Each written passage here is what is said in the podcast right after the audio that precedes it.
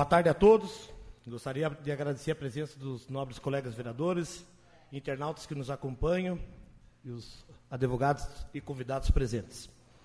Damos início a mais uma reunião da nossa CLI, que dará sequências aos trabalhos da Comissão Parlamentar de Inquérito.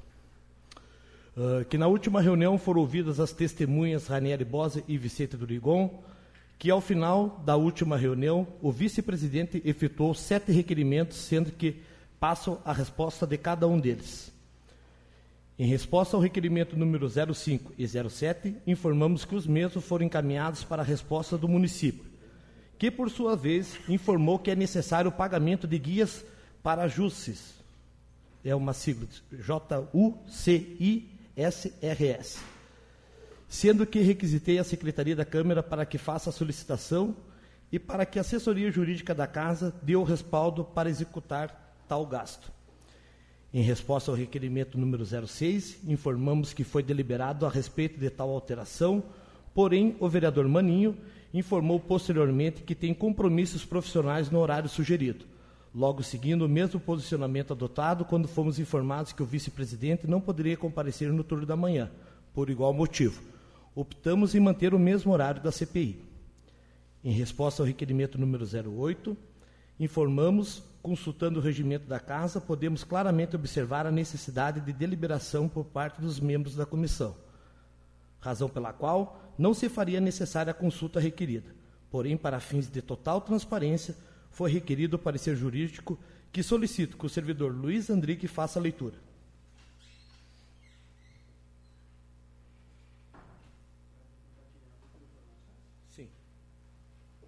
O senhor podia só falar qual é o roteiro da, da reunião de hoje, enquanto antes do Luiz fazer a leitura? O roteiro será o mesmo das outras reuniões, vereador. A gente passa a deliberação dos requerimentos, depois, em seguida, já chamo o depoente e, ao final da reunião, tem as deliberações do senhor, do Mani e mim. Pode seguir, Luiz.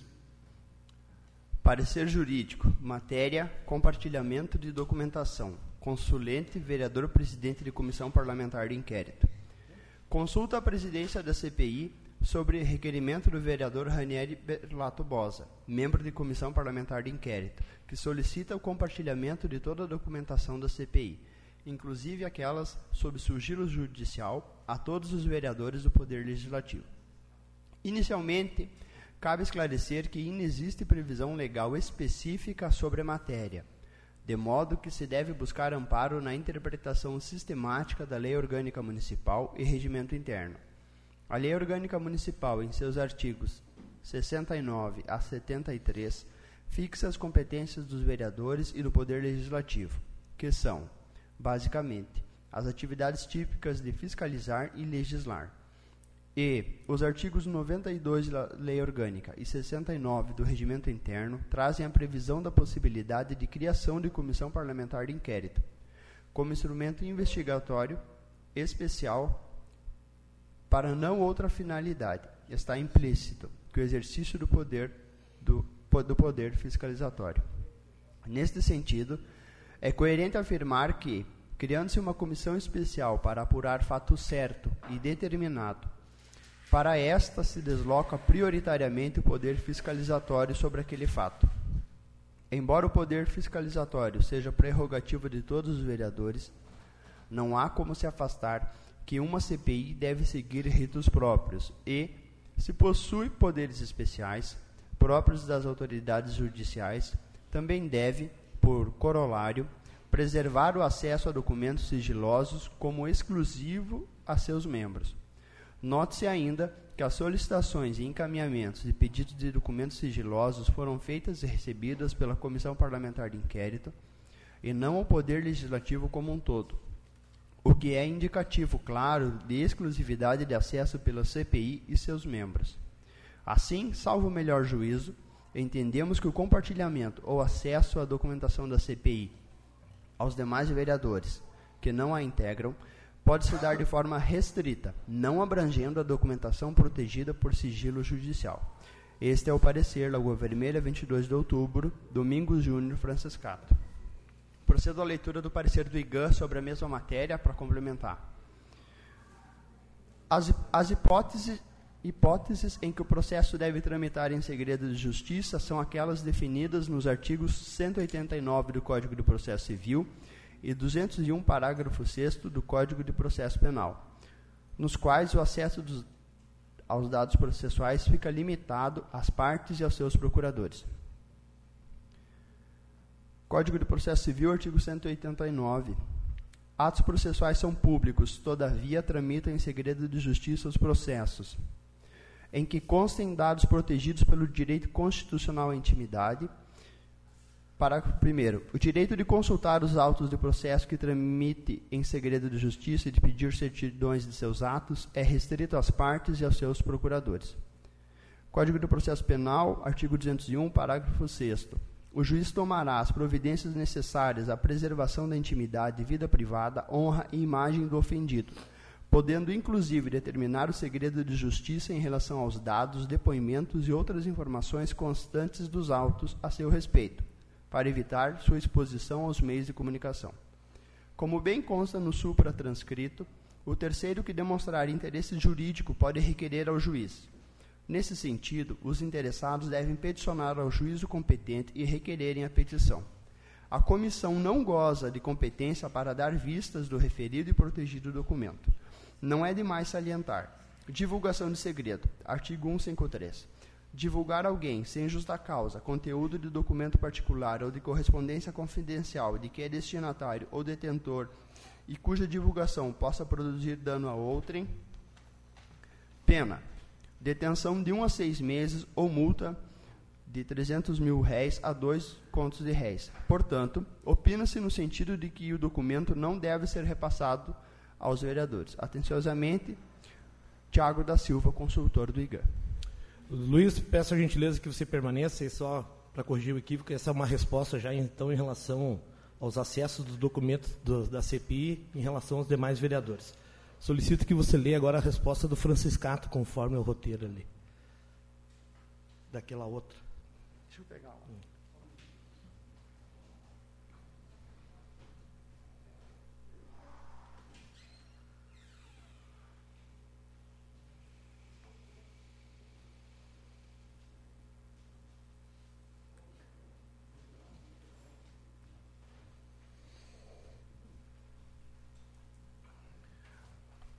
Parecer jurídico, matéria, deliberações de requerimentos. Consulente vereador presidente de comissão parlamentar de inquérito. Consulta a presidência da, CBI, da CPI sobre requerimento do vereador Ranieri Bosa, membro de comissão parlamentar de inquérito, que solicita parecer sobre a necessidade ou não da deliberação de requerimentos dos membros da comissão, podendo, em caso negativo, os mesmos serem apenas despachados de imediato pela assessoria legislativa.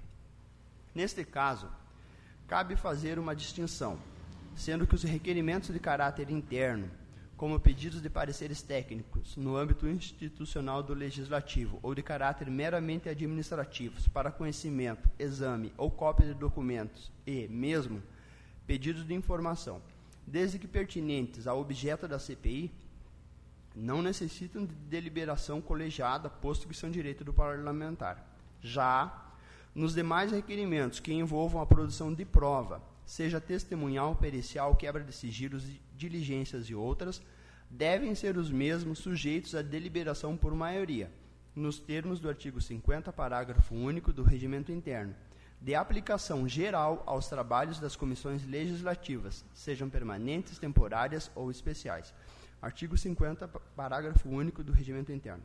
As comissões são órgãos técnicos constituídos de vereadores para, em caráter permanente ou transitório, assessorar, mediante instrução de matérias em tramitação, investigar ou representar a Câmara. Parágrafo único. As comissões deliberarão pela maioria de votos, presente a maioria absoluta de seus membros. Este é o parecer. Domingos Júnior Franciscato. Muito obrigado, Luiz Andrigue. Dando continuidade. Em resposta ao requerimento número 9, houve a expedição de requerimento para a Rádio Lagoa FM, que por sua vez informou não ter mais o arquivo da referida entrevista. No tocante à testemunha solicitada, solicitei que o requerente esclarecesse de quem se trata, visto que seu nome não consta nos documentos recebidos por essa comissão e se trata de pessoa estranha até então. sendo que ainda não tivemos resposta. O requerimento número 10 foi deferido e providenciada a juntada. E o requerimento número 11 foi solicitado ao requerente maiores esclarecimentos sobre sua pertinência. Ainda, em relação aos requerimentos por mim apresentados na última reunião, informo que os documentos solicitados ao município ainda não foram respondidos. Por sua vez, os solicitados ao Ministério Público de Lagoa Vermelha foram recebidos, estando todos à disposição dos membros da CPI para estudo. Na relatoria já do parecer que o Luiz já leu, que seria com relação ao pedido feito da outra reunião para que os demais vereadores da casa tenham acesso aos documentos da CPI. Sobreveio o parecer da assessoria jurídica da casa e terceirizada, sendo que o, o, servidor Luiz Andrigues já fez a leitura para nós. Sendo assim, resta claro que não é possível tal acesso. Dando sequência aos trabalhos da CPI, hoje teremos o depoimento do investigado Éder Piatti, o qual convido para que se dirija até a mesa a fim de prestar seu depoimento.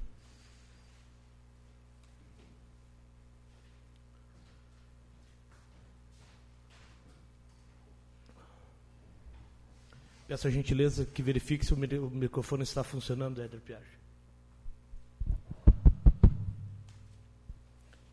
Seu nome completo, por favor. Éder Manfron Piardi. Informo que o senhor, neste momento, será ouvido na condição de investigado, razão pelo qual deixa de prestar compromisso, sendo que o senhor tem o direito de permanecer calado, se assim desejar. Sendo assim, passo aos questionamentos, que será iniciado por mim, Gabriel Vieira. Éder Piard, iniciando.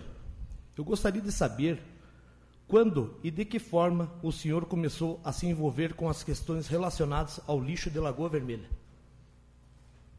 Presidente Gabriel, primeiramente eu queria fazer uma solicitação à comissão para elucidar um pouco melhor os fatos Uh, eu acho que se eu começar a responder algumas questões, elas ficam fora de contexto se eu não tiver um histórico da situação. Então, eu me comprometo a falar sempre a verdade, né, contudo que não não seja não sejam perguntas relativas ao que eu não posso falar devido a, a partes do processo correr em segredo de justiça. Mas primeiramente eu gostaria de fazer um histórico geral de toda a minha atuação dentro da prefeitura na área da, da, da coleta de lixo, todo, todo esse processo aí, para ter um entendimento de tudo que foi realizado e por que, que foi chegado a tal conclusão. Né? Não gostaria de, de criar clima nenhum eh, em virtude disso, mas simplesmente falar sobre os contextos, que daí aí sim vocês vão ter um pouquinho mais de clareza sobre as questões que vão ser feitas e eu vou conseguir responder todas elas da forma que vocês quiserem posteriormente.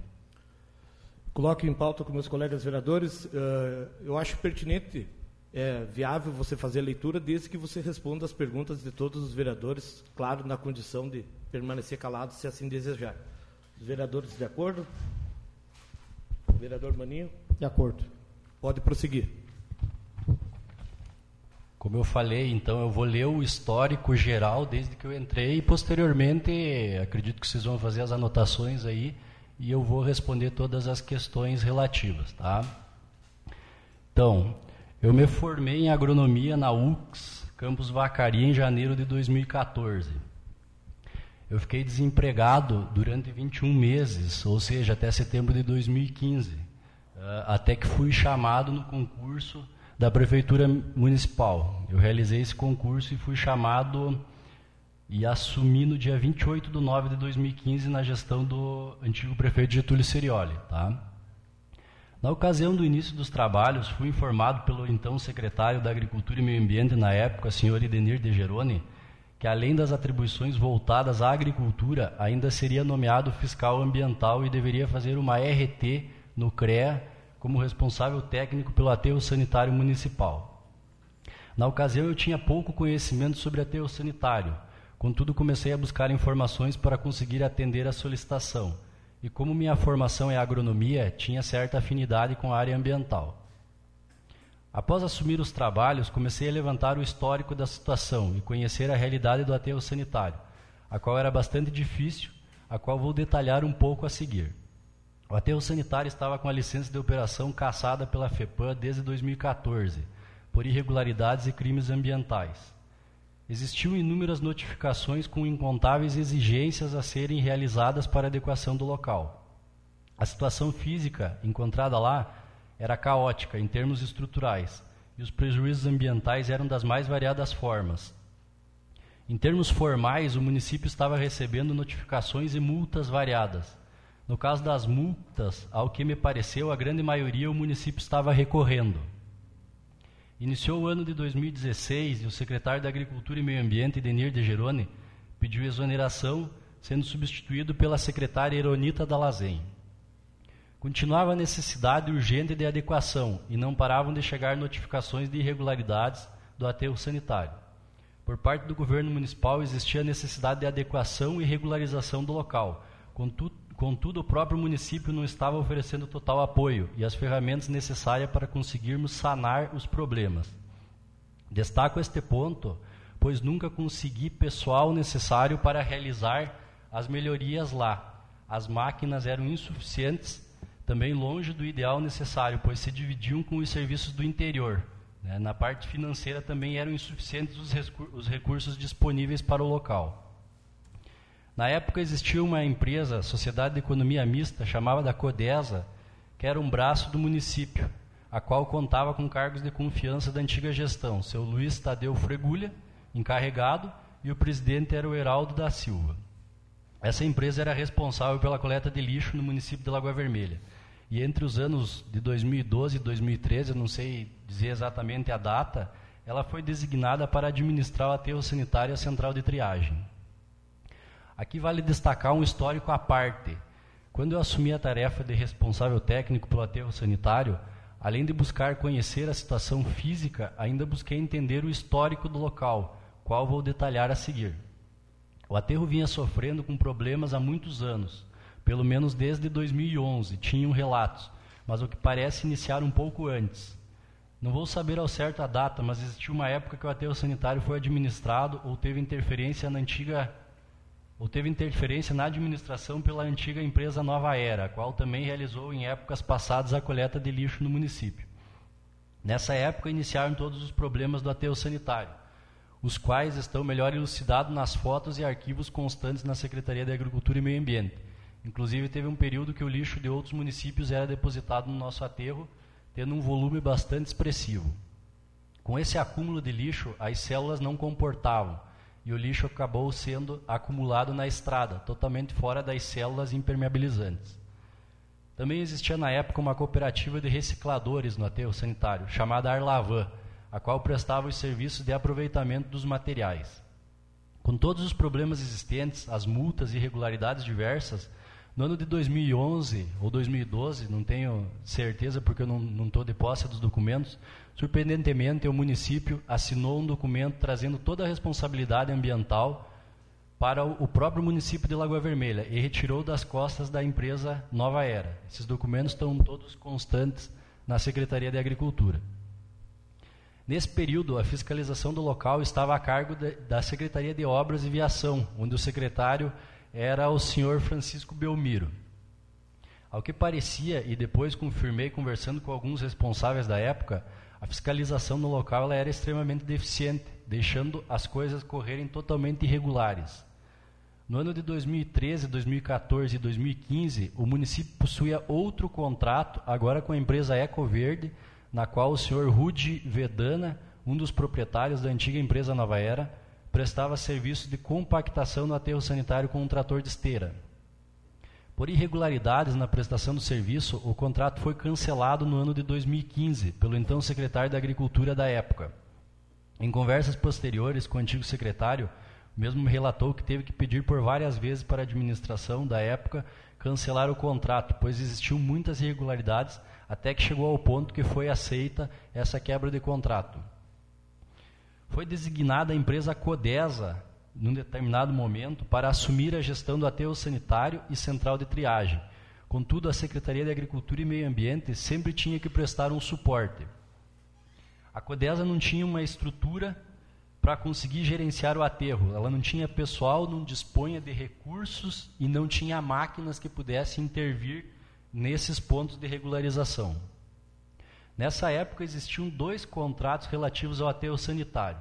Um deles com a Codesa, no valor aproximado de 40 mil reais. Esse eu não tenho exatamente o valor correto, por causa que eu não tenho esses documentos, tem que buscar na, na, na secretaria ou no departamento de compras.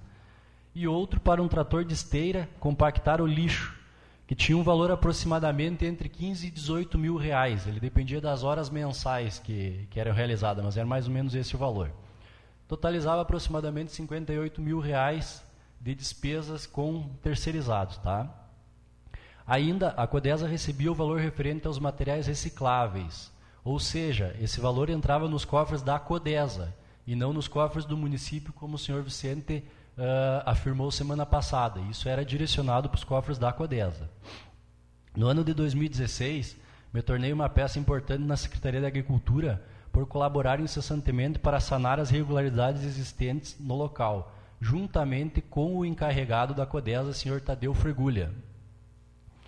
Na época, para adequar as irregularidades formais, usei do meu conhecimento, né, com as irregularidades formais, uh, e de muita pesquisa. Contudo, as irregularidades físicas eram muito maiores e o município parecia não dar total atenção, pois não me oferecia o suporte necessário para realizar ações.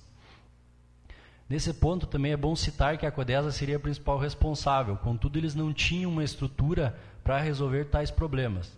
Com isso, o município criou, no ano ainda de 2013, se eu não estou enganado, um aditivo que desobrigava a Codesa a realizar melhorias no aterro e obrigava o próprio município a fazer todas as melhorias estruturais, como construções, adequações e até serviços de máquina. Em 2016, quando trabalhei mais incessantemente no local, a única ajuda que a Codesa realizava era o deslocamento do servidor Tadeu Fregulha, para me ajudar apenas na tomada de decisões, nada de ajuda na realização de melhorias. Para exemplificar o que estou falando, esse ponto até eu vou pular porque é um detalhe sem muita relevância. Não sei ao certo de quando foi a contratação, mas a administração também contratou a empresa, a administração passada, no caso, contratou a empresa DMS para prestar assessoria e elaborar projetos de adequação do local. Essa empresa fez um excelente trabalho e indicou o que deveria ser feito. Contudo, o município estava realizando ações muito devagar, estava dando pouca atenção para a situação. A DMS tinha como representante o senhor Rodrigo Montano, Durante o ano de 2016, trabalhei incessantemente na Secretaria de Agricultura em ações diversas. Contudo, meu foco principal era a regularização do aterro sanitário, o qual desde o início notei que era um caso grave e o município poderia ser penalizado. Durante o ano de 2016, eram enviadas algumas máquinas da Secretaria de Agricultura para ajudar a realizar algumas ações de melhorias no, no local. Contudo, o serviço braçal era eu mesmo que realizava, como construção de drenos, abertura de valas, onde as, onde as máquinas não conseguiam entrar, ligação de tubulações, serviços extremamente insalubres no meio do lixão. Tudo isso sem receber nada.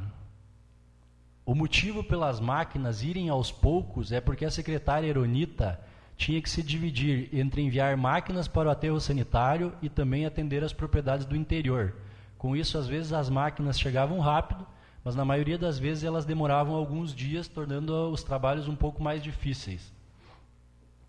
Após as eleições de 2016, na qual a antiga administração perdeu a eleição para a administração atual do prefeito Bonotto, existiu uma mudança de postura pelos administradores naqueles meses finais.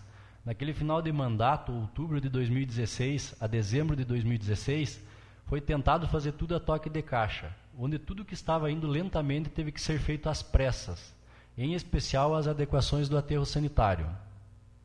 Nesses quase três meses foram encaminhadas mais máquinas, onde se somaram as máquinas da Secretaria de Agricultura também algumas da Secretaria de Obras.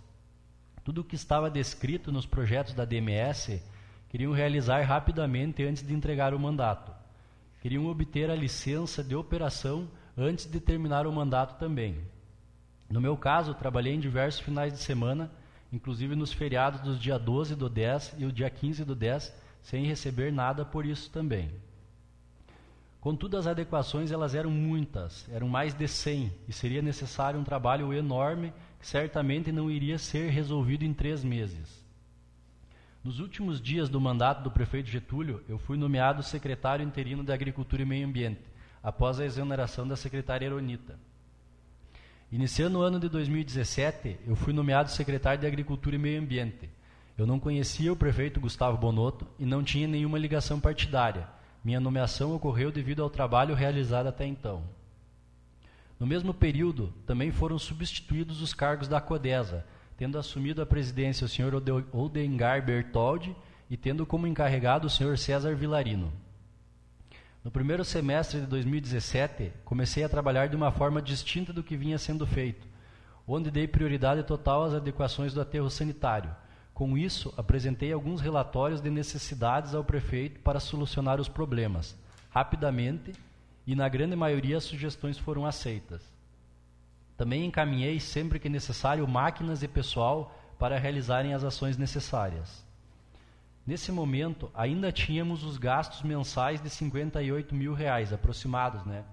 Os quais me referi anteriormente, e ainda todos os gastos inconvenientes relativos ao envio de máquinas, máquinas essas que ainda tinham que ser distribuídas entre os produtores rurais e o aterro sanitário, mas devido à gravidade da situação, nós começamos a dar uma atenção maior para tentar solucionar os problemas existentes lá. Essas despesas com máquinas que eu cito e pessoal do município nunca foram colocadas na balança quando falam do aterro sanitário. Aliás, nunca foram colocadas na balança quando falam do aterro sanitário, mas é importante mencionar, pois dizem respeito ao suporte da Secretaria de Agricultura, a qual disponibilizava máquinas com operadores. E ainda tinha eu que prestava um trabalho direto lá, mais vários materiais que tiveram que ser comprados e instalados para cumprir as exigências da, as exigências da FEPAM. E todo, todos os cálculos que eu vejo, às vezes, as pessoas comentarem, nunca levam em consideração esse trabalho de máquinas a mais que era prestado no aterro.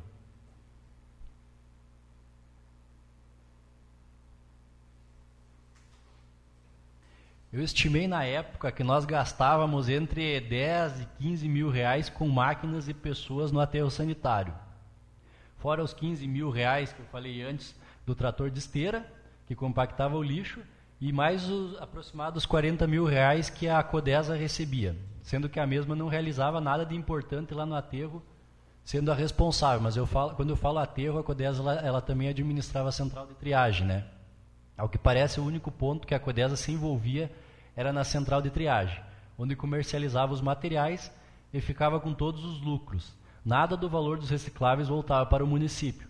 Se não estou enganado, existia um contrato que a Codesa ficava com esses valores. Seria bom os senhores conferirem até se, se, se existe esse contrato ainda na prefeitura, para vocês verem que tudo isso que eu estou falando é verdade. No transcurso do primeiro semestre de 2017, recebi um questionamento, não lembro qual pessoa da administração que fez, mas falava sobre a possibilidade de terceirização do aterro sanitário. Analisei a situação e vi com bons olhos esse processo, pois tiraria um grande peso das costas do município, evitando assim que o município continuasse tendo que enviar máquinas para o local e acabava deixando a desejar no interior do município, né? Então eu vi com bons olhos essa terceirização e nós começamos a avaliar a situação. Inclusive, eu já tinha presenciado um diálogo, é bom frisar isso, porque às vezes o pessoal comenta que começou a terceirização na gestão do prefeito Gustavo, mas eu acompanhei uma boa parte na época do antigo prefeito Getúlio e já, já era comentado sobre isso. Até o, o Heraldo, irmão do Ariovaldo ali, uh, e não estou não tô criticando ele, não estou falando nada errado, até acho que é uma ação positiva que ele poderia ter feito, mas ele já conversava sobre terceirização, sobre a possibilidade de, de vir a, a outra empresa prestar serviço no aterro sanitário. Isso até eu tenho alguns documentos. Também nos foi sugerido, num certo momento, pelo, pelo engenheiro civil da prefeitura, o senhor Leon Vassali, que visitássemos uma empresa que gerenciasse centrais de triagens e aterros sanitários e nós pudéssemos conhecer a realidade que poderia vir a ser implantado no município. Então, antes da terceirização, nós tivemos essas conversas entre a Secretaria do Planejamento, né, os seus engenheiros, e também fomos atrás de informações para saber se isso poderia ser viável ou não. Tá? Como sugestão, o senhor Leon sugeriu que poderíamos visitar a empresa Adeva, pois essa empresa tinha sido contratada em 2015, na gestão do ex-prefeito Getúlio Serioli, para realizar algumas limpezas de inservíveis no município e demonstrou ser uma empresa boa na época. Isso foi o que o Leon comentou com nós. Tá? Nesse meio tempo, começaram a chegar multas referentes aos anos de 2012, 2013, 2014 e 2015 do aterro sanitário e diversas outras exigências a serem sanadas. As multas que chegaram durante 2017 e parte de 2018 totalizaram mais de 270 mil reais.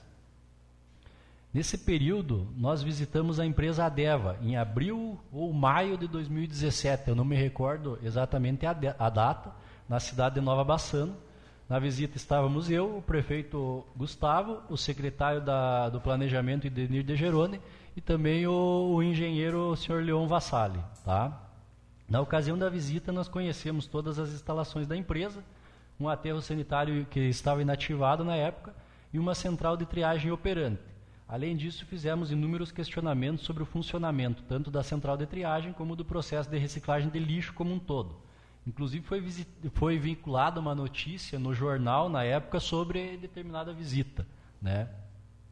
Voltando à prefeitura, eu fui incumbido de estudar se realmente era vantajosa a terceirização. Após ligar para alguns municípios, fazer algumas pesquisas e realizar cálculos, escrevi um relatório indicando que a terceirização poderia ser uma boa alternativa, como forma de melhorar a qualidade do aterro sanitário, sem sobrecarregar a Secretaria de Agricultura e sem aumentar nenhum custo, tendo até redução dos mesmos.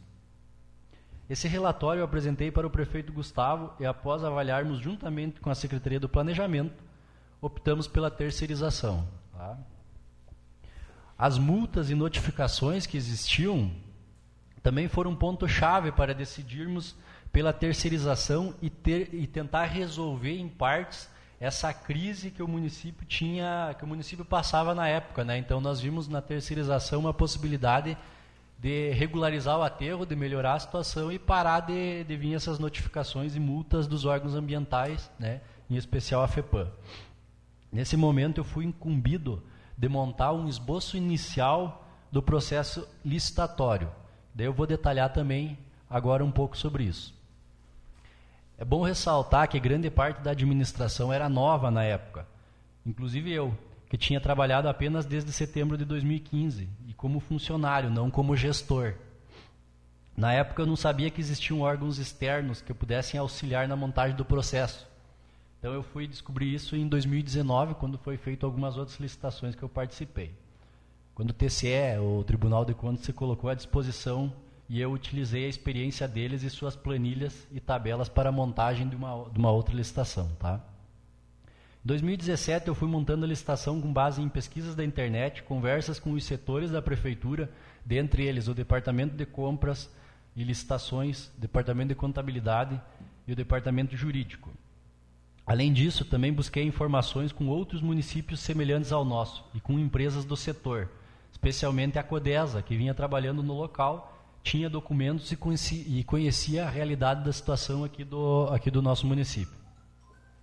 Aos poucos, mesmo sem total conhecimento, eu fui montando o processo e criando mecanismos que blindassem o município de serviços precários, parecidos com os realizados anteriormente e que favorecessem o nosso serviço de fiscalização né, da prefeitura para evitar possíveis danos. Eu enviei o processo para o departamento de compras e para o departamento jurídico aprovar e dar andamento. Após passar por esses órgãos, foi, foi dado como iniciado o processo, tá? Ele não voltou para minha mão. A empresa Adeva, na época, ela não concorreu sozinho. Contudo, ela se saiu vencedora, com o valor de, não, não, não sei se estou certo, mas é aproximadamente 58 mil reais, que era parecido com os que já vinha sendo prestado anteriormente. E a modalidade de licitação, ela foi por pregão presencial, então as empresas concorriam entre si ali. Eu não participei, no caso, mas Fiquei sabendo. Tá? Na metade do ano de 2017, aproximadamente julho, a empresa Adeva iniciou os trabalhos e começou a ajudar o município na regularização do aterro sanitário. Também contávamos ainda, contávamos ainda com o auxílio da empresa DMS, que continuou prestando assessoria desde anos anteriores, na época da antiga gestão. Para a regularização do aterro, tivemos um árduo trabalho durante meses, onde a empresa Adeva ajudou de forma bastante ativa, sempre se mostrando bastante solícita na realização de adequações e, prestando, e prestação de qualquer serviço no local. Nesse período, o meu contato com a empresa Deva era com o encarregado do aterro sanitário, o qual morava no local, o senhor Rodrigo Dalvosto, e também com o gerente geral da Deva, o senhor Gustavo Vilela. Os dois sempre atendiam as nossas solicitações para com o local. Eram as pessoas que vinham diretamente conversar, né, por exemplo, no aterro sanitário, quando ia falar sobre alguma melhoria, era com eles que a gente tratava. Eu realizava visitas toda semana até o, até o sanitário para aferir o andamento dos trabalhos e possíveis irregularidades. Durante a minha época como fiscal, eu realizei inúmeros relatórios, os quais eram entregues à empresa Adeva no final de cada mês, antes dos pagamentos. Muitos desses relatórios eram acompanhados de notificações sobre inadequações que deveriam ser resolvidas. Todos esses relatórios estão contidos nos arquivos da Secretaria de Agricultura. Apesar de algumas inconsistências que requereram notificações, no geral o trabalho prestado pela empresa sempre foi muito bom. Para coroar o grande trabalho realizado por todos, conseguimos regularizar o aterro sanitário e conseguir a licença de operação emitida pela FEPAM no início do ano de 2019. Isso foi comemorado com uma vitória, devido aos transtornos gerados durante todos esses anos, né? E a gente conseguir, ao fim, regularizar todo esse processo. Tudo isso que estou descrevendo está elucidado nos arquivos da Prefeitura Municipal e é público para qualquer pessoa, não só os vereadores, qualquer pessoa da comunidade pode pesquisar esses processos. Após conseguirmos organizar todo o aterro sanitário, começamos a receber visitas de outros gestores para conhecer o local e saber como nós trabalhávamos e como resolvemos todos os problemas e tornamos o local viável administrativamente, economicamente e ambientalmente. Inclusive, eu prestei uma, uma palestra no município de Veranópolis sobre o tema para outros municípios, que depois até eles vieram visitar o aterro naquela época. É bom ressaltar que a oposição sempre bateu e criticava cada ato que fazíamos, desde o início no aterro sanitário. Não foi diferente em outros processos. Tá? Dentre tantas denúncias realizadas para a Patran, FEPAM, Tribunal de Contas e Ministério Público, no ano de 2019, o Ministério Público de Lagoa Vermelha nos visitou para avaliar possíveis irregularidades denunciadas. Durante uma tarde, mostramos documentos e expomos fatos, tudo bastante detalhado para averiguação do promotor. No final dessa visita, o promotor realizou uma visita de imprevisto, né? De, de, na hora ali foi, ele solicitou, ou nós solicitamos, não lembro, e ele visitou o aterro sanitário para avaliar a situação em loco, no local, né? E no local foi mostrado todo o funcionamento e toda a operação que vinha sendo realizada para o próprio promotor. Então ele conferiu lá a, tudo, que, tudo que nós estávamos falando para ele durante a tarde, mostrando documentos, ele, ele conferiu lá. Posteriormente, essas denúncias elas foram arquivadas. O Tribunal de Contas também nos fez inúmeros pedidos de informações e sempre fomos solícitos em responder rapidamente e corretamente. Acredito que para esse órgão também ficaram, todo, ficaram elucidados todos os procedimentos realizados por nós. No início do ano de 2019, eu fui nomeado como secretário de Obras e Viação e acumulei os cargos de Obras e Viação e também de, de, de Agricultura e Meio Ambiente. Tá? Nesse período eu havia assumido, no, uh, aliás, nesse período havia assumido no concurso público para fiscal ambiental o senhor Ariel Rissardo, esse cargo fui eu que pedi a criação para atender toda a demanda da Secretaria de Agricultura e Meio Ambiente, em especial as ligadas ao lixo, ao aterro sanitário e ao meio ambiente. Após o fiscal Ariel assumir o concurso, eu tive diversas conversas com o mesmo para ensinar ele sobre os processos que deveriam ser tomados e as formas que deveriam ser fiscalizadas. Também solicitei rigidez nas fiscalizações e notificações, pois tinha medo dele se sentir inibido por algum motivo e acabar afrouxando, trazendo prejuízos ao município. O fiscal Ariel entendeu bem o que foi solicitado e desde então vem desempenhando um trabalho muito bom de fiscalização, sempre notificando em caso de irregularidades. Tá? Também no ano de 2019 saiu uma decisão de uma ação do Tribunal de Contas do Estado que não permitia mais o município contratar a empresa Codesa através do ato de delegação. Com isso, deveria ser realizada licitação com concorrência aberta. Na, na ocasião, a empresa Codesa prestava dois tipos de serviço no município, sendo eles um contrato para limpeza urbana com valor aproximado de 55 mil reais e outro contrato para coleta do lixo, no valor aproximado de 122 mil reais. Tá? Sempre que falávamos sobre os serviços realizados pela Codesa e os preços praticados pela companhia, ficava claro que a Codesa era uma empresa inviável, devido aos custos de manutenção da mesma e em uma possível licitação ela teria dificuldades em ser competitiva e arrochar os preços, pois ao que indicava os preços de mercado estavam bastante abaixo do que vinha sendo realizado. Isso, é, isso era uma opinião que nós tínhamos, né? É, pelo que constava na época. E esses documentos existem também sobre os valores praticados, tá? Eu iniciei a montagem da licitação igual a outra de 2017, escrevendo os esboços iniciais, Após minhas escritas, o processo passou pela correção dos demais departamentos, especialmente o departamento de compras e licitação e o departamento jurídico, né, a procuradoria jurídica do município. Então isso que eu gostaria que ficasse bastante claro quando eu escrevia partes do processo eram os esboços iniciais, por causa que eu tinha um certo conhecimento sobre a questão que talvez os outros departamentos, por ser departamentos internos, eles não tinham sobre operação do aterro, esse tipo de coisa. Então eu prestava esse suporte para eles, mas o, o, os passos dados posteriormente não eram dados por mim. Né? Eu nunca tive a palavra final. Eu só auxiliava e prestava apoio. Tá? Posteriormente, o edital foi publicado no site. Logo em seguida, o tribunal encontrou algumas o Tribunal de Contas do Estado encontrou algumas imperfeições na licitação e solicitou adequações, tá? Dessas imperfeições, a mais complexa era a desaglutinação dos objetos, pois na primeira licitação que tinha sido lançado, tinha sido colocado os objetos os dois juntos, que seriam listados juntos, e o Tribunal de Contas achou que não poderia, que deveria ser separado, limpeza urbana um e coleta de lixo outra, tá? Então eu entrei em contato com o Tribunal de Contas para entender tudo que, ele estava, que eles estavam solicitando e os motivos. Nessas ligações que realizei, o Tribunal de Contas sempre me explicou tudo certinho e me aconselhou ações que deveriam serem tomadas, as quais nós sempre seguimos. Durante esse contato mais próximo com o Tribunal de Contas, descobri que eles também auxiliavam na montagem desse processo. Inclusive me falavam que eles tinham planilhas, planilhas de custos prontas que poderiam ser usadas.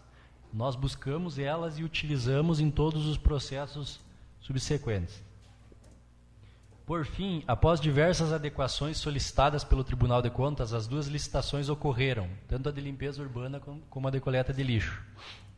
Na primeira das licitações da limpeza urbana, existiu a concorrência por quatro empresas, tendo disputa acirrada ao final pela empresa Adeva e a outra empresa, eu não lembro o nome, tem que procurar lá nos documentos do, do, do, departamento de compras, mas eu lembro que eu olhei os valores e, e, deu pouca diferença de valor entre uma e outra, porque eles faziam tipo um leilão, sabe? Eles iam jogando valores um mais baixo do que o outro, e sei que a empresa Adeva saiu vencedora com um lance final com valores aproximados de 65 mil reais, tá?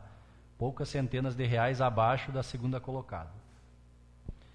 Na segunda licitação, não lembro quantas empresas participaram, porém me relataram posteriormente que estavam presentes a Codesa, a empresa Adeva e a empresa Ecoverde. E na sala de licitações teve uma discussão acalorada até pelo, pelos proprietários da empresa Adeva e da, da empresa uh, Ecoverde. Uh, ao fim dessa licitação, novamente a empresa Adeva se saiu vencedora por um valor de aproximadamente 78 mil reais sendo os valores das outras empresas superiores. Após a Adeva ganhar a licitação para a coleta de lixo, a empresa Ecoverde entrou na justiça e a justiça mandou suspender o processo de licitação antes de homologar. Tá? Nesse tempo, a empresa Codesa passava por algumas dificuldades já. Uh, após a licitação, ela já tinha dado aviso prévio aos funcionários. Então, foi conversado no, uh, com o pessoal da, da, da prefeitura ali, departamento jurídico, setor de compras, de planejamento, que deveria ser feita uma contratação emergencial. Tá?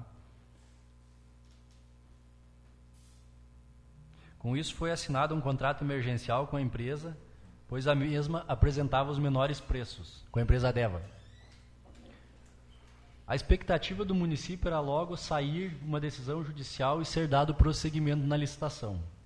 Nessa época, muito pouco eu conversava com o dono da Adeva, o Rogério Trevisan. Na grande parte das vezes tratava com o César, quando era assunto dos trabalhos, e com o Gustavo, quando era assunto documentais, como os pagamentos que eles traziam para receber todo final de mês. Relativo aos serviços que eles prestavam, né? Nesse período existiu uma turbulência grande, pois muitos estavam denunciando uns aos outros. Essa situação do lixo, sempre as empresas enviavam denúncias umas das outras. A gente nunca sabia o que estava ocorrendo, se era verdade, não era verdade. Nós sempre conferíamos, né, o fiscal fiscalizava e fazia os relatórios dele. Perto do final de 2020 foi iniciada a montagem de uma nova licitação, enquanto esperávamos o despacho do juiz que estava demorando muito. Um pouco antes do final do ano saiu a sentença. Nesse momento, o município vinha organizando uma nova licitação que foi publicada no mês de fevereiro de 2021. Nesse novo processo, que ocorreu no início de 2021, foi seguido o mesmo padrão disposto pelo Tribunal de Contas do Estado e ainda foi contratada uma assessoria externa para auxiliar no processo. Com o processo licitatório ocorrendo, a empresa Adeva foi desclassificada por falhas no seu balanço contábil, com isso, a empresa Novo Mundo se saiu vencedora com valores aproximados de 89 mil reais e vem prestando serviço no município desde então. Desde abril de 2020, eu não sou mais o secretário nem de obras nem de agricultura, pois me licenciei do cargo para concorrer. Contudo, sempre ajudei os novos secretários nas dúvidas que tinham, assim como eu fazia anteriormente com, com os demais departamentos. Aqui eu tenho uma relação de custos, só para vocês levantarem aí. Os custos com aterro sanitário em 2016 2017, todos esses custos são mensais, tá?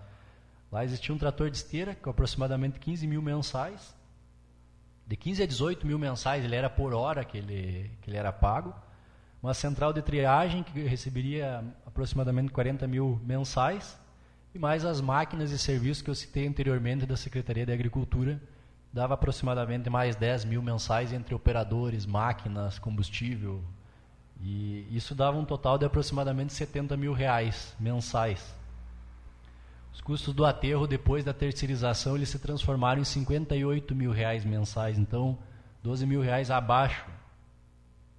Os custos com a limpeza urbana na época da Codesa, 2019 e anteriormente, era 55 mil reais Claro, tem os quebrados também, né? Estou falando números aproximados. Os custos com a limpeza urbana, depois que a DEVA assumiu, ele se transformou em 65 mil reais. Teve um certo aumento nesse ponto, mas o aumento se justifica por causa que foi existiu um trabalho a mais realizado que não vinha sendo realizado antes, que era a pintura de meio fio. Então eles tinham mais funcionários a serem contratados na época. Uh, e os custos com a coleta de lixo que a Codesa realizava na época era 122 mil reais mensais, tá? Com a empresa Deva se transformaram em 78 mil reais, então uma diferença aí de 44 mil reais mensais. Posteriormente, depois que a empresa Deva uh, foi inabilitada, ela ganhou a Novo Mundo com 89 mil reais mensais, acima do, do, do valor que vinha sendo praticado, tá? Uh, aqui os serviços desenvolvidos por todas as empresas são semelhantes, apenas existiu a obrigatoriedade de implantação de um ecoponto, que na época da, da Codesa não existia essa, essa necessidade, então depois quando veio a Adeva e agora Novo Mundo, então tem essa, essa necessidade, e a garagem dos caminhões para guardar os caminhões, né?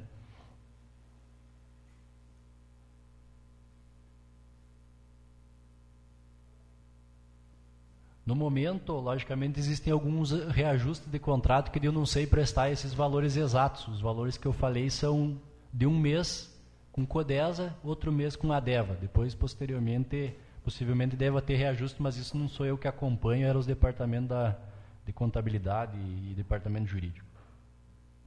A qualidade dos serviços prestados evoluiu significativamente desde que foram realizadas todas essas ações. Tá? Uh, são essas as colocações que eu gostaria de trazer na primeira parte do meu depoimento e a partir de agora eu me coloco plenamente à disposição dos senhores para as perguntas que vocês venham que vocês venham a ter, né?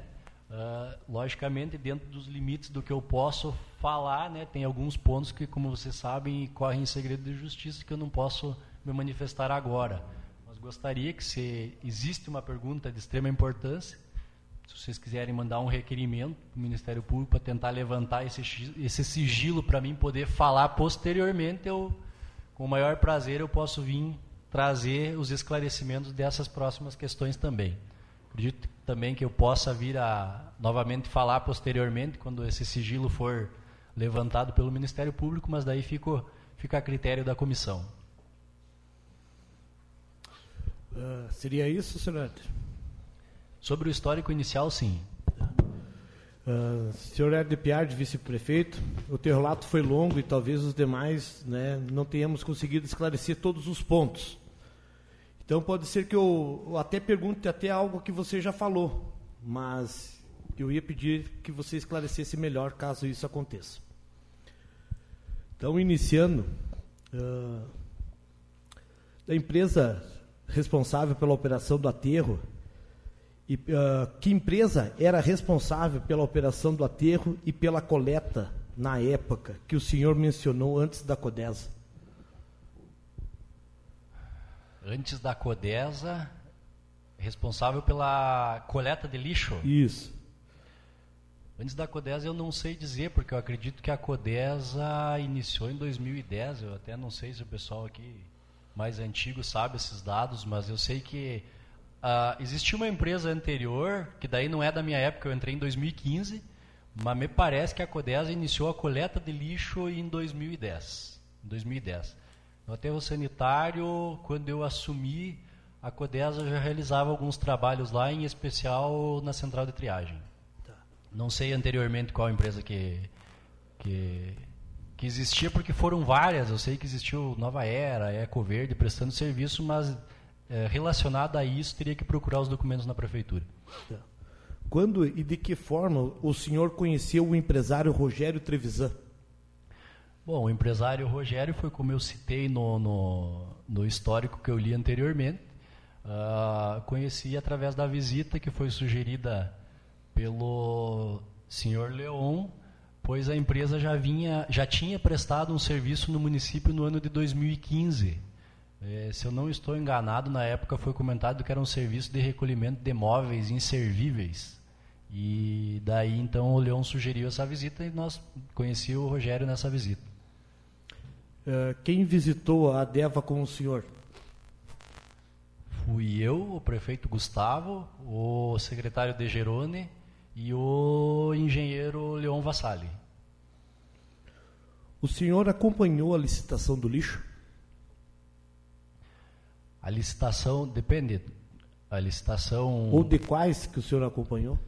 Não, como eu falei antes, as licitações, devido ao meu conhecimento, por causa do meu do meu estudo, né, da minha formação em agronomia, então, dentro da prefeitura, nessa parte ambiental, talvez na época eu fosse uma das únicas pessoas que sabia, né?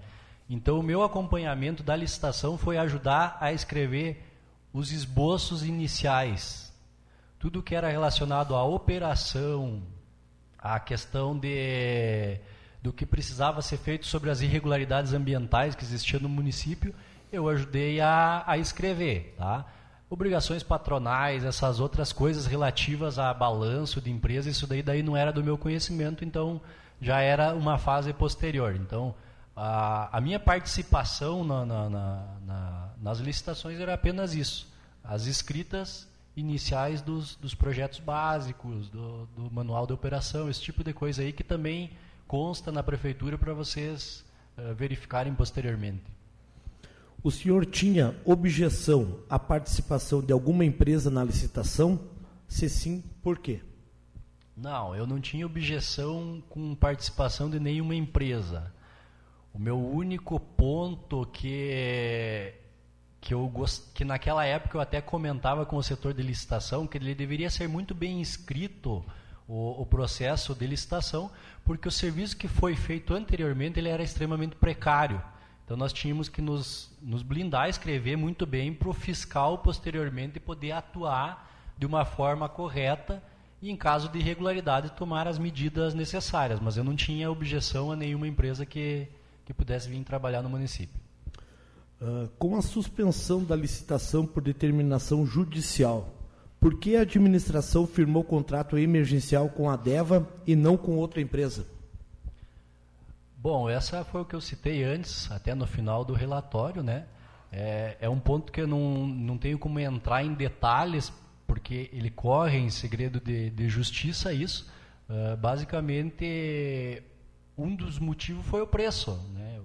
Foi por causa que os, os como é que é agora o, o registro, não é registro de preço, o orçamento das empresas era o mais barato dentro da licitação e logo iria ter que sair uma licitação nova, então foi em virtude de, de preço menor. Na última semana, o ex-vereador Vicente Durigon referiu que a Codesa prestava um bom serviço e que de alguma forma foi sucateada, talvez até propositalmente. O que o senhor tem a dizer sobre tal afirmação?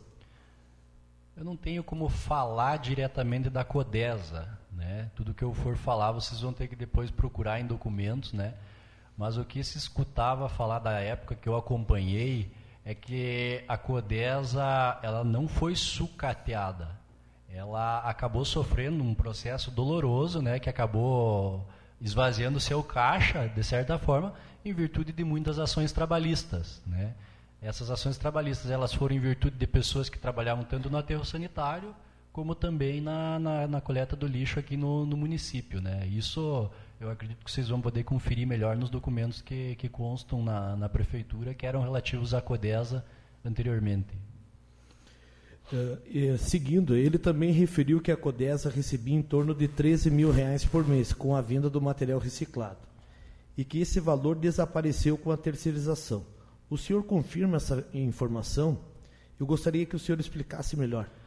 Bom, essa parte do valor que era recebido mensalmente, eu não sei exatamente quanto que era recebido pela CODES, porque eu não faço parte da Secretaria da Fazenda, né?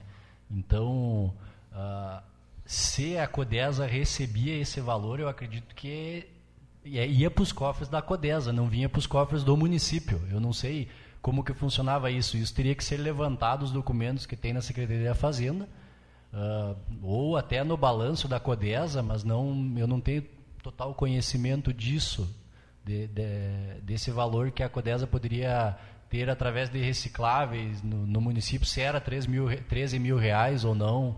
Uh, eu sei que lá naquela época a questão dos recicláveis ele era bem mal aproveitado. Até um dos pontos que nós batíamos, a FEPAM batia muito na gente, é que muito material que poderia ser aproveitado ele era indevidamente uh, enterrado no aterro sanitário. E isso vinha acabando a sobrecarregar a célula, queria ter uma vida útil muito menor. E, e nós iríamos ter, nós como município, eu falo, iríamos ter que gastar para fazer uma nova célula, né? Então existia essa, essa, esse apontamento por parte da FEPAM, né? Mas com relação aos valores, daí eu não tenho, não tenho total conhecimento. O senhor fez ou proporcionou de alguma forma a aproximação do empresário Rogério Trevisan com o prefeito Gustavo Bonotto? Profissionalmente.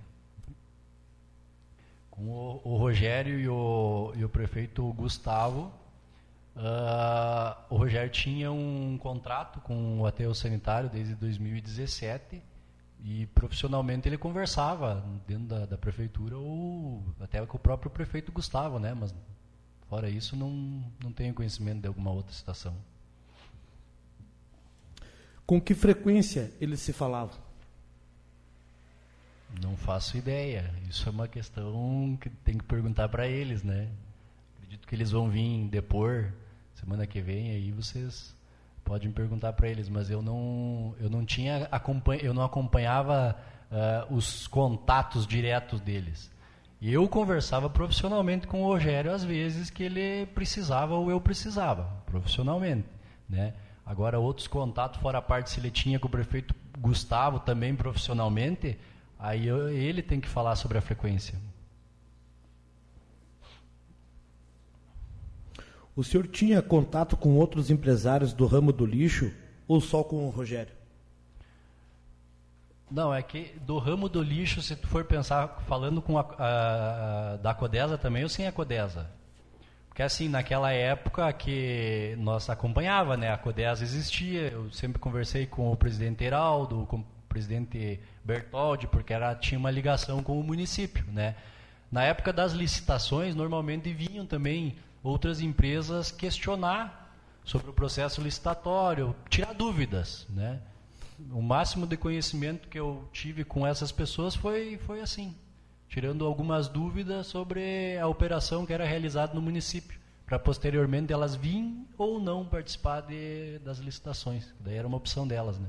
E nessa mesma questão, com que frequência se falava? Depende. Com qual? De todos o que tinha do envolvimento ali. Não, com a Codesa em si era um contato mais próximo, porque a, a Codesa ela participava ativamente dentro da prefeitura, o, o o, o agora me fugiu o nome, o Bertoldi ou o Heraldo, eles tinham, eles, eles traziam às vezes alguma necessidade que o município precisava ajudar, né? Então tinha um contato mais próximo. Com essas empresas de fora, empresas terceirizadas, uma vez só, quando eles vinham tirar as dúvidas, não, não, não mais do que isso. E com relação aos serviços contratados e não executados pela empresa Adeva, como pintura de cordão, separação de lixo, número mínimo de caminhões, instalação de ecoponto, o que o senhor tem a dizer? Tá, vamos por partes então. Vamos começar por, pela instalação de ecoponto. Instalação de ecoponto foi levantada, inclusive eu assisti semana passada que não tinha ecoponto. O ecoponto existe Agora não, agora porque trocou de empresa, não sei se existe ainda no mesmo local, mas o Ecoponto ficou dois anos atrás do posto Sander. Tá? Existia uma placa bem grande no local escrito Ecoponto, para todo mundo saber e para todo mundo que precisasse do serviço levarem até a, aquele lugar. Outro ponto que eu vi da, na semana passada, que possivelmente no, no primeiro mês de contrato não existia Ecoponto, no primeiro mês de contrato da empresa Deva. Realmente o ecoponto estava em licenciamento ambiental e existiu glosa nos valores pagos para a empresa. Isso pode ser conferido na Secretaria da Fazenda. Tá? Sobre os caminhões. Sobre os caminhões eu até trouxe um material.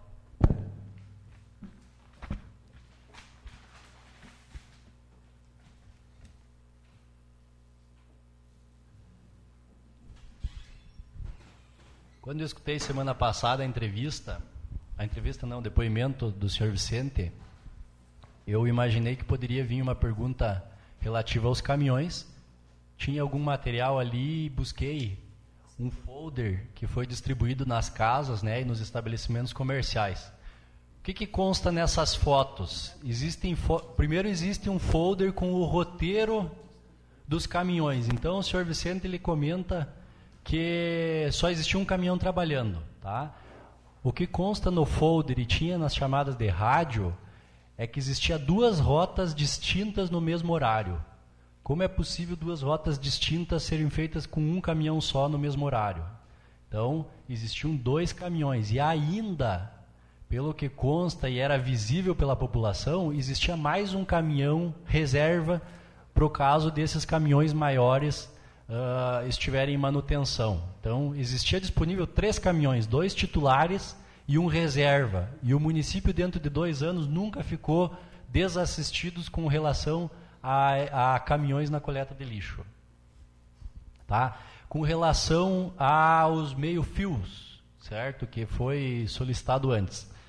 Talvez o único ponto que eu não eu, eu vou dar dizer que o, o depoimento do Vicente tinha razão talvez nesse único ponto, mas com ressalvas. Quando ele falou do meio fio, uh, em 2019 que ocorreu a licitação, foi licitado para pintura de meio fio, né, no projeto básico e na planilha orçamentária era para ter duas pessoas realizando pinturas de meio fio, tá? Para facilitar o trabalho da fiscalização, o que, que foi feito? Quantos metros uma pessoa pinta? Aí foi levantado que eles pintavam aproximadamente 600 metros. Tá?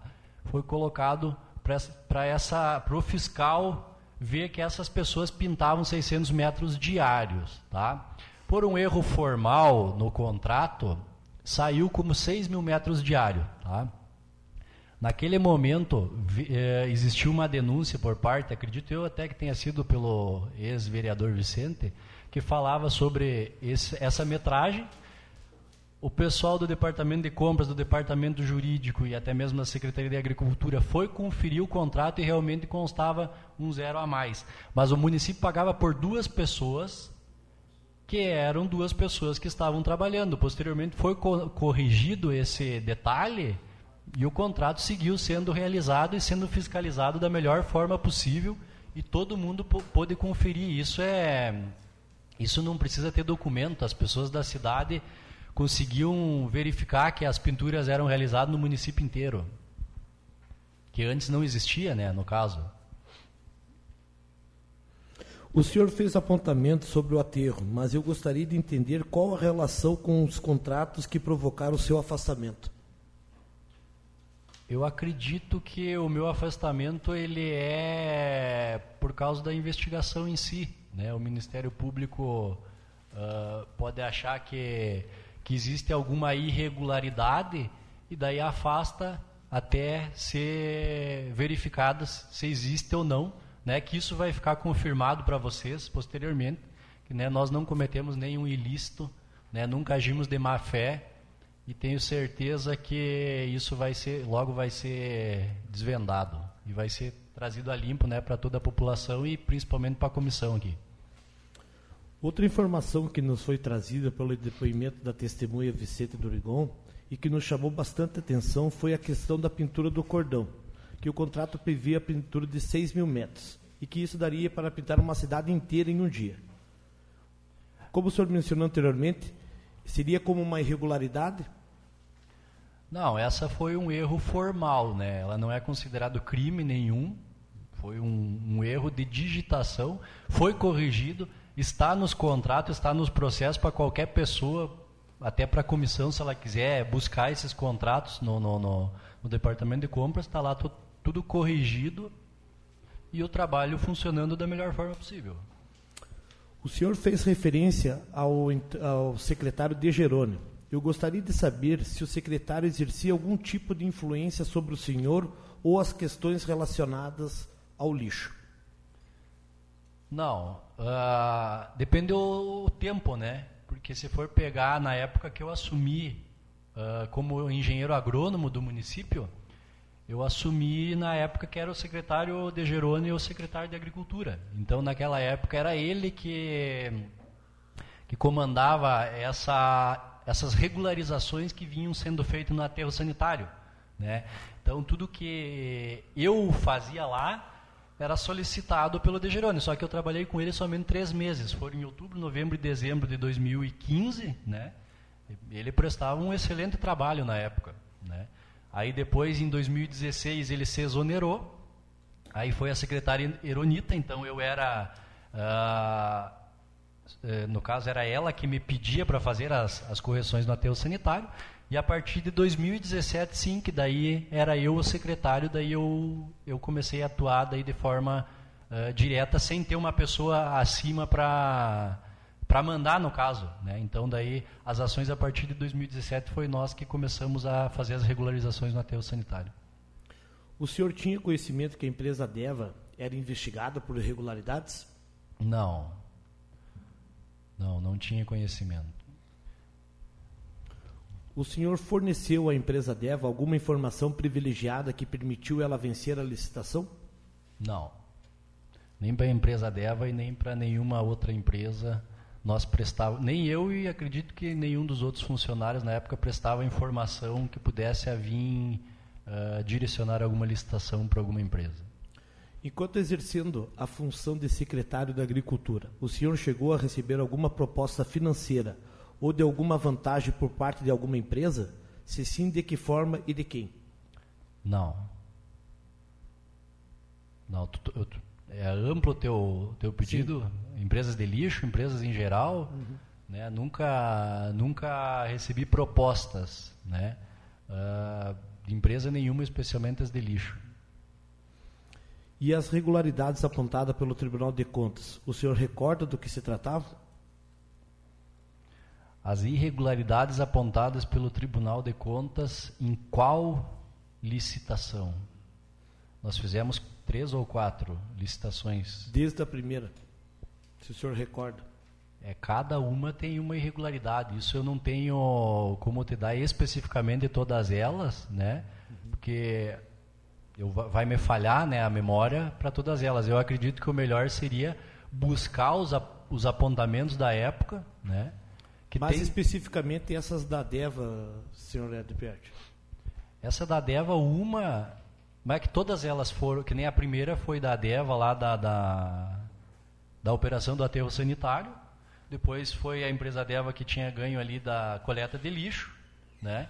Uhum. A da coleta de lixo, que é a mais recente, um dos apontamentos que eu lembro foi o que eu citei anteriormente, que o tribunal solicitou a desaglutinação dos objetos. Tá? Então, o que ele solicitou que era para separar, foi separado e posteriormente foi dado encaminhamento, tanto que o Tribunal de Contas mesmo deu como correta as licitações. A de 2017 é mais tempo ainda. Então, se pudesse ter alguma irregularidade, passaram-se cinco anos, né? Nesses cinco anos, o Tribunal de Contas poderia então ter apontado com mais veemência, mas não. Tu, todas elas foi corrigido o que foi solicitado e vida que segue. Licitação seguiu, né? Seguiu os processos normais e tudo dentro da, da regularidade. O que aconteceu após esses tais apontamentos? Foram corrigidas. Tudo que nós entendemos que deveria ser corrigida devido ao apontamento do Tribunal de Contas foram corrigidas. Inclusive, teve em alguns momentos que eu entrei em contato direto com o Tribunal de Contas para entender qual que seriam as solicitações deles para assim nós corrigir ou até explicar para eles como que funcionava, uh, por que, que tinha sido colocado daquela forma, mas na grande maioria foram corrigidas conforme as solicitações do Tribunal de Contas. Pela documentação que, foi, que, nos foi entregue, percebe-se que a CODESA foi criada para suprir uma necessidade do município, visto que as terceirizadas não prestavam bom serviço. O senhor não acha que voltar a terceirizar o serviço foi um retrocesso? Não. Eu acredito, uh, na época da antiga administração, eu não sei exatamente qual que foi o motivo que eles criaram a CODESA, tá? Acredito que tenha sido por motivos nobres, não vou entrar num, num julgamento aqui. O que o histórico diz é que vinha sendo prestado um serviço muito precário no aterro sanitário e talvez foi criada a CODESA com o intuito de tentar melhorar isso. Tá? Mas nesse meio tempo, não existiu essa total melhora até que chegou no ano de 2017 e nós acreditamos que a terceirização poderia vir trazer essa melhora como realmente trouxe, né? Se nós tivéssemos continuado naquele tocante que vinha sido feito em 2016, início de 2017, onde não tinha uma empresa terceirizada, talvez nós estaríamos até hoje sem uma licença de operação, né? Então foi só através daquilo que nós conseguimos ter mais maquinário, ter mais estrutura para conseguir regularizar o aterro sanitário e e hoje ter a licença de operação. Da mesma forma, na, na coleta de lixo também, acredito que melhorou o serviço. O senhor realizou alguma glosa nos pagamentos relacionados ao lixo ou ao ecoponto? Sim, eu acho que eu citei anteriormente também, né? Mas eu lembro que em 2018, fevereiro ou março de 2018, uh, ah, um dos serviços que estava em contrato pela empresa dela é a cobertura de lixo. O lixo ele é largado numa célula e depois ele tem que ter uma cobertura, tá? E daí quebrou uma máquina e ficou 8 a 10 dias sem, sem ser realizada essa cobertura. Eu retive esse valor do contrato. Posteriormente eles colocaram a máquina em operação, cumpriram o que precisava ser cumprido. Aí sim o pagamento foi feito corretamente. Da mesma forma, no início do contrato da coleta de lixo em 2019, se eu não estou enganado, agosto, setembro de 2019, tem que verificar lá na, na, no setor de contabilidade. Também o ecoponto estava, estava já alugado, mas estava em processo de licenciamento. Licenciamento ambiental demorou um pouquinho e nós fizemos as glosas dos pagamentos também relativos ao ecoponto. Um dos questionamentos levantados pelos denunciantes, senhor Ranieri e o senhor Vicente, foi sobre o senhor acumular as funções de secretário municipal e o mesmo assim ser fiscal dos contratos. Isso procede? Qual o motivo desse acúmulo de funções? Procede e não é ilegal. Eu era quem autorizava os pagamentos, então nada mais justo do que também fiscalizar. Eu gostaria de explicar um pouquinho melhor esse ponto para nós não induzir as pessoas ao erro, tá? Em 2015, quando eu assumi a secretaria como engenheiro agrônomo, eu assinei uma RT como encarregado do ateu sanitário. Tá? Nesse mesmo período, eu também assumi a função de fiscal ambiental.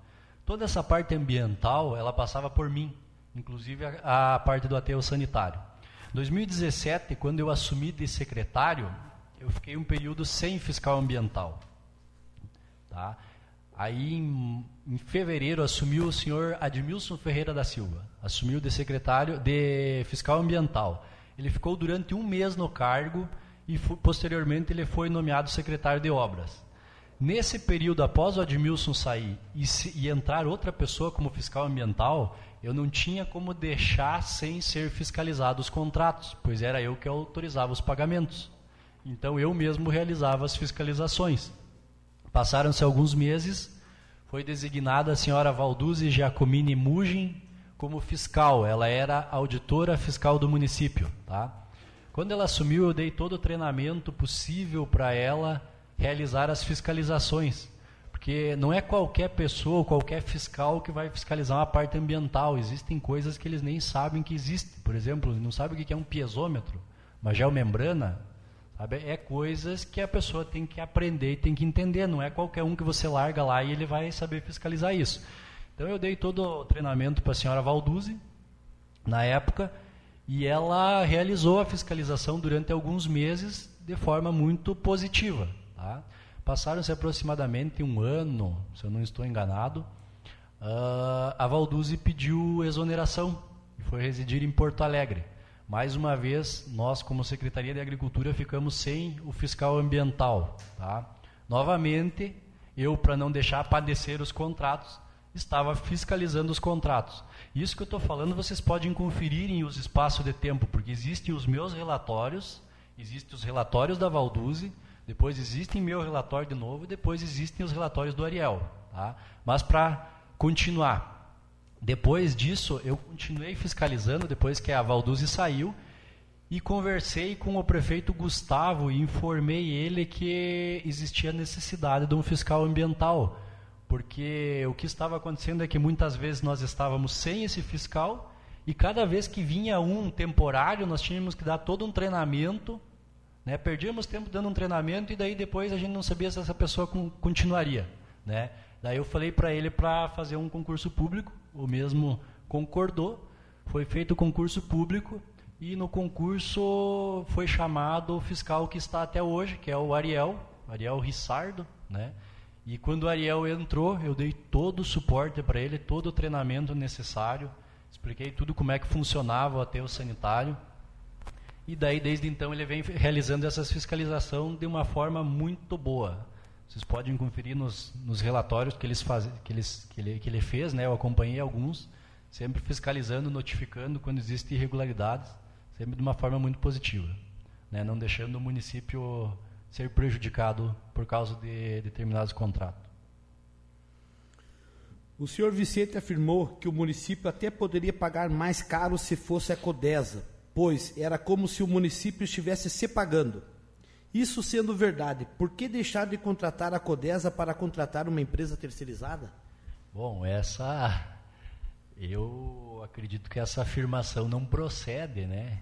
A minha opinião é totalmente diferente. Quando ele fala que o município está se pagando, o município não está se pagando. O município paga um contrato para a Codesa e a Codesa faz o que bem entende do valor. Quando foi falado sobre os recicláveis, os recicláveis entravam no caixa da Codesa e a Codesa faz o que ela quiser do valor. Não isso não volta para o município. Isso não é transferido numa benfeitoria, por exemplo, numa rua, num posto de saúde, em alguma coisa. Esse dinheiro é da Codesa. É mais ou menos parecido com o que ocorre nos Correios. Você já viu os Correios enviando dinheiro para o governo federal fazer alguma obra de infraestrutura? Não existe.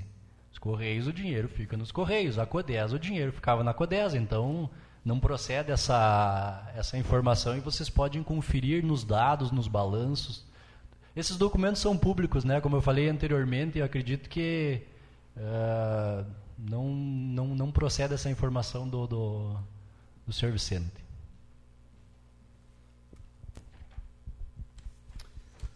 Senhor Ed Piard, o senhor tem mais alguma coisa que eu não tenha perguntado, mas que o senhor gostaria de nos contar? Não, acredito que de momento é isso. Acredito em os outros. Tem, sim. Os outros. Era só da questão da minha parte, se o senhor tem mais alguma colocação a fazer. Não, eu, eu, espero as questões dos outros ao final. Se tiver alguma coisa que faltou, daí a gente conversa. Então, informa a todos um intervalo de 10 minutos e no retorno passo a palavra ao vereador Ranieri.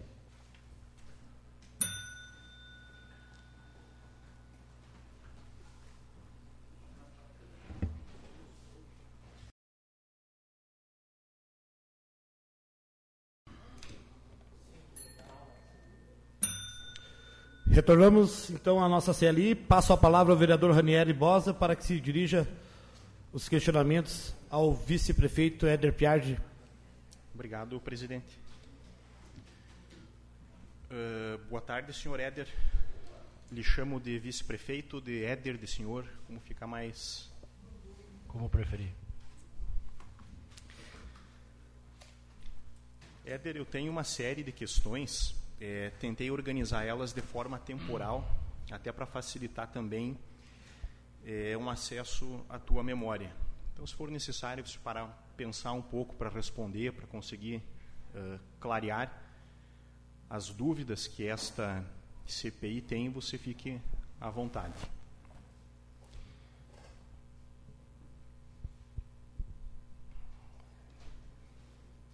Vou começar, eu acho que por uma questão que ajudaria muito na, na elucidação de fatos a respeito da nossa CPI.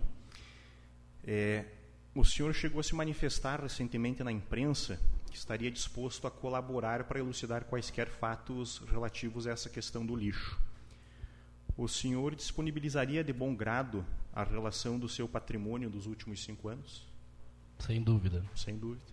Acredito até que já deve ter ocorrido Nós... no Ministério Público nós temos é, uh, inquéritos são duas coisas, dois inquéritos diferentes, né? Uhum. Ok, registrar então que disponibiliza o patrimônio dos últimos cinco anos. Uh, qual foi a função que o senhor ocupava na primeira administração do prefeito Gustavo? Eu iniciei janeiro de 2017, secretário interino de Agricultura e Meio Ambiente.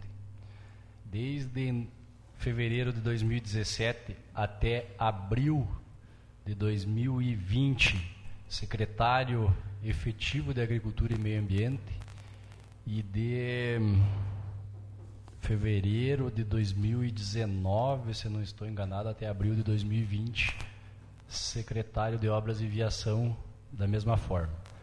Quando passou o dia 4 de abril, que era a data de, de que você tinha que sair da, da, da das funções para concorrer, eu voltei ao meu cargo de engenheiro agrônomo. Ok.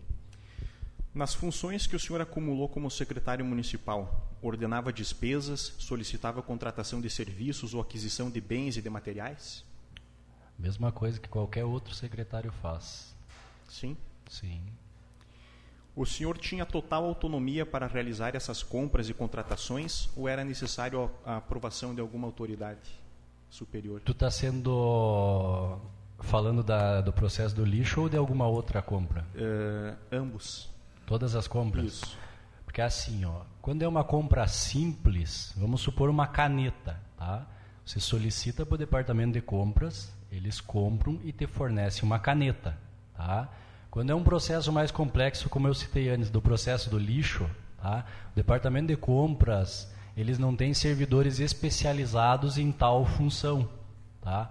Então, o que, que acontece? Às vezes eles solicitam o apoio da pessoa da secretaria que está tá trabalhando mais de perto com esses assuntos para fazer o início do processo. Tá? Posteriormente, após fazer o início do processo, isso é passado para o departamento de compras e não retorna a mim. Isso vai ser necessário para a contabilidade ver a parte financeira, depois vai para o departamento jurídico fazer a análise se está regular ou não, e depois sim que ele é publicado e dá seu andamento. Mas eu, de minha parte, não retorna para mim após esses esboços iniciais, só eu, em caso de dúvida. Eu vou reformular a pergunta. O senhor tinha autonomia para solicitar a contratação de serviços e aquisição de bens ou dependia da autorização de uma autoridade superior? Solicitar? Solicitar. Sim. Isso. Solicitar a. Só que tem que ser específico. Depende qual bem, do que, do que, que tu está falando. Por exemplo, Posso. se você está falando da, da, da, situação da coleta de lixo, logica, logicamente que eu não teria autonomia. Isso daí tem que passar pelo, principalmente pelo prefeito. A gente tem que conversar com o prefeito okay. para saber se é um serviço menor, uma, que nem eu falei, uma caneta, uma coisa de menor relevância, tu tem autonomia. Uhum. Mas serviços mais complexos, ele tem que passar pelos departamentos afim e pelo prefeito municipal. Certo. Nessa condição de secretário, foi o senhor que solicitou a realização de serviço para a contratação de empresas para manutenção do aterro, triagem de lixo, limpeza urbana e coleta do lixo? Não. Não foi o senhor que solicitou a realização da contratação de empresa para prestação desses serviços? Não. Quem é que assina a requisição solicitando a prestação desses serviços? Tá, tu tá dizendo solic... porque assim, ó, você entra em conversa com o prefeito municipal, com o órgão do planejamento, como, como eu citei anteriormente. Você tem um diálogo e daí você tomou uma opinião. Vamos terceirizar, por exemplo, a coleta de lixo. Uh, Aí quem dá o encaminhamento, logicamente, é o secretário, mas a autorização vem de cima. Quem dá o encaminhamento para solicitar para o departamento de compras, por exemplo, eu é, solicito que seja realizada a licitação uma empresa de lixo, logicamente é o secretário, assim como as funções de outro secretário nas suas uhum. secretarias. Se eu concluir bem, então, o senhor fez a solicitação, mas com a anuência do prefeito. Os documentos são públicos. É só vocês olharem.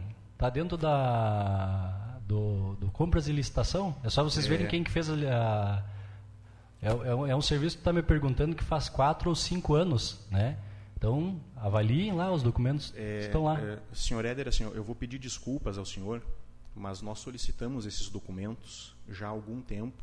Muitos deles não aportaram nessa casa. E se eu estou perguntando é porque nós não temos o conhecimento, não temos a documentação que comprove isso. Isso, inclusive, foi é, motivo de protesto da minha pessoa, pedindo que a oitiva do senhor, por exemplo, fosse adiada para que nós tivéssemos acesso a esse documento. Então a pergunta é muito simples. No caso das contratações em questão, que estão vinculadas ao lixo a partir de 2017, limpeza urbana, coleta e manutenção da triagem é o senhor quem assina as requisições solicitando a contratação do serviço, abertura de licitação? Provavelmente sim. Com a anuência do prefeito. Com a anuência do prefeito.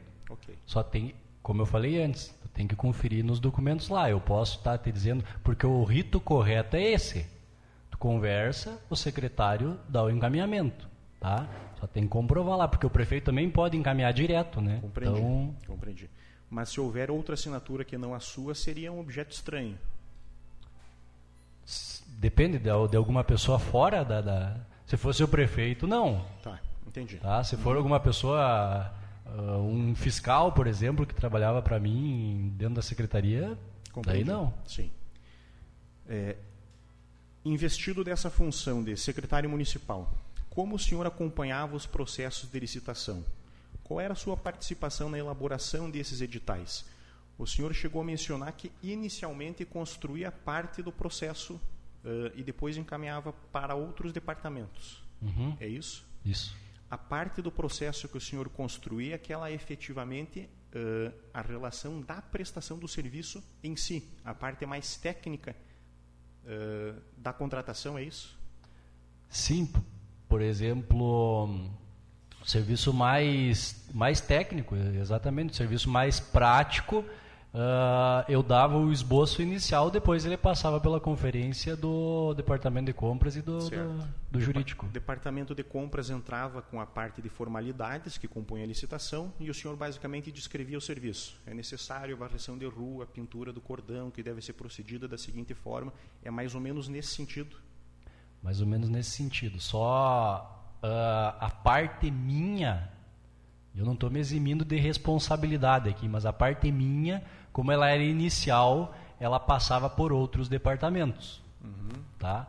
Então eu escrevia, por exemplo, se eu escrevesse alguma coisa fora do normal, que fosse visto pelo departamento, eles iam apontar, ó, aqui está fora do normal. Uhum. Entendeu? Não era quem dava a última palavra. Sim. Nesse, nesse ponto aí. Mas... A parte formal, como tu citou. Uhum. A parte formal, dificilmente eu olhava, né?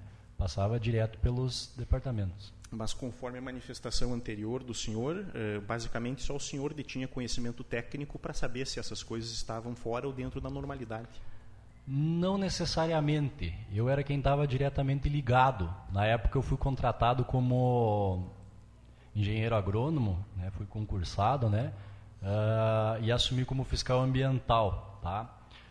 Tem, tinha também ao meu lado o servidor Ivomir Minosso, técnico agrícola. Tá? Também poderia ter conhecimento disso. Também teria a servidora Ana Kelly, que é bióloga do município. Tá? Na época, nós acabamos. Por, quando eu assumi como secretário, que eu era o agrônomo da prefeitura, já ficamos sem uma pessoa, porque o agrônomo não estava mais. Tá? O servidor Minosso ele assumiu o sindicato dos municipários, também não estava mais. Uhum. Então, existem outras pessoas, né? Mas eu era a pessoa mais próxima e, e que mais tinha conhecimento, porque eu tinha trabalhado em, lá no ateu sanitário durante praticamente é, 18 meses. Então, existiam outras pessoas que tinham capacidade de elaborar a inicial da licitação que o senhor fez. Mesmo assim, o senhor fez não delegou a atividade para outras pessoas que lhe eram subordinadas e que tinham conhecimento técnico para fazê-lo. Sim, existiam outras pessoas e existem outras pessoas. Uhum. Mesmo assim, o senhor fez a inicial dos editais. Boa parte. Ok. O senhor participava de alguma forma uh, do processo de licitação quando abertura, por exemplo, das cartas para credenciamento, homologação das empresas? E mesmo proposta de financeira? Não. Nunca participou? Não. Em nenhum dos três processos que levaram à contratação dos três contratos com a Delva? Participar efetivamente não. Um dia eu eu estava no departamento e eu, eu, eu visualizei ocorrendo. Uhum. Ocorrendo uma licitação, mas eu nem fiquei muito tempo. E eu não participei porque eles estavam numa sala ao lado. Tá. Mas de participar diretamente, Nunca participei. Certo. A comissão de licitação, então, nunca perguntou para o senhor se poderia ou não homologar determinada empresa uh, ou descredenciar ela de participar do certame? Não, até porque eu não, não tenho essa atribuição e nem essa responsabilidade. Certo. Tem que passar pelo departamento jurídico para poder saber se a empresa está regular ou não, se vai ser homologado ou não. Uhum. Então, uh, como eu falei, tu faz os esboços iniciais, passa por todo o processo. Eu só ia ver de novo esse processo depois de uma empresa já estar tá habilitada e já, já está prestes a trabalhar, que daí é quando começava o trabalho de fiscalização e de acompanhamento. Certo. Eu vou ler aqui uh, uma proposta de impugnação que foi realizada por uma das empresas que diz o seguinte.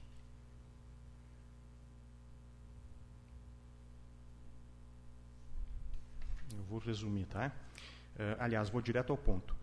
Aos 24 dias do mês de julho do ano de 2019, reuniram-se a comissão de licitação para decidir quantas propostas licitadas, baseadas na manifestação do secretário municipal da Agricultura e Meio Ambiente e de Obras e Viação, a comissão decida pela desclassificação da proposta da empresa Eco Verde, tendo em vista que não apresentou planilhas solicitadas ao ato comprobatório.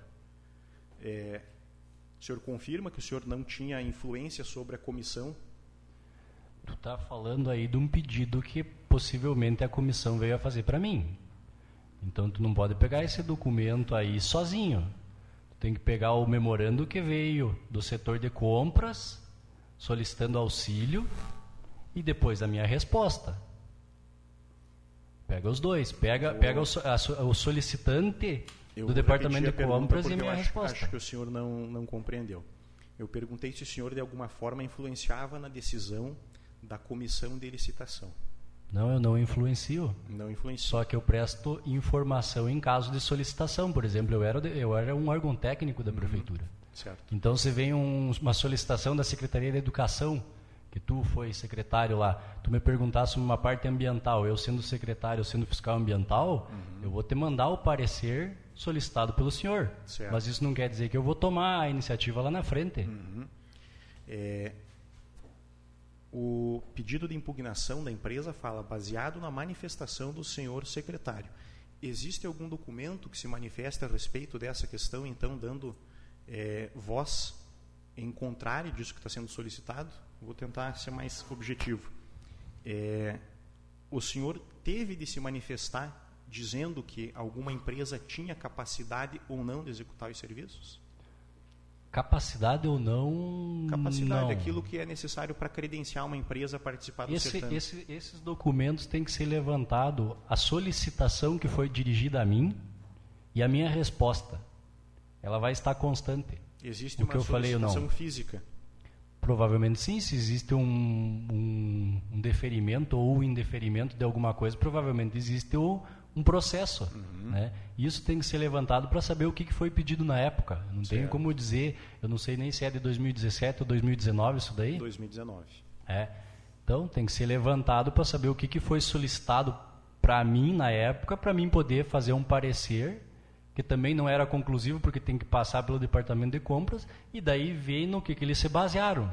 Então são dois ou três documentos que tem que ter para Compreendi. Seguindo, então. É, quem elaborou os edi- os editais que resultaram nos processos de contratação? O senhor disse que fez parte deles, eh, um pedacinho. Quem é que a gente pode eh, apresentar como responsável, arguir, sobre a constituição final desses editais?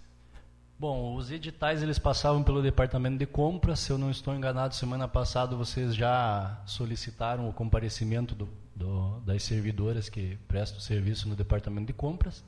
Eles podem falar sobre todos esses processos. O senhor pode me Post- dar o nome departamento de compras? Eu tratava diretamente com a Patrícia e com a Vanusa, que Patrícia são e as, as chefes do setor. Ok. Patrícia Ivanus. Ahn, depois, eu não sei a ordem exata se ia para o departamento e voltava ou ao contrário, mas passava pelo departamento jurídico.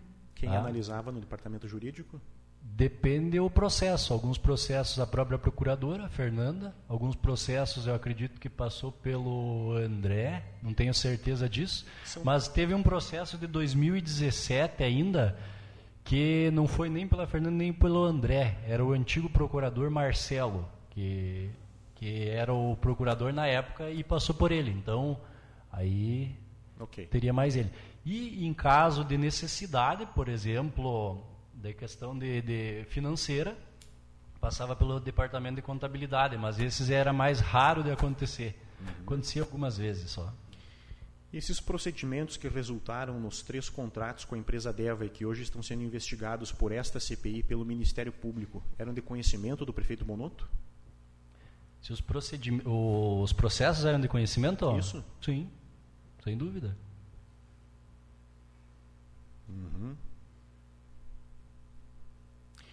O senhor tem conhecimento se o município mantinha, em algum momento, eh, contrato com a Codesa para manutenção do aterro municipal? Não do serviço de triagem, manutenção do aterro.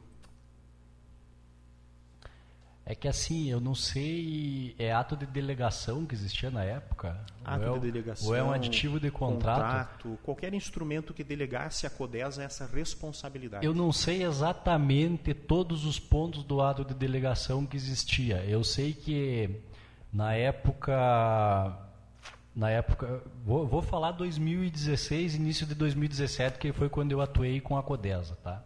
Eu conversava diretamente e poucas vezes com o presidente, que era o Heraldo, né? Até sugeria para eles que eles estavam com um problema lá que eles não conseguiam comercializar o vidro né? Daí até eu sugeria para eles ir de atrás de algumas outras empresas para tentar ah, comercializar esse vidro. e o servidor Tadeu Fregulha, que era o encarregado na época, que eu, eu acredito que era o, o, próprio Heraldo que encaminhava ele para o aterro sanitário. Então o Tadeu, ele tomava decisões junto comigo.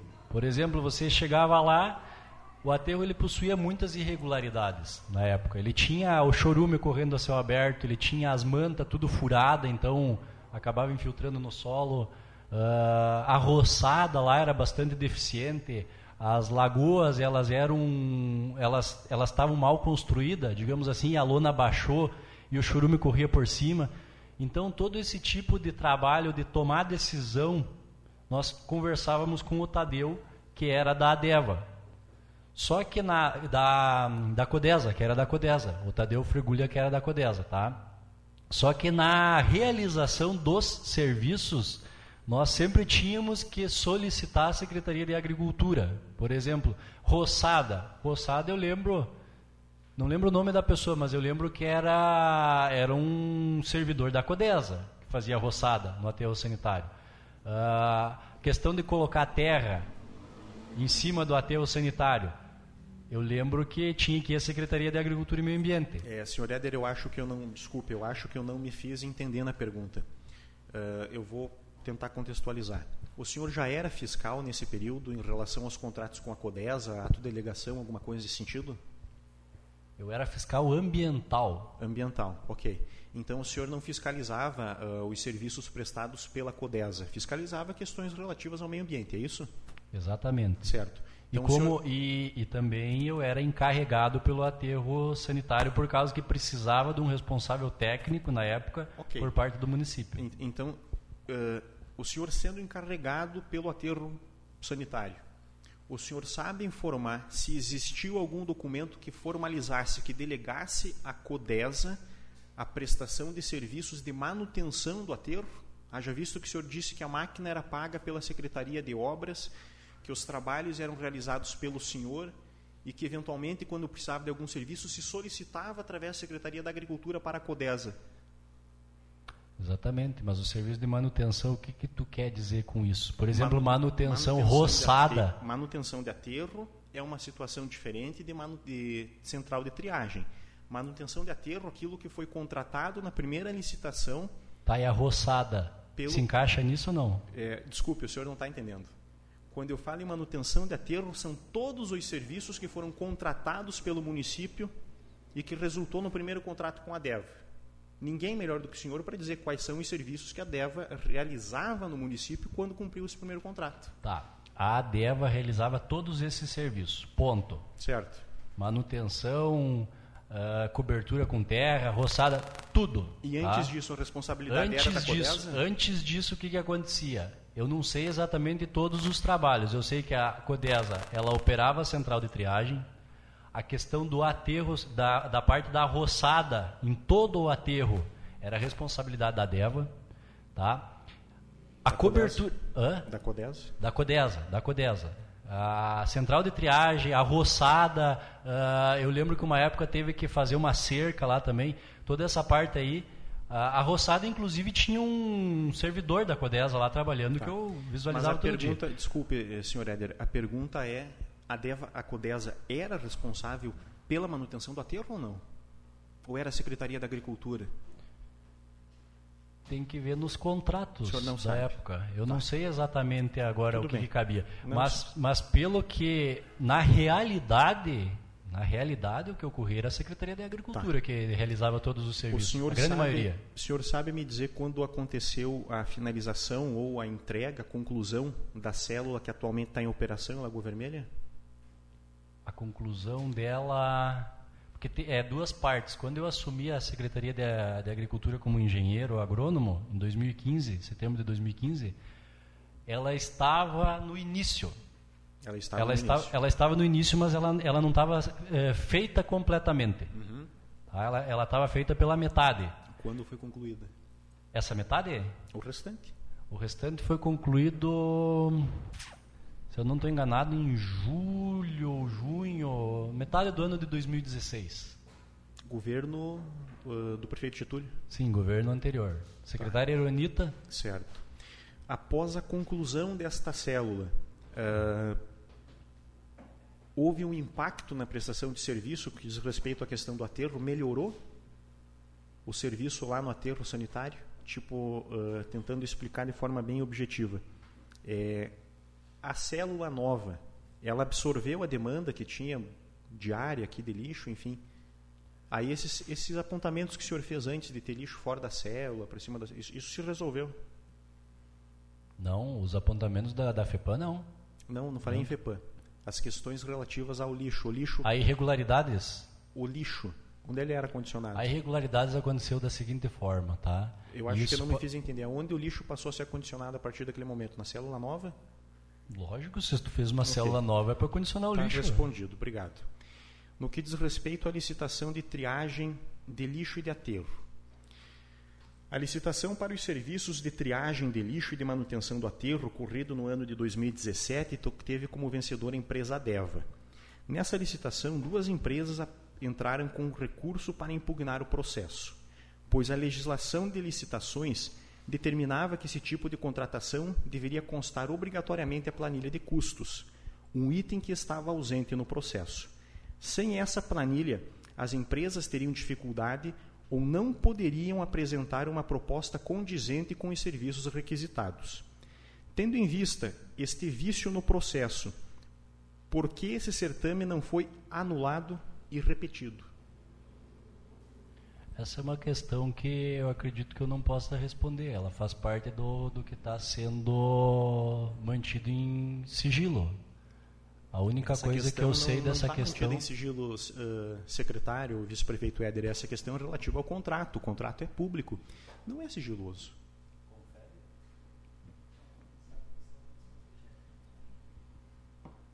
Desculpe, não entendi. Essa Desculpe, quem é o senhor? Está constituído nos autos? Tem procuração, vereador Gabriel. Juntado e distribuído para nós? Certo. A é, única coisa que. Desculpe, eu não entendi o que, que ia estar respondido. Não, eu te respondi a questão aquela, só que essa daí tu está falando, eu falei que ela consta nos processos do Ministério Público. Tá. Eu não posso levantar um sigilo que. É, eu, é. eu acho que eu não estou entendendo. Eu estou falando de um contrato que é público e que eu imprimi ele no portal da transparência da prefeitura. Não há sigilo. Sim, Está dentro do processo do Ministério Público, que eu não posso falar. Em tese, os três Porque, contratos... De repente, de repente pede para a comissão aí fazer um requerimento, levantar tese, a questão... os três contratos estariam dentro do, do, do, do, processo porque estão sendo investigados. Então, o senhor não pode uhum. falar dos uhum. contratos? Vereador Ranieri, o, o depoente tem o direito de ficar em silêncio caso ele deseje. Mas ele ainda não recorreu ao direito de ficar em silêncio? O senhor tem esse direito também, caso o senhor queira. O senhor está sugerindo que ele fique em silêncio? O senhor não, é não é arguidor não, junto com... Não. Desculpa, eu não estou entendendo. Vereador Ranieri, pelo princípio da legalidade, vamos dar continuidade ao depoimento. E eu, só para esclarecer o questionamento que o senhor está fazendo, ou, ou do investigado Herder Piard, ele tem o direito de permanecer calado ou de responder. O senhor evocou esse direito, tudo bem. O fato do senhor visitar a empresa Deva, bem como a empresa Vira Lagoa Vermelha, e conhecer a operação do aterro e da triagem de lixo pode ter dado à DEVA uma vantagem em relação às demais concorrentes? Não. Não pode? Não. Ok. O processo, Os... o processo ele é publicado no site e qualquer uma das empresas pode conhecer, ter conhecimento uhum. do processo Inclusive tinha na época uma, um dos pontos do processo que solicitava às empresas uma visita técnica, uhum. para evitar já que alguma empresa pudesse beneficiar por conhecer. Isso, essa, essa seria a próxima pergunta, o senhor já respondeu então, se havia um momento para que existisse a visita técnica. Obrigado. O edital previa então uma data, é, mais alguma empresa veio a visitar o aterro? Todas as que participaram. Todas elas visitaram. Cooperativa Nosso Lar, eu acho que é. Certo. Esteve é. fazendo visita técnica, empresa esse, Ecoverde. Uhum. Eles pediram um documento falando desse processo que alguém recepcionou, alguém caminha eles, né? Isso deve constar no processo que nós ainda não recebemos.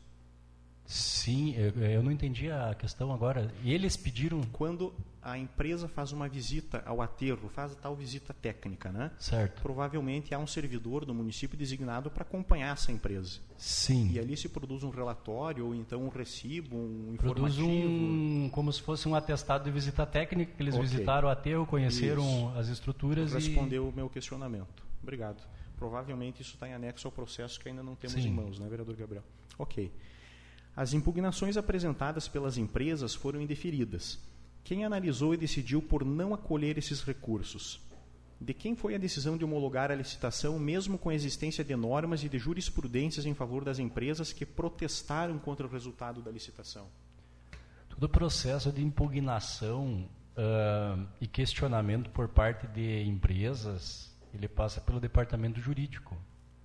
Não sou eu que dava a palavra final nenhuma. Okay. Então, possivelmente, ele passou pelo departamento jurídico, foi feito o parecer, e dali para frente eu não tenho conhecimento. Eu tenho conhecimento depois que a empresa ganhou ou não. Uhum. Ok. Em 23 de agosto de 2017, a DEVA assinou o primeiro contrato com a Prefeitura. Meses depois, o Tribunal de Contas do Estado veio apontar vícios e inconformidades nessa mesma licitação. Os apontamentos do tribunal eram os mesmos alegados pelas empresas que participaram da licitação. Essas falhas não prejudicaram a licitação? A DEVA não foi beneficiada com a decisão de não acatar as impugnações por falta da planilha orçamentária? Não. Tudo que foi solicitado por meio de empresas foi respondido por, pelo departamento jurídico do município. Acredito que esses documentos devam, devam constar, né, nos, não sei se eles constam na prefeitura ou não, mas vocês podem ter acesso a eles. Uhum. E, e todas as respostas do, do departamento jurídico que davam prosseguimento ou não aos processos licitatórios. Depois que o processo ocorreu, o Tribunal de Contas já verificou várias vezes, isso fazem cinco anos, e nunca fez um apontamento mais incisivo com relação a isso. No começo até foi, uh, se eu não estou enganado, foi falado sobre planilha, né? mas quando passou pelo departamento jurídico e foi respondido tanto a impugnação das empresas como para o Tribunal de Contas, dali para frente foi dado encaminhamento e eu não, não sei o que, que aconteceu. Certo. Em algum momento antes de ocorrer essa licitação em específico, a primeira licitação, a de aterro e de triagem, o senhor se correspondeu pessoalmente por telefone, por e-mail, por aplicativo de mensagem com o representante da empresa interessada em participar do certame, com qualquer uma delas? Não. Eu me é, eu só não, não, entendi o momento que tu falou. Antes da licitação? Antes de ocorrer o primeiro processo de licitação, em 2017. Não, isso fazem cinco anos, né? Então nós estivemos visitando, como foi lido no histórico, a empresa, uhum. né? Eu não lembro exatamente quem que entrou em contato para conversar com o proprietário da empresa para marcar essas visitas aí. Então eu não tenho como te afirmar isso, mas eu nunca passei documentos relativos à licitação para empresa nenhuma, e especialmente a empresa Deva, que é objeto da, da investigação. É, o senhor sabe o nome do dono do proprietário dessa empresa Deva? É o Rogério Trevisan, né? Rogério é Trevisan. o mesmo da, da investigação. Então, vamos ao contrato, firmado em 23 de agosto de 2017. É, o senhor sabe quantos aditivos esse contrato teve? Não sei. Quem é que requisita aditivos contratuais? Aditivos contratuais. Não lembro de cabeça. Acredito que seja no final do contrato ou é o departamento de compras setor de contabilidade também, tá. pode ser. Uh, pode, não, ter a saída, é... pode ter a saída da secretaria também, só que eu não estou lembrado se todos eles saíram da secretaria ou saiu tá. do departamento de compras ou Compreendi. de contabilidade. Uh, então eu vou mudar a pergunta. Mas eu acredito que foram todos os anos. Né? Tá. Se ele foi em 2017, possivelmente ele tinha validade de um ano, uhum. então 2018 deve ter sido feito um aditivo. Certo. 2019, 2020, agora não sei se teve na metade do ano, não teve. É, é, deixa eu tentar ser mais claro. É, o senhor fez pedidos de aditivos contratuais relativos a esse primeiro contrato, que é o contrato de manutenção de triagem e do aterro? Aditivos contratuais Isso. depende. Se é a renovação de contrato, eu acredito que sim. Sim. Tá. A renovação de contrato, e... após um ano, ele, ele ocorre, né, com as correções certo. necessárias. E... e a composição de preços? Se eu não estou enganado, no primeiro ano não existiu. Não existiu composição de preço. Mas se eu não estou enganado, isso tem que levantar porque são os documentos uhum. que estão na, na, no setor de compra. Certo. É, eu obtive a informação de que seriam oito aditivos contratuais e um nono que suspendeu os serviços agora recentemente. Tá? Esse contrato, conforme o senhor falou, ele iniciou em 40 mil reais e hoje ele estaria custando 54.900 após os aditivos. Isso inclui uh, apenas o serviço de triagem. Já o serviço de manutenção do aterro ele começou em 17.400 e custa atualmente 23.600, segundo contratos que constam no portal da transparência, totalizando um custo mensal de 78.500. O contrato número 121 ainda de 2017 foi resultado do processo de licitação que já mencionamos. No artigo 9 desse contrato, o senhor é nomeado fiscal. O senhor pediu para ser nomeado fiscal desse contrato ou o senhor foi designado por alguém? Desse contrato em específico? Do contrato em específico, na época. O problema é que as datas é difícil de eu saber na época por causa que nós ficamos muito tempo. Nós tinha fiscal durante um tempo, depois nós não tínhamos fiscal. Se foi uma época que nós não tínhamos fiscal, provavelmente eu tenha pedido para ser o fiscal. Se foi numa época que nós tínhamos fiscal, provavelmente o fiscal ambiental foi colocado como fiscal do, do, dos contratos. Ok. Como fiscal, o mesmo artigo, artigo 9 do contrato 121, lhe confere atribuição ou o poder de emitir pareceres, além de anotar todas as ocorrências relacionadas com a execução do contrato. Uh, o senhor chegou a mencionar que realizou uma série de apontamentos, uh, ou mesmo, vamos usar o termo é, laudo, que uhum. o senhor. Laudo, né? É... Relatório? Relatório. Relatórios. Tá? É, esses, esses relatórios que o senhor uh, apresentou, algum deles diz respeito à questão da triagem não está sendo executado, está sendo executada de forma inapropriada lá no aterro sanitário? Foram vários laudos. Como eu citei no histórico, a grande maioria dos relatórios que eu fazia com apontamentos não eram de grande de grande relevância. Eram serviços que nós notávamos que tinha a licença da FEPAM, que daí já constava, ou então uh, os, as notificações da FEPAM que nós deveríamos regularizar. Tá? Compreendi. Quando eu notava que existia alguma inconsistência num serviço, por exemplo, aquele que eu citei antes ali, ficou seis ou sete dias, eu não lembro quanto tempo, ficou sem uma cobertura de terra. Foi feita uma notificação dizendo: não está sendo feita a cobertura de terra, tem que regularizar, é, por causa que nós podemos responder criminalmente, na parte ambiental, né, é, através de multas. Roçada, por exemplo, se a roçada tocasse de aumentar e eu notasse em algum ponto uh, não estava sendo roçado, eu já fazia um apontamento para o próximo mês tem que estar tá tudo correto, senão nós... Esses, esses relatórios, eles constam na documentação da Secretaria da Agricultura, não da Fazenda. Constam na... Re... Acredito que constam nas duas, mas o que eu tenho certeza é na da Secretaria da Agricultura. Ok. É, Viego, consegue todo... colocar para nós a imagem da 1 até a 4? Uh, eh, por favor, senhor Éder.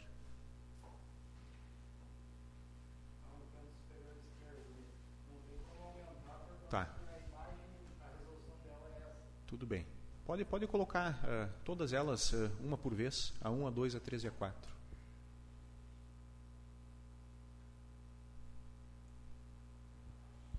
Pode, pode passar?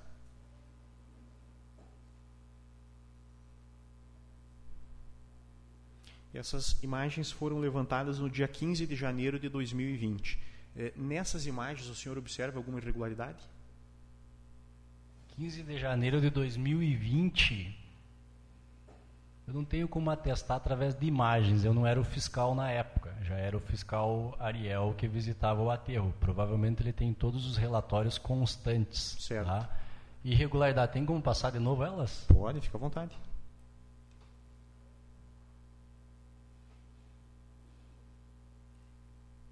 Fica à sua disposição. Quando o senhor quiser mudar a imagem.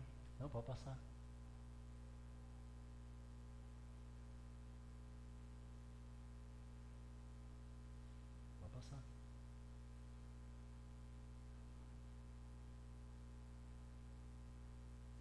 Lixo está totalmente dentro da célula.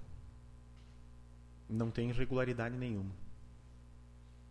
Irregularidade ambiental. Segura essa, essa imagem, por favor, Viego. Vamos eh, nos ater a essa imagem. O senhor identifica ah. alguma coisa equivocada nessa imagem, algum problema? Se você está querendo que eu fale que as garrafinhas ali poderiam ser recicladas, realmente aquelas garrafinhas ali poderiam ser recicladas, tá? Só que o que acontece dentro do aterro sanitário é que nem tudo aquilo ali ele ele é visto. Tem tem muitas vezes que passa batido esse tipo de coisa. Agora dentro da central de triagem o que ocorre é que cai o lixo, passa por uma esteira, passa por uma esteira e eles vão separando todo o material. Uhum. Não sei se é esse o ponto que tu está citando ali, naquele ali, mas mas nada fora de crime ambiental ou irregularidade nenhuma. Tá, mas deixa eu ver se eu entendi. É, o município contratou a DEVA inicialmente por 54.900. Atualmente pagava, é, desculpe, por 40 mil, atualmente pagava 54.900 para fazer o serviço de triagem. O serviço de triagem está sendo entregue eh, na sua avaliação a partir dessas imagens? Eu fui fiscal, tu tem que ver até o ponto que eu fui fiscal. Eu não vou falar de, dali para frente, porque daí eu não tenho como atestar uma coisa que eu não, não vi, tá? Dentro da época que eu fui fiscal, estava sendo entregue a contento. Tá, então deixa eu fazer uma Tanto pergunta. que vou, vou, vou só trazer mais um dado para juntar o teu questionamento aí. Em 2017, quando nós uh, estávamos para regularizar o aterro, um dos questionamentos da FEPAM foi para nós fazer uma quantidade de, de, de, de, volume que ainda caberia dentro do aterro sanitário. Tá? Naquele ponto, eu fiz um cálculo juntamente com o engenheiro Leon, que ainda ele tinha de aproximadamente 4 a 5 anos do aterro sanitário. A FEPAM me questionou dizendo que o aterro sanitário, pelos cálculos que eles fizeram, durava somente dois anos e meio. E esse cálculo está dentro do, do, do, dos relatórios da Agricultura e Meio Ambiente, tá? Uhum. Nós questionamos a FEPADS e falamos para eles que com a triagem sendo feita da forma correta, como estava sendo feita, compactação, tudo certinho, iria durar os cinco anos. Soma agora 2017 até hoje. Tá. Cinco anos. É... E ainda o aterro está operando e vai operar até metade okay. do ano que vem. É, o senhor tem é conhecimento, o senhor sabe que fiscal ambiental é diferente de fiscal contratual. É, os contratos que eu observei que estão disponíveis no portal da transparência, que tem uma série de aditivos, não tem nenhum aditivo que retira o senhor da posição de fiscal do contrato e delega para outra pessoa, em momento algum. O senhor fala que outras pessoas exerceram atividades de fiscalização relativas ao meio ambiente, mas em nenhum momento observei que documentalmente o senhor deixou de ser fiscal desses contratos. Então vou perguntar mais uma vez no seu entendimento, está tudo certo no que diz respeito à triagem, ela é satisfatória. Nunca houve um apontamento nesse sentido durante o período que o senhor fazia a fiscalização. No ponto que eu fazia a fiscalização, existiu diversos apontamentos. Eu solicito que, se possível, peçam os, os relatórios que foram encaminhados para o departamento de compras ou departamento de, de, de pagamento lá da, da, da, contabilidade. Lá vão constar todos os, os apontamentos que nós fizemos por irregularidades. Alguma, não me recordo, alguma... não me recordo se tinha algum sobre triagem. Possivelmente dentro de quatro anos pode ser que existam sim. Na grande maioria, o que foi feito dentro desse tempo que eu estive à frente da fiscalização foi otimizar os serviços e isso foi otimizado. Porque o que nós tínhamos anteriormente era um aterro que iria durar mais um ano aproximadamente, não mais do que dois, né? E hoje nós estamos chegando a seis. Então os serviços foram sempre muito bem realizados nesse ponto. Agora, você precisa de mais documentação e evidência do que foi fiscalizado ou não, aí tem que pegar os relatórios.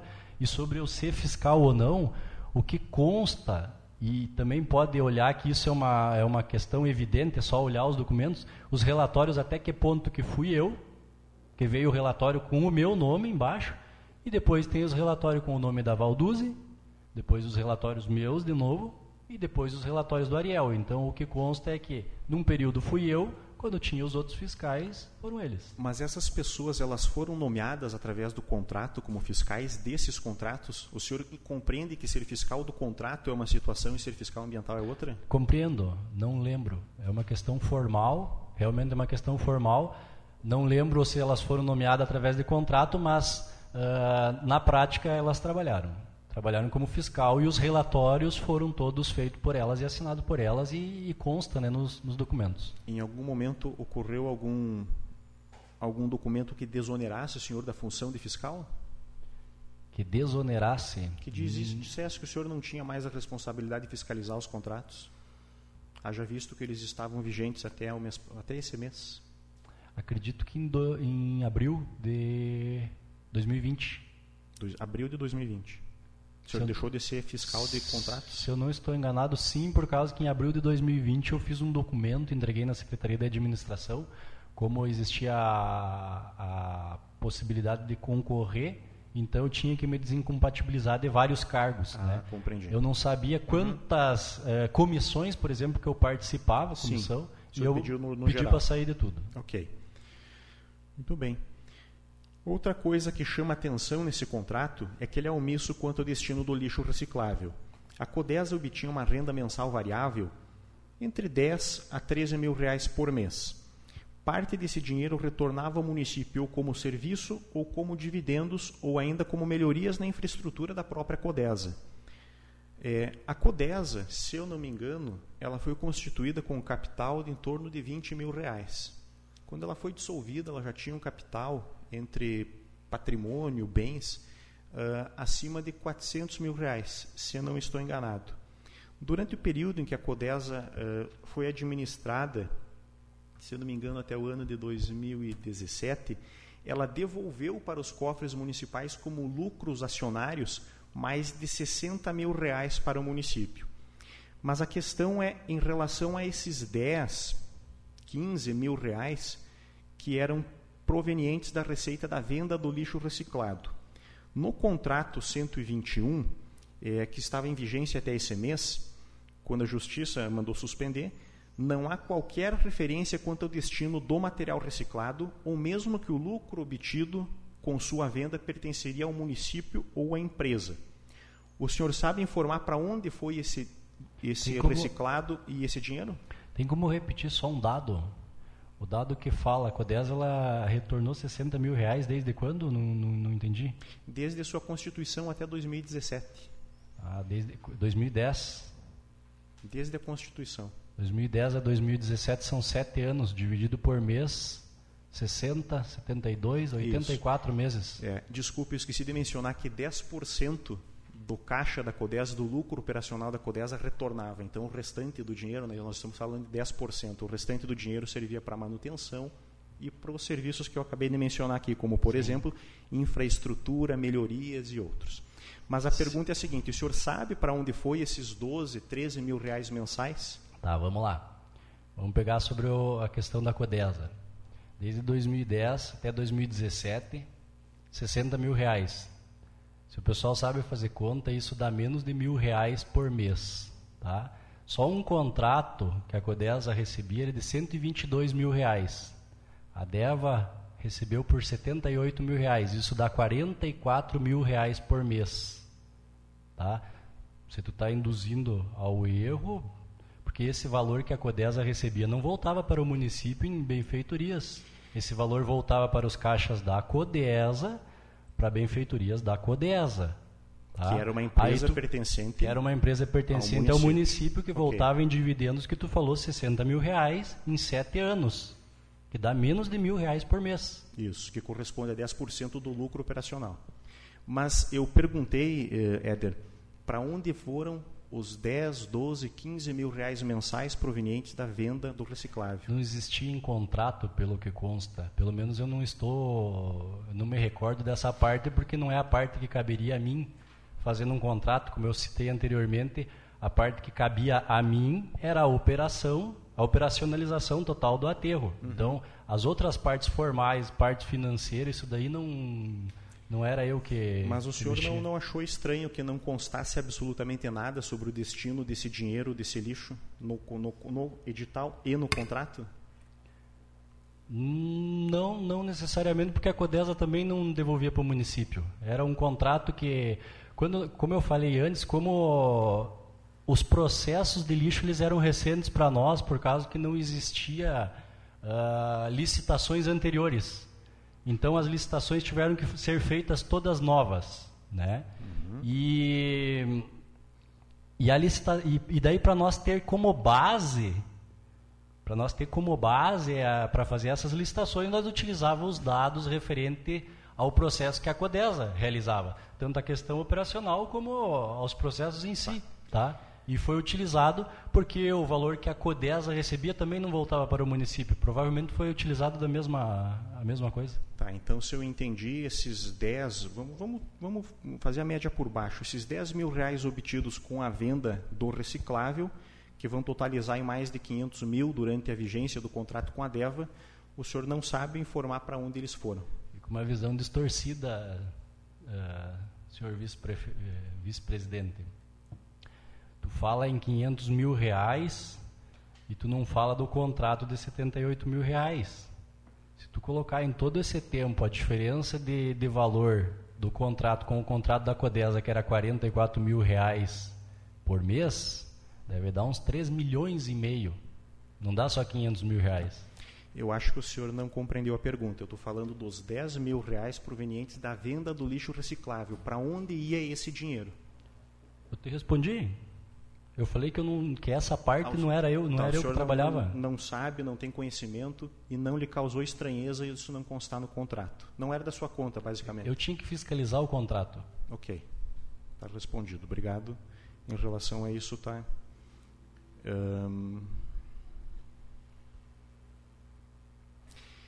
Em algum momento, no edital de licitação que o senhor ajudou a construir, é, fazia alguma referência a esse lixo reciclado?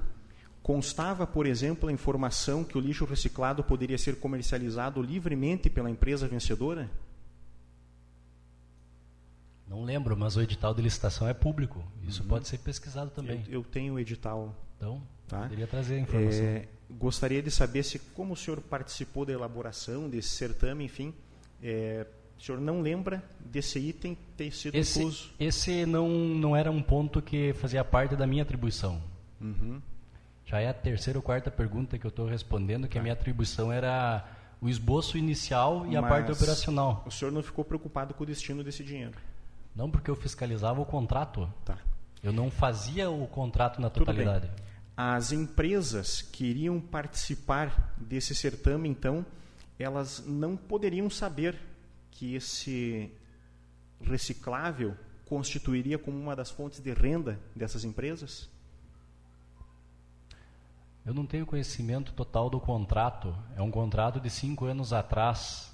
Todas as empresas elas teriam conhecimento da mesma coisa até onde consta na documentação, é o senhor era fiscal dos contratos até o período pré-eleitoral, quando teve que se afastar. E o senhor está dizendo que não tinha conhecimento desse item no contrato. Não, não, não. Eu não tinha conhecimento do final da licitação. Aquilo é público. As empresas, elas vão olhar no, no, no, no acredito que saia no site, no jornal, sei lá, elas vão verificar e aquilo ali, todas as empresas vão ter acesso à mesma coisa. Então, o que tinha para uma, tinha para as outras. Uhum. Entendi. Então quer dizer que as empresas elas não sabiam da existência dessa segunda fonte de renda. Tem que perguntar para elas se elas sabiam ou não. A minha função era outra. A sua função, até onde o senhor colocou, foi ajudar a elaboração dos editais. Isso, ajudar a elaboração dos, edita dos editais de operação, uhum. a parte técnica. Certo. E a triagem não é a parte técnica? A parte técnica, a triagem é lá a catação lá na esteira. Tá. A parte financeira é diferente. Deixa eu ver se eu entendi. O senhor se preocupou em dizer como é que tinha que se separar do lixo, mas não se preocupou em dizer o que, que ia fazer com esse lixo, para onde ele ia, o que ia acontecer com o recurso da venda dele. O lixo para onde vai é responsabilidade da empresa. A empresa ela tem uma licença de operação certo. e uma licença ambiental que ela deve dar a destinação correta. Isso é uma questão da empresa. A nossa parte, como licença de operação, para saber onde é que vai o lixo, onde é que não vai, é a nossa licença dentro do aterro, que ele deveria ser colocado certinho dentro da célula. O lixo que sai dali é uma responsabilidade da empresa. Aí a parte, a parte técnica do contrato eu ajudei a montar, eu ajudei a fiscalizar posteriormente. Uhum. Tá? Uhum. A parte mais formal, daí não fui eu que fiz. Entendi. Eu só fiscalizei, mas se constasse, eu, eu fiscalizava. Na época da Codesa, o senhor se preocupou em ajudar a Codesa a vender o, o lixo, que não, o, li, o, vidro que não estava conseguindo colocar no mercado, mas após a realização da terceirização, o senhor não se preocupou mais com o destino e nem Na com época valor... da Codesa, inclusive tua administração, eu me preocupava porque eu via que estava tomando uns rumos não muito corretos. Mas durante o processo de licitação quando, o senhor não tinha essa preocupação? Quando nós conversávamos com o presidente Heraldo, existia a boa intenção de regularizar o aterro sanitário e achar alternativas para tornar a Codesa viável. Tá? Nesse ponto, o próprio presidente Heraldo em algumas oportunidades, inclusive eu tinha um e-mail há um tempo atrás, e não estou criticando ele, não estou questionando também a parte dele, entrou em contato com alguns outros municípios para ver se esses municípios tinham interesse em vir participar, em vir participar não, em terceirizar o aterro sanitário porque já estava causando um problema. Tá? O que, que me cabia na época? Auxiliei ele. Se ele está passando por dificuldades, eu como funcionário, eu não vou deixar ele passar por dificuldades sozinho surgiu uma, uma empresa, não lembro mais como é que é o nome, de Passo Fundo, que. É, senhor que Heller, me desculpe, mas eu acho que o senhor não compreendeu. Eu não me posto aqui como advogado da Codesa, tá? não tenho o objetivo de defender eh, qualquer situação relativo à Codesa. Nós estamos aqui para tentar elucidar os fatos que levaram ao seu afastamento da condição de vice-prefeito no município de Lagoa Vermelha. Tá? Então eu quero ser bem claro: o senhor não sabe absolutamente nada sobre o destino do recurso que era uh, uh, angariado com a venda do lixo. O senhor não sabe. A parte financeira, eu só sei o que consta nos relatórios da prefeitura. E ainda mais e ainda mais agora recentemente. Quando a foi, parte financeira da Codesa. Quando foi assinado o contrato e criado o edital do qual o senhor disse ter participado da elaboração, essa não foi uma preocupação nem do senhor, nem das outras pessoas que participaram da elaboração desse edital. Das outras pessoas eu não posso falar por elas, né? Mas alguma da delas minha... falou alguma coisa relativa a isso para o senhor? Não lembro. Não lembro. Na tá. época, faz cinco anos. Ok. Então, não sabemos o paradelo desses 500, 600 mil reais. Tá bom. A licitação de limpeza urbana, agora se trata de outro contrato. Em janeiro de 2019, houve a primeira tentativa de terceirizar os serviços de coleta e de limpeza urbana. Coleta e limpeza urbana, outro contrato. O TCE apontou antes da abertura das propostas. Em decorrência desse apontamento, a licitação foi anulada em 7 de março de 2019. Por orientação do Tribunal de Contas, ocorre o desmembramento da licitação, que passa a ser em duas. A primeira, ou uma parte, a coleta, e uma segunda parte limpeza e limpeza urbana, né, que uh, engloba varrição, pintura de cordões, essas questões. A licitação de limpeza urbana deu origem ao contrato 69/2019, assinado em 31 de maio de 2019. Este é o segundo contrato assinado entre o município e a empresa Adeva. Confirma isso. O, o, segundo contrato é o contrato de varrição de limpeza urbana. Não. Não? Na época do ex-prefeito Getúlio tinha contratos com a empresa Deva. Tá.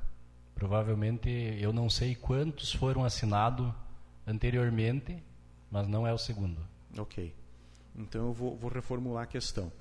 É, durante a gestão do prefeito Gustavo Bonotto, Sim. foram três contratos assinados. Sim, o de limpeza urbana é o. Acredito que seja o segundo. Segundo, ok. Não, Já... pera. Tem mais um contrato. Que é o 90. Que é. Eu não, não, não lembro por número. Tá.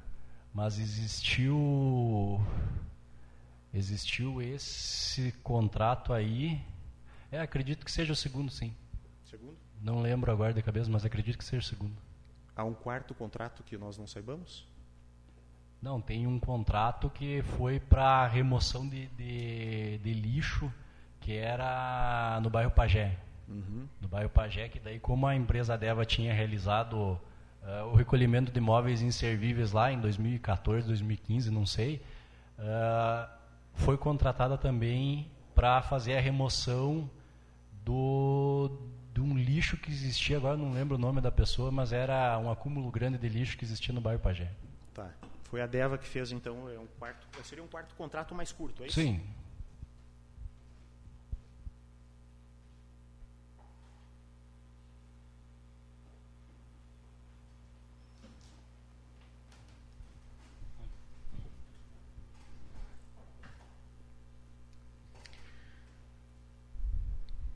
Muito bem. Já a licitação para coleta de lixo, ela foi suspensa um dia antes da abertura. Estava marcada para o dia 24 de abril de 2019. O senhor, estando à frente do processo, sabe informar por que ocorreu essa suspensão? A suspensão do, do, da licitação para limpeza urbana e coleta, que veio a ser o segundo contrato. Sim, foi o que eu citei antes. Foi por causa que o Tribunal de Contas solicitou. Tinha alguns outros itens, mas o mais relevante era a desaglutinação do objeto. E foi feita a desaglutinação e depois foi lançado novamente. Certo. É, no dia 30 desse mesmo mês, o senhor concedeu uma entrevista ao repórter Ademar Fagundes, aqui presente. Entre outros argumentos, o senhor falou de uma instabilidade no sistema, mas em momento algum nessa entrevista o senhor cita o Tribunal de Contas. Neste momento, o senhor está citando o Tribunal de Contas como uh, o objeto de ter feito o cancelamento da licitação. Há uma contradição aí. Não entendi. Instabilidade no sistema. Isso. O senhor deu uma entrevista no dia 30 uh, de abril cujo título da manchete foi Licitação para limpeza e coleta de lixo. Novamente não saiu. Na entrevista, o senhor disse que foi um problema de instabilidade de sistema que não carregou uma planilha orçamentária. Até minimizou dizendo que foi uma coisinha. Eu não, não me recordo 100% do que aconteceu na época, mas pelo que tu está falando, realmente. Se ocorreu uma instabilidade no sistema, não foi carregada uma planilha, provavelmente foi um dos apontamentos do Tribunal de Contas, tá? Não foi irregularidade nenhuma. Não adianta a gente querer fazer como se foi uma irregularidade. Não, não uma instabilidade foi... no sistema. Certo. Provavelmente pode, se é o que consta ali, eu não lembro totalmente os detalhes da época. Pode ser que não tenha sido carregada uma planilha, o Tribunal de Contas fez o apontamento, a licitação foi retirada do site foi corrigida e foi lançada corretamente novamente. E por que que quando o senhor deu uma entrevista para o repórter Ademar Fagundes, o senhor omitiu essa informação? De Qual houve, informação? De que houve um apontamento do tribunal no dia 23 de abril pedindo para suspender essa licitação. Porque os apontamentos eles não chegam diretamente a mim. Tem que entender que os apontamentos, eu falei desde o início, eu faço os esboços iniciais dos processos. Certo. Os apontamentos eles chegam no departamento de compras, eles vão para o departamento jurídico avaliar. Se existir dúvida, cai para mim. Só que entrevista nas rádios provavelmente cai ao secretário da pasta que vai ser prestado esse serviço. Certo. Então eu não tenho a obrigação de saber todos os processos que não dependem do meu departamento. Tá, mas uh, uma semana depois do certame ter sido suspenso, o senhor ainda não sabia que tinha ocorrido um apontamento do Tribunal de Contas, vai lá dar uma entrevista para falar sobre os motivos da suspensão e diz que foi uma instabilidade do sistema. Provavelmente não. Se não, e se eu soubesse, eu estaria falando como eu estou falando agora. Se o senhor soubesse dessa informação, teria dito que a licitação foi cancelada por causa do apontamento do tribunal. Sim, porque não é ilegal. Estou citando isso agora, falei várias vezes já. Certo, ok. Uh, há algum motivo para o senhor ter omitido essa informação naquele momento? Desconhecimento, talvez. Desconhecimento. Ok. O senhor, acompanhado do secretário de Gerone e do prefeito Gustavo, visitaram a DEVA em março de 2017. O senhor mesmo falou isso. Qual foi o motivo dessa, dessa visita? A visita foi para conhecer a realidade Uh, como existia a central de triagem que nós tínhamos no nosso município, nós tínhamos que comparar com o que existia em outro município. E nós tínhamos levantado já algumas questões relacionadas até o sanitário central de triagem, né? levantado teoricamente na internet ou em algumas ligações. E num determinado momento, o, o senhor Leon, engenheiro do município, ele sugeriu de nós visitarmos uma empresa que prestasse serviço. A sugestão pra, de, pra... de DEVA foi do Leon? Sim. Ok. Uhum. Respondeu já a próxima pergunta. Antes da publicação dos editais que levaram à contratação dos serviços de limpeza urbana, agora dos serviços de limpeza urbana especificamente, é, o senhor se correspondia pessoalmente, por telefone, por WhatsApp ou por e-mail com o senhor Rogério Trevisan, sócio da empresa sócio proprietário da empresa Deva? Sobre o serviço de coleta, de coleta vou, vou repetir a pergunta. Antes da publicação dos editais que levaram à contratação dos serviços de limpeza urbana. Certo. Tá?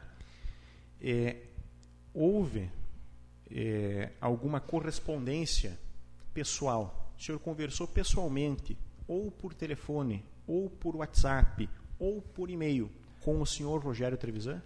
Essa é outra questão que ela consta no processo do Ministério Público e eu não tenho como responder ela antes de levantar o sigilo telefônico. O senhor quer ficar em silêncio? Eu não quero ficar em silêncio. Eu quero responder assim que possível. Se vocês têm urgência com essa questão, como eu falei antes, solicitei, faz um requerimento ao Ministério Público para levantar o sigilo, que daí eu volto e respondo ela da forma que, tá, o senhor, o senhor que a não, verdade manda. O senhor se correspondeu ou não? Eu não posso falar. Não tu pode, sabe? Não, o senhor não pode falar se correspondeu ou não. Tá bom. Então, se o senhor não pode falar se correspondeu ou não, não adianta eu perguntar se vocês conversaram. O teor dessas conversas também não posso perguntar. É, o senhor intermediou o agendamento de audiências entre os empresários dono da DEVA, senhor Rogério Trevisan, e o prefeito Bonotto? Essa é outra questão.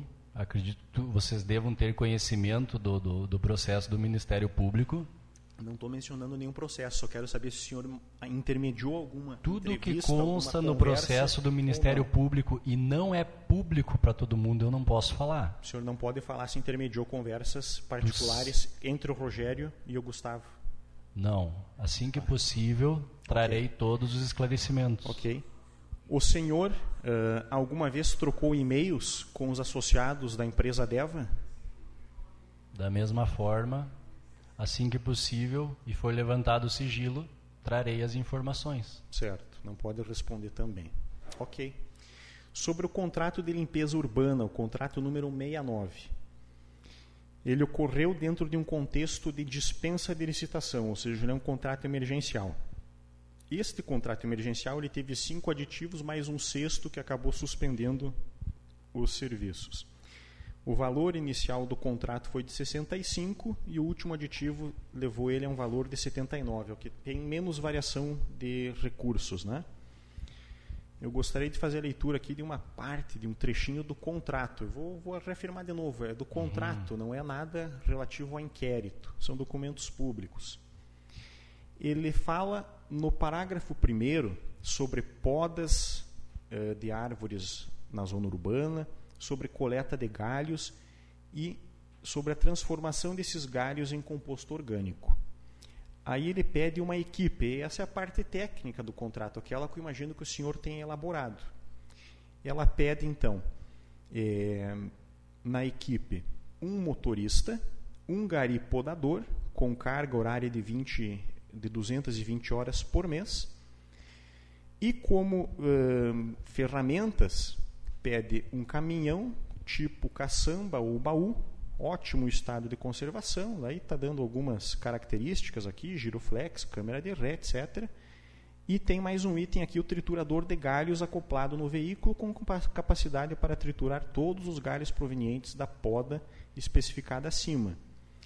O caminhão usado pela empresa Deva cumpria com esses requisitos?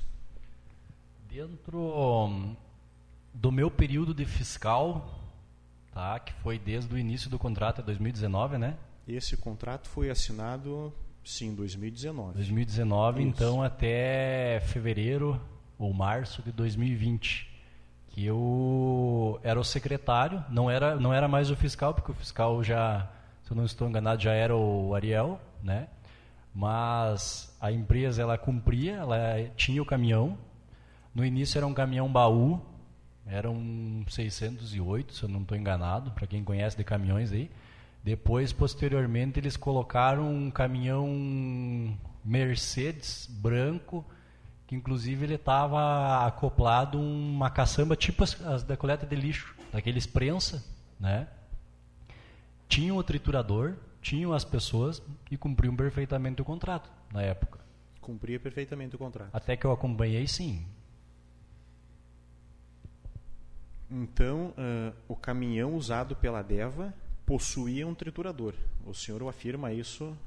Possuía, inclusive eu verifiquei. Se eu não estou enganado, tinha okay. até foto. Uhum. Eu verifiquei um dia que eu fui. Se essas fotos perto... existem, elas provavelmente estão nos documentos que nós ainda não recebemos. Acredito que sim. Okay. Porque eu, o acompanhamento que eu fiz, eu acho, eu acho que até que essas fotos são públicas. Não tenho total certeza, mas acredito que tenha ido para a rádio. Que foi numa praça na frente da, da APAI, onde eles estavam triturando uhum. com o caminhão e o triturador acoplado. Ok. Viego, imagem 5, 6 e 7.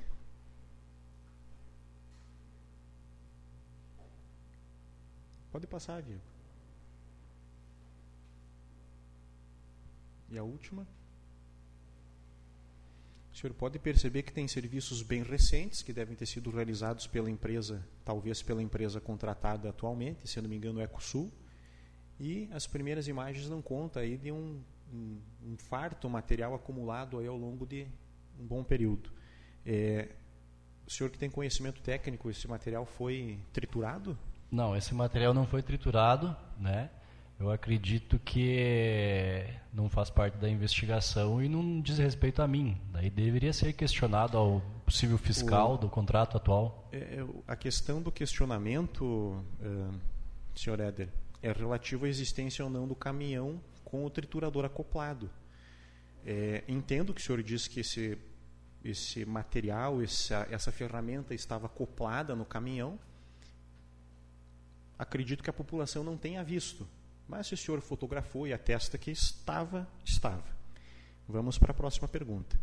O senhor pontuou sobre algum é, descumprimento deste contrato? Não estamos mais falando do aterro, tá? Existiu em algum momento alguma realização de serviço de forma insatisfatória, não cumprimento é, do serviço de poda, de varrição, de capina? Nesse serviço de limpeza urbana eu fui fiscal muito recente. Ele iniciou da metade em diante de 2019 e logo no início de 2020 eu já saí. Então, na época que eu prestava serviço ao município, eu era secretário até na época, uh, não constava nenhuma irregularidade. Posteriormente, à minha saída, eu fiquei afastado ali na época da eleição e até o momento eu não, eu não sei dizer isso por causa que depende da Secretaria de Agricultura e os fiscais responsáveis. Né? No período que o senhor foi fiscal, houve algum apontamento nesse não, sentido? Não, porque o serviço tá, estava sendo correto. Serviço correto. Inclusive, nesse mesmo local aqui, onde tu citou a, a, que estava o depósito de galho, um dia o pessoal da empresa Deva solicitou dizendo que as condições de entrar no terreno não, não ofereciam condições para eles conseguirem triturar os galhos lá. E a secretaria foi lá, cascalhou a entrada para eles poderem entrar e eles fizeram, realizaram o serviço. Ok. Sobre o serviço de varreção e roçada. A equipe que é exigida contratualmente são nove pessoas, cinco auxiliares de limpeza responsáveis pela varrição e cinco pela, e quatro pela roçada. O senhor já disse que então o serviço era integralmente cumprido e não houve glosa de pagamento. Integralmente cumprido. Integralmente tá? cumprido. Existiu. Daí, isso que eu estou falando não é uma questão que eu conversei um dia, mas de, de boca com o responsável pela, pela empresa Deva. O ano passado eu já não era mais fiscal, que estava existindo dificuldades com relação ao Covid. Tá? Mas daí foi nessa época do Covid ali que eles estavam separando as equipes ali para conseguir ter os. Mas daí é uma questão à parte. Mas no momento que eu fui fiscal, sempre foi cumprido integralmente. Perfeito. É, ainda na questão dos itens que eram necessários a empresa apresentar, consta no mesmo uh, contrato um caminhão de pequeno porte ou veículo similar tipo van para transporte de ferramentas e de pessoal, estando em ótimo estado de conservação, está dando de novo as características mínimas. Esse veículo é, também era apresentado, proporcionado pela empresa Deva? O caminhão de pequeno porte foi como eu falei antes, era um caminhão 608, 708, eu não lembro o, o modelo exato, um caminhão Mercedes, uhum. caminhão baú, Existia também mais um carro de suporte que eles levavam os funcionários e era o que era necessário e, e cumpria o que eles precisavam. Acho, acho que eu não, não entendi, eu vou, vou reformular. É, no item anterior, exigia um caminhão específico para fazer o serviço da coleta dos galhos. Neste item, exige outro veículo específico, que é um veículo ou van ou caminhão de pequeno porte, não para recolher galhos, mas para transportar os funcionários da DEVA e materiais. Esse veículo existia? O veículo existia. Que veículo é esse? Eu acredito que numa época era um carro, noutra época foi uma caminhonete. Uma caminhonete. Sempre foram. Uma caminhonete. Sempre realizaram o transporte. Que tipo de caminhonete? Van? Não lembro agora, uma estrada, teve uma época que foi. Uma estrada, né? Então eu vou repetir a pergunta. É, se não há uma van ou um caminhão de pequeno porte que é requisitado contratualmente, se esse caminhão não foi colocado à disposição do município e o município pagou integralmente por esses serviços, não há algum, algum problema de ordem de fiscalização nesse contrato? Não. Não? Mas não, o porque o, não contrato, existia. o contrato foi cumprido. O contrato foi qualquer, cumprido. Qualquer outro documento que tu precise, tu, tu busca no departamento de compras, tu, tu busca dentro da prefeitura. É. Todos os relatórios que eu fiz estão Éder, lá. Por, por favor, não, não se exalte. Eu estou fazendo uma pergunta bem simples e muito específica. Existia ou não existia este veículo que era solicitado no contrato? Existia e o contrato era cumprido. Existia o veículo qualquer solicitado possível, no contrato? Qualquer possível irregularidade está nos documentos dentro do setor de compras e de licitação ou do setor de tá, meio ambiente. o senhor está dizendo que era um veículo estrada ou, em outro momento, outro tipo de carro, um carro de passeio. É isso que o contrato exigia? Eu não lembro exatamente. Eu vou fazer o... a leitura aqui. O contrato diz assim: um caminhão de pequeno porte ou veículo similar tipo van para transporte de ferramentas e pessoal, estando em ótimo estado de conservação, devidamente adesivado pela empresa, sinalização em dia, giroflex e todos os equipamentos obrigatórios de segurança. Esse foi o veículo entregue no contrato? Onde é que tu está querendo chegar? Eu só quero que senhor, achando erro onde não existe. Eu só quero que o senhor diga se o veículo existia ou não. O senhor existia, fiscal, já falei. Uma Fiat Strada. Sim, uma Fiat Strada numa época que teve Anteriormente teve outros veículos, passou dois ou três veículos na. Mas nenhum deles era um veículo tipo van, conforme na o senhor que, na que minha o época, senhor redigiu o edital e constou que no edital tinha que ter um veículo tipo van. Mas durante a fiscalização do serviço, o senhor não exigiu o veículo tipo van. Na minha época de fiscalização, o contrato foi cumprido corretamente. Nas outras, nas outras épocas, não sei. Mas não existia esse veículo van. Procura na prefeitura, tem os documentos. É, me ajude a compreender todos os meus tudo que eu falei aqui todos os meus documentos são públicos são públicos. É só vocês buscarem. Uh, o, senhor por favor não não se exalte não não não tente é, criar um contexto de animosidade entre nós dois porque tudo uhum. que eu estou fazendo Eder, tem que ficar muito claro. É, eu sou membro integrante dessa CPI eu não estou aqui para te condenar nem para advogar por você mas eu preciso fazer as perguntas relativas ao cumprimento contratual. O senhor era fiscal e o senhor foi afastado por motivos que, como o senhor mesmo disse, uh, correm em sigilo de justiça. Mas eu gostaria de saber se esse veículo circulou em Lagoa Vermelha em algum momento durante o período que o senhor foi fiscal. Já respondi a questão. Ok. Agora, uh, me ajude a compreender. Se a empresa é, apresenta uma Fiat Strada, mas o contrato exige um caminhão pequeno ou uma van para transporte de pessoal. A empresa usar uma Fiat Strada, que é um veículo de menor valor e de menor custo de manutenção, ela não está tendo um benefício, ela não está tendo aí, é, quando se diz popularmente, quando se faz vista grossa do não cumprimento de itens contratuais. É, ela não está sendo aí de quem sabe é, preterida? Por que, que não houve apontamento da não existência desse veículo? Já respondi a questão. E todos okay, os passos bem, que foram senhor, realizados. Se o senhor respondeu, respondeu. Tá bom. Eu vou perguntar diferente então. Se uma empresa, quando vai participar de um certame de licitação, orça um veículo van que tem um determinado custo, mas não apresenta essa van, ele sabe que lá na frente ele vai poder, quem sabe, utilizar um veículo menor de menor custo. Ele não pode diminuir o valor da proposta dele para eventualmente conseguir uma vantagem sobre os demais concorrentes desse certame?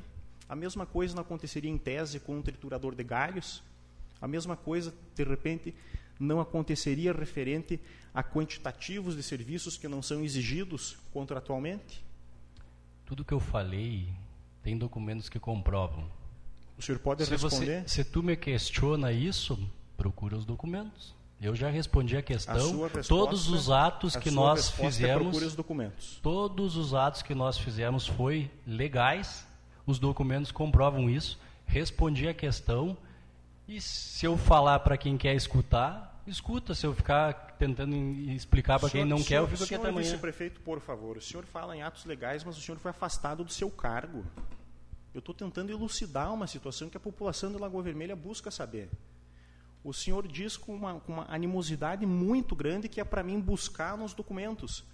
Documentos que eu tenho exigido desta comissão, desta CPI, que não me foram entregues. Que eu não tenho condições nesse momento de tê-los para confrontar com as respostas evasivas que o senhor está dando.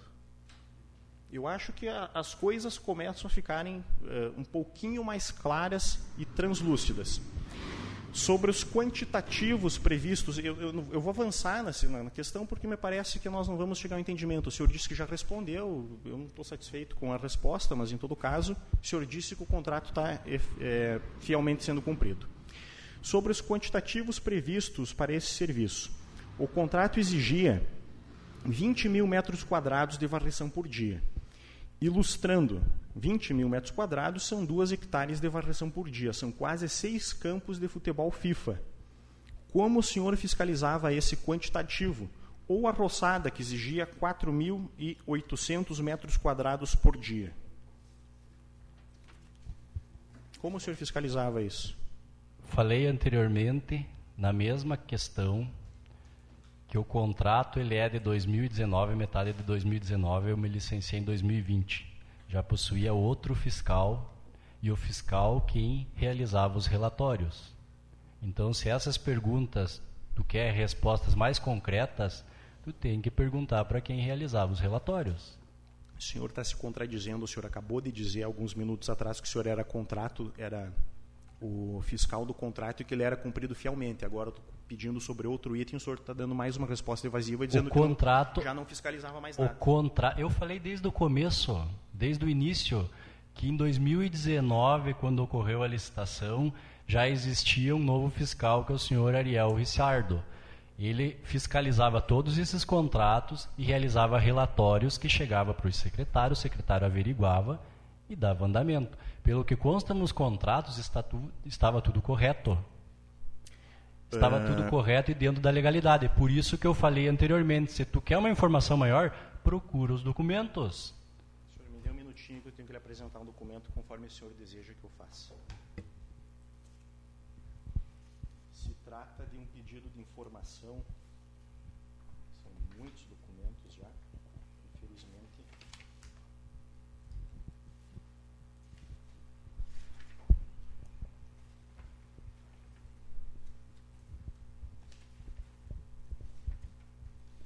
está. Senhor Éder, é, na condição de vereador, não de membro da CPI, eu fiz um pedido de informação, o pedido número 116/2021, que pedia em síntese quais eram os fiscais, eh, quais eram os contratos que o senhor era fiscal. E aqui tem uma relação de contratos que o senhor era fiscal. Esse foi um dos documentos que nós recebemos na função, na prerrogativa de fiscalização e fora da CPI.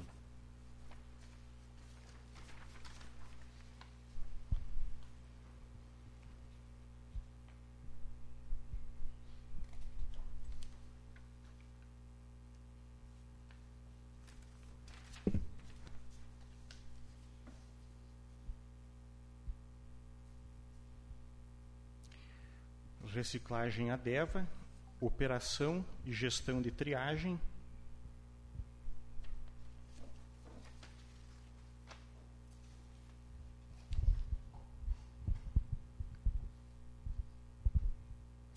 E realmente não consta o senhor como fiscal deste contrato específico.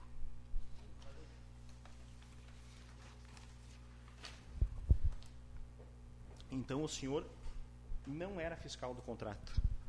Não era fiscal do contrato, porque como eu falei antes, fiscal do contrato, quando os fiscais saíam do cargo, eu fazia a fiscalização para não deixar o contrato correr sem um fiscal. A partir do momento que nós tivemos um fiscal efetivo, daí no caso desse daí que é o Ariel, daí não é mais minha função fiscalizar, daí ele é um fiscal efetivo do, do, do poder senhor, público. E... O senhor fez a fiscalização eventual, então, sobre esses contratos? Eu, eu fazia fiscalização nas épocas em que nós ficávamos sem... Vamos pegar um, um exemplo. Entre a saída do Admilson, do, do, do servidor Admilson, e a entrada da servidora Valduzi. Foram alguns meses. Eu tinha que ir toda semana até o aterro sanitário verificar se os contratos estavam sendo seguidos. Certo. Nesse meio tempo, eu emitia relatórios, né? encaminhava ou para a empresa regularizar algum item, ou encaminhava para o departamento de, de, contabilidade que estava tudo correto, podia ser feitos os pagamentos. E dentro desse relatório, como é que era procedida a fiscalização desses, dessas duas hectares de varrição por dia e de 4.800 metros de uh, roçado dia? Bom, aí é uma questão que os, o, o, próprio fiscal realizava. Ele me emitia relatórios dizendo que estava ok o contrato, que os serviços contratados estavam sendo efetivamente realizados e nós dávamos o andamento. Eu não tenho como secretário e conferir o trabalho de cada um dos funcionários que trabalhavam para mim, que na época eram Compreendi. 70, 80 funcionários. Esse, esse período, então, em que o senhor foi fiscal eventual dos contratos, procedia da mesma forma? Alguém dizia para o senhor que o serviço foi prestado? Não. Não? Na época que eu fui fiscal dos contratos, ele não, não entrava essa questão do, da limpeza urbana, porque ainda não existia. Ela entrava a questão do aterro sanitário. Então, do aterro sanitário eu ia lá, o que, que eu verificava? Eu verificava a central de triagem, se ela estava organizada, se eles estavam triando lixo, se ela, se ela estava bem limpa. Eu verificava se eles estavam fazendo, trans, eh, jogando o churume de volta para cima da célula, se a célula estava sendo compactada, se estava sendo roçado o aterro sanitário, se estava tendo a cobertura por terra. Tudo essa parte eu fiscalizava. Caso um desses serviços apontasse alguma deficiência, como eu citei antes, uma falha numa roçada, por exemplo, eu indicava no relatório que aquela falha não poderia permanecer, porque senão poderia ser punido com a glosa. retenção de valores ou glosa de valores. Tá. Mas nunca aconteceu glosa nenhuma sobre esses contratos. Aconteceu um que eu falei antes também, que foi com relação ao ecoponto. Quando a empresa ganhou, o Departamento de Meio Ambiente ele não emitia o, a licença ambiental somente através do departamento. Existia aquela equipe de São José do Ouro, que vem da, da Munor, acho que é a Araucária, é o nome da agência de desenvolvimento lá, que eles, eles vêm fazer uma visita para dar um relatório para respaldar o departamento de meio ambiente. E isso às vezes demorava alguns dias, porque eles marcam em todos os outros municípios da região. Tá? Então, quando eles entraram com o pedido de, de, de licença ambiental do Ecoponto, essa empresa demorou alguns dias até vir. Então, daí nesse primeiro mês, talvez um pouco mais do que um mês, uns 40 dias, o ecoponto ele estava uh, funcionando, estava funcionando não, ele estava alugado, mas ele não estava operando porque faltava esse, esse detalhe, tá? Então, nesse momento, quando eles apresentaram a nota, foi glosado o valor relativo ao ecoponto. Uhum. Num outro momento, como eu citei anteriormente, Uh, a empresa não fez a cobertura de terra por causa da quebra de uma máquina no aterro sanitário, também foi retido um valor até a empresa uh, realizar o serviço e adequar novamente o que precisava. Muito bem. Uh, e sobre esses quantitativos, é, 20 mil metros de varrição e 4.800 metros de é, roçado esses números conferem, são reais? 4.800 metros quadrados. De, quadrados, de Sim. roçado, e 20 mil metros quadrados de varrição, dia. Sim. Ah, o que tinha de irregular na época, que não era irregular na verdade, foi o que eu citei antes, que foi o erro formal, foi a questão dos meio-fio. Nós vamos chegar que lá, pode, era... pode ficar tranquilo que o senhor vai ter oportunidade de falar sobre Beleza. isso. É, então, sobre essa questão é, do quantitativo da varrição, é isso mesmo. São 20 mil metros por dia. Varrição. Acredito que sim. Certo. Eu não tenho todos os dados e... aqui, mas o, o, fiscal do contrato ele tem realizado as fiscalização tudo em cima do. Como é que o senhor do... orientava o seu subordinado a realizar essa fiscalização? Tudo dentro do contrato e na verdade eu pedia para ele ser bem bem forte na fiscalização, porque como a, a parte ambiental querendo ou não, para muitas pessoas ela parece que não, não, não tem tanta importância, né? Uhum. Mas a legislação ambiental ela é bastante firme, ela é bastante rígida e as multas são grandes. Então eu falava para ele que tinha que prestar muita atenção nisso por causa que nós poderíamos pagar um preço caso não fosse bem fiscalizado. Então mas era, foi bastante rígido. Mas era emitido um, um, relatório, um roteiro falando de quais ruas foram realizadas em determinado período. A secretaria mandava varrer algumas ruas em específico. Como é que funcionava essa relação da execução desse serviço? Por exemplo, as, os 4.800 metros quadrados de roçado dia eu não lembro a parte da roçada totalmente, mas uh, eu lembro que existia na do meio fio, por exemplo, que foi a que me veio na cabeça agora. Uh, uma vez foi, eu olhei um relatório, uma ou duas vezes, olhei bem detalhado sobre as ruas, porque eu queria saber se uma rua lá tinha sido realizada, e ela vinha por rua. Por exemplo, se eles pintassem Afonso Pena, Afonso Pena inteira dos dois lados. Se ele pintasse a Presidente Vargas também.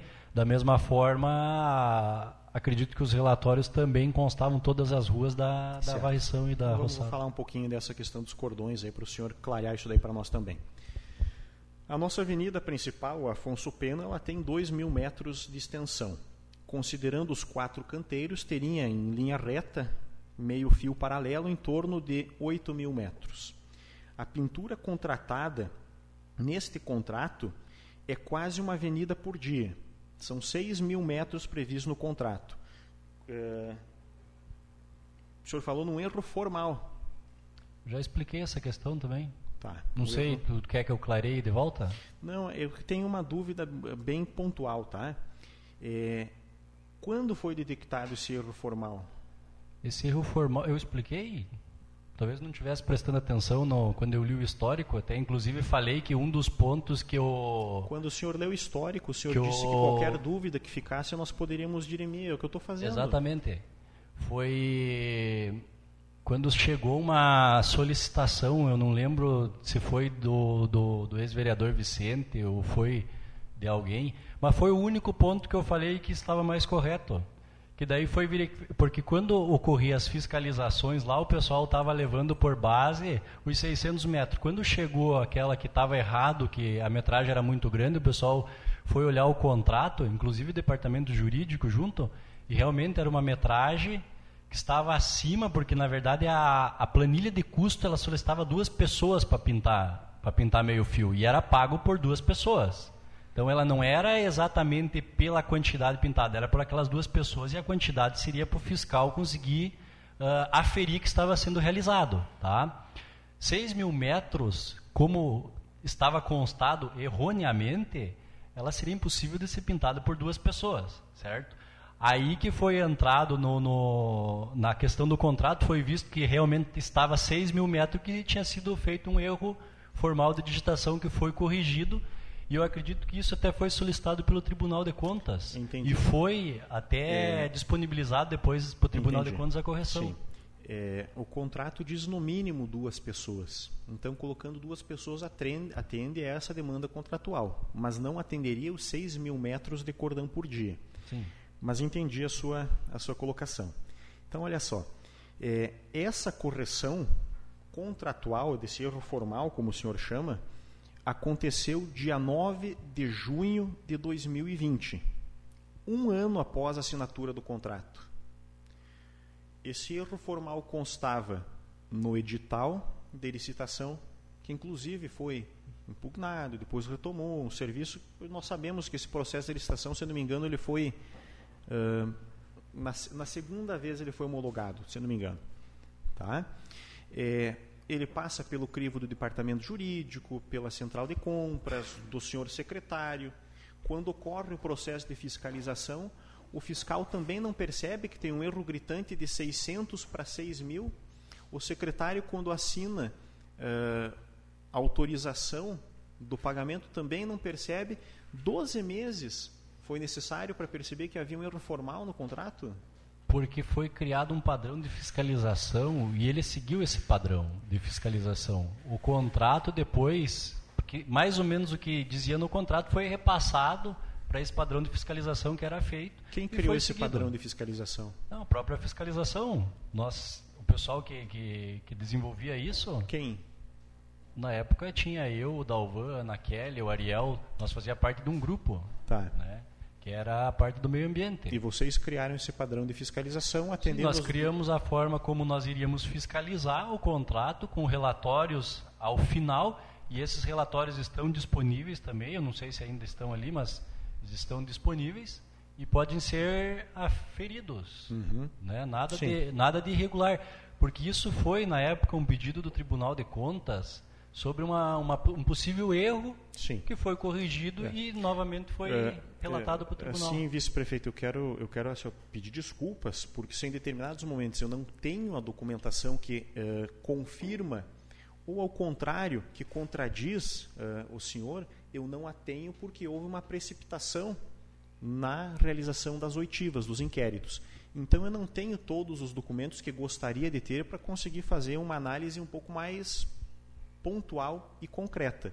Mas eu tenho já uma série de documentos que criam a necessidade de a gente realizar algumas perguntas. É, uma delas é essa questão. É, o aditivo contratual para tentar resolver este erro material ele veio só um ano depois. Mas o que causa estranheza é que ele veio um ano depois, depois que o, o controle interno fez um apontamento, que foi motivado pelo Tribunal de Contas, que foi motivado por uma uh, dúvida externa, tá? que houve uma correção de 6 mil metros dia e diminuiu para 600 metros dia. Tá?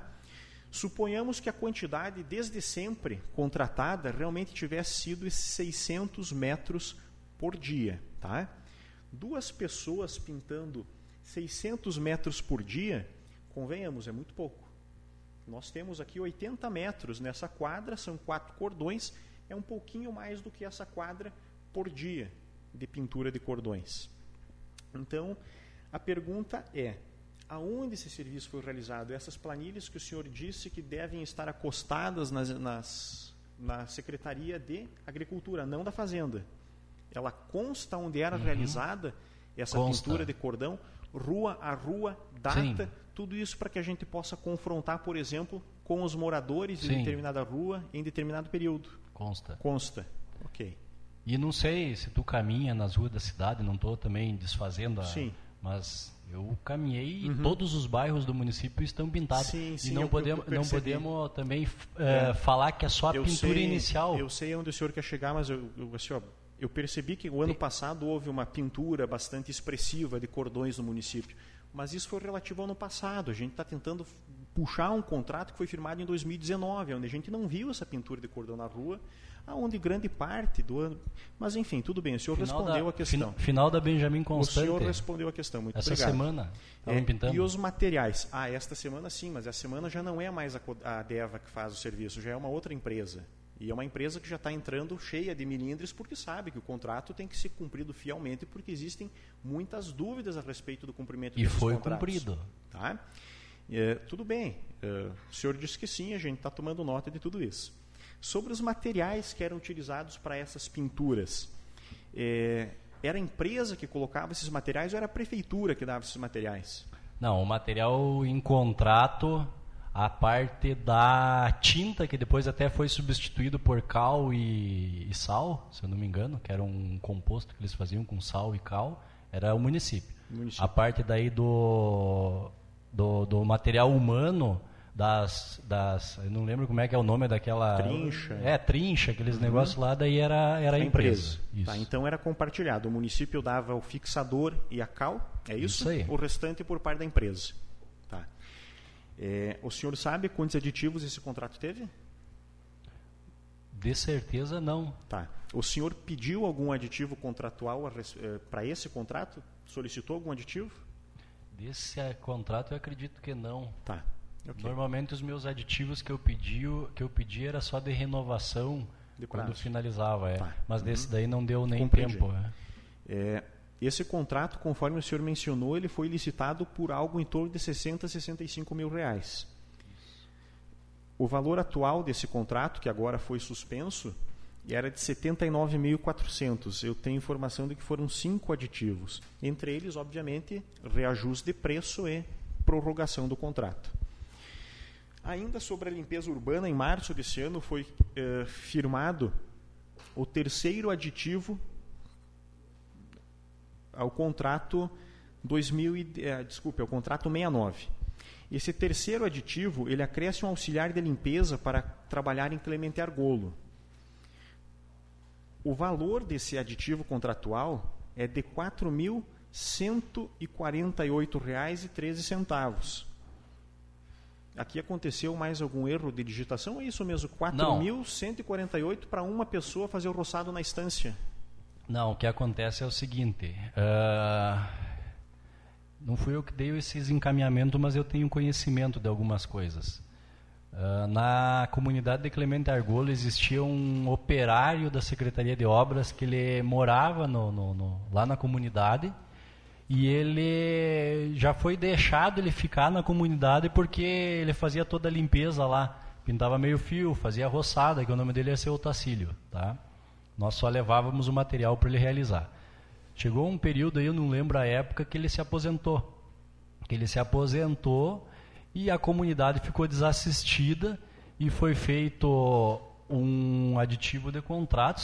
Eu, não acompanhei o aditivo também, não, não, não sei exatamente o que diz no aditivo, mas eu sei que foi disponibilizado uh, através da empresa um novo contratado para prestar o serviço na comunidade de, de Clemente Argolo. Aí tem a questão do deslocamento, quando eles vão e tudo mais, mas seria essa o, o motivo que foi, foi realizado essa, esse aditivo. É, então o senhor não sabe me informar como é que a administração e a empresa Deva chegaram ao custo desse aditivo, dessa uma pessoa para trabalhar lá, ou das pessoas, enfim, Aqui está pedindo um, tá? Contrato, o contrato não, desculpe, o aditivo pede um auxiliar de limpeza, pelo custo de R$ 4.148 mês. O senhor não sabe então dizer como é que foi composto esse valor? Eu não sei porque não fui eu que fiz, mas eu acredito que seja baseado nos outros nos outros auxiliares de limpeza que constavam. Provavelmente deve ser o mesmo valor. Não e é? o senhor também não sabe informar se esse essa pessoa deve trabalhar lá diariamente, mensalmente, semanalmente, tem que estar lá disponível para a comunidade período integral, como era o outro senhor que trabalhava anteriormente? Não, o que aconteceu foi que a empresa ela não tem como mandar uma pessoa todo dia só uma pessoa para fazer lá. Então, ela ficou esse, essa pessoa começou a trabalhar e eles vão com as 10, 12 pessoas, eles fazem o cálculo, vão com as 10, 12 pessoas lá, fazem toda a limpeza e roçada, que daí não estava no contrato inicial da, da empresa Deva, por causa que, que tinha um operário lá, que era da Secretaria de Obras, que realizava, então ela não fazia. A partir do momento que ela começou a fazer, quando ela tem que ir na estância realizar o serviço, ela vai com todo mundo, realiza todas as podas, as pinturas que necessita lá e as roçadas, e deixa realizado. O aditivo não, não, não resta, assim, não consta claro, mas isso tem que acontecer a cada que período? Na comunidade Clemente Argolo? Isso. Depende, depende muito, porque se você for pegar uma época de verão, onde as plantas crescem muito rápido, você vai ter uma periodicidade muito maior do que uma época de inverno, né? A pintura também, a pintura ela te dura dois, três meses com cal, depois ela sai com, por causa da chuva. Então depende o, a época do ano. Essa pessoa que trabalhava também, ela não trabalhava só lá, ela realizava os trabalhos aqui no município também. Então ela não é exclusivamente da comunidade. Mas a comunidade um, ficava assistida, mas, mas há um valor também... de R$ 4.100 por mês. Esse serviço não tinha que ser discriminado, que fosse realizado uma vez por semana, uma vez por mês, porque dentro desse contexto que o senhor falou fica muito abstrato. Por exemplo, o serviço era realizado todos os dias. Onde que diz em contrato que ele era exclusivo para a comunidade de Clemente Argolo? Aqui? No... Ele foi no... em função disso. Só que ele atendia também o município aqui na, na, aqui na cidade. Então, essa pessoa que trabalhava, ela não trabalhava só quando ele ia para a estância. Ela trabalhava também nos outros dias, quando o pessoal trabalha aqui na comunidade. ele vai para a estância quando, quando tem a necessidade. Como eu te falei, depende também da vegetação, depende da tinta. Tá. Eles Deixa vão eu ver e realizam. Eu entendi, então. Foi feito um aditivo de R$ 4.100 para que, ocasionalmente, a empresa Deva se deslocasse até a estância e realizasse esse serviço, de acordo com a necessidade, que pode ser uma vez por mês, pode ser duas, pode ser uma vez a cada seis meses. Basicamente é isso. Durante o período em que essa equipe não trabalhasse na estância, ela trabalhava aqui com mais um, mais uma pessoa. É isso? Então, ao invés de nove, são, seriam dez pessoas aqui? Exatamente. E o valor, eu não sei como que foi, como que foi feito, mas eu acredito que a pessoa que foi colocada para trabalhar mais é o mesmo valor do que os outros nove. Uhum. Não tem como você colocar num, num, num, numa planilha de custo um valor de um 4 mil e o outro 2 mil. Tá, Isso entendi. É fora de lógica. Entendi. Então quer dizer que o, o custo de cada varredor uh, e de cada roçador, contratualmente falando, é de R$ 4.100. Não sei, eu não olhei a planilha de custo. Tu que me trouxe esse valor. Se tu está dizendo que é 4 mil reais, eu acredito. Mas o senhor não Agora, fiscalizou esse contrato tu, durante trazer... determinado período? O senhor desconhece dessa informação? Não, eu fiscalizo... O senhor está tentando, assim, de alguma forma, debochar de mim porque eu lhe trouxe o aditivo contratual? Não, eu fiscalizo o trabalho realizado. Agora, eu não olho o valor que a empresa ganhou na licitação por cada varredor.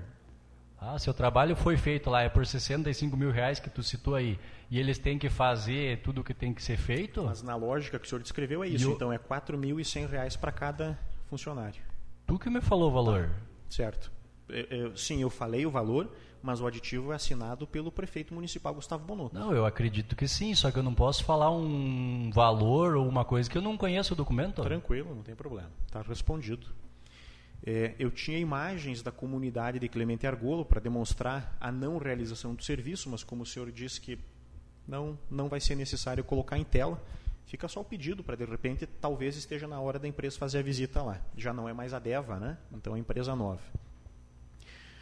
O senhor sabe eh, me informar se, durante esse contrato realizado entre o município de Lagoa Vermelha e a ADEVA, eh, em algum momento chegou ao município de Lagoa Vermelha eh, lixo proveniente de outros municípios, mesmo que de forma emergencial? Bom, tenho certeza que não. Não. Tá, por dois motivos. Primeiro ponto, uma vez chegou uma denúncia relativa a isso e eu questionei os responsáveis pela empresa na época. Se eu não me engano, eu não me lembro se eu questionei o Rogério Trevisan ou o Gustavo. E eles mesmos falaram: se vocês têm essa dúvida, nós vamos instalar câmeras no aterro sanitário. E eles colocaram seis câmeras na época que ela ficava disponível no meu celular, no celular do César, no celular, se eu não me engano, do Dalvão, do Degerone, para verificar a qualquer momento, tá? Sempre que verificamos, nunca constou nada. Segundo ponto, uh, como eu falei antes, a célula do aterro sanitário, ela tem como você fazer um cálculo de volume que ela é preenchida baseado no volume que sai do município, se tocasse de vir lixo de outros municípios, como veio em outras épocas, a gente saberia. Compreendi, certo. Uh, ainda uma dúvida em relação à questão do meio-fio, que não resta muito claro.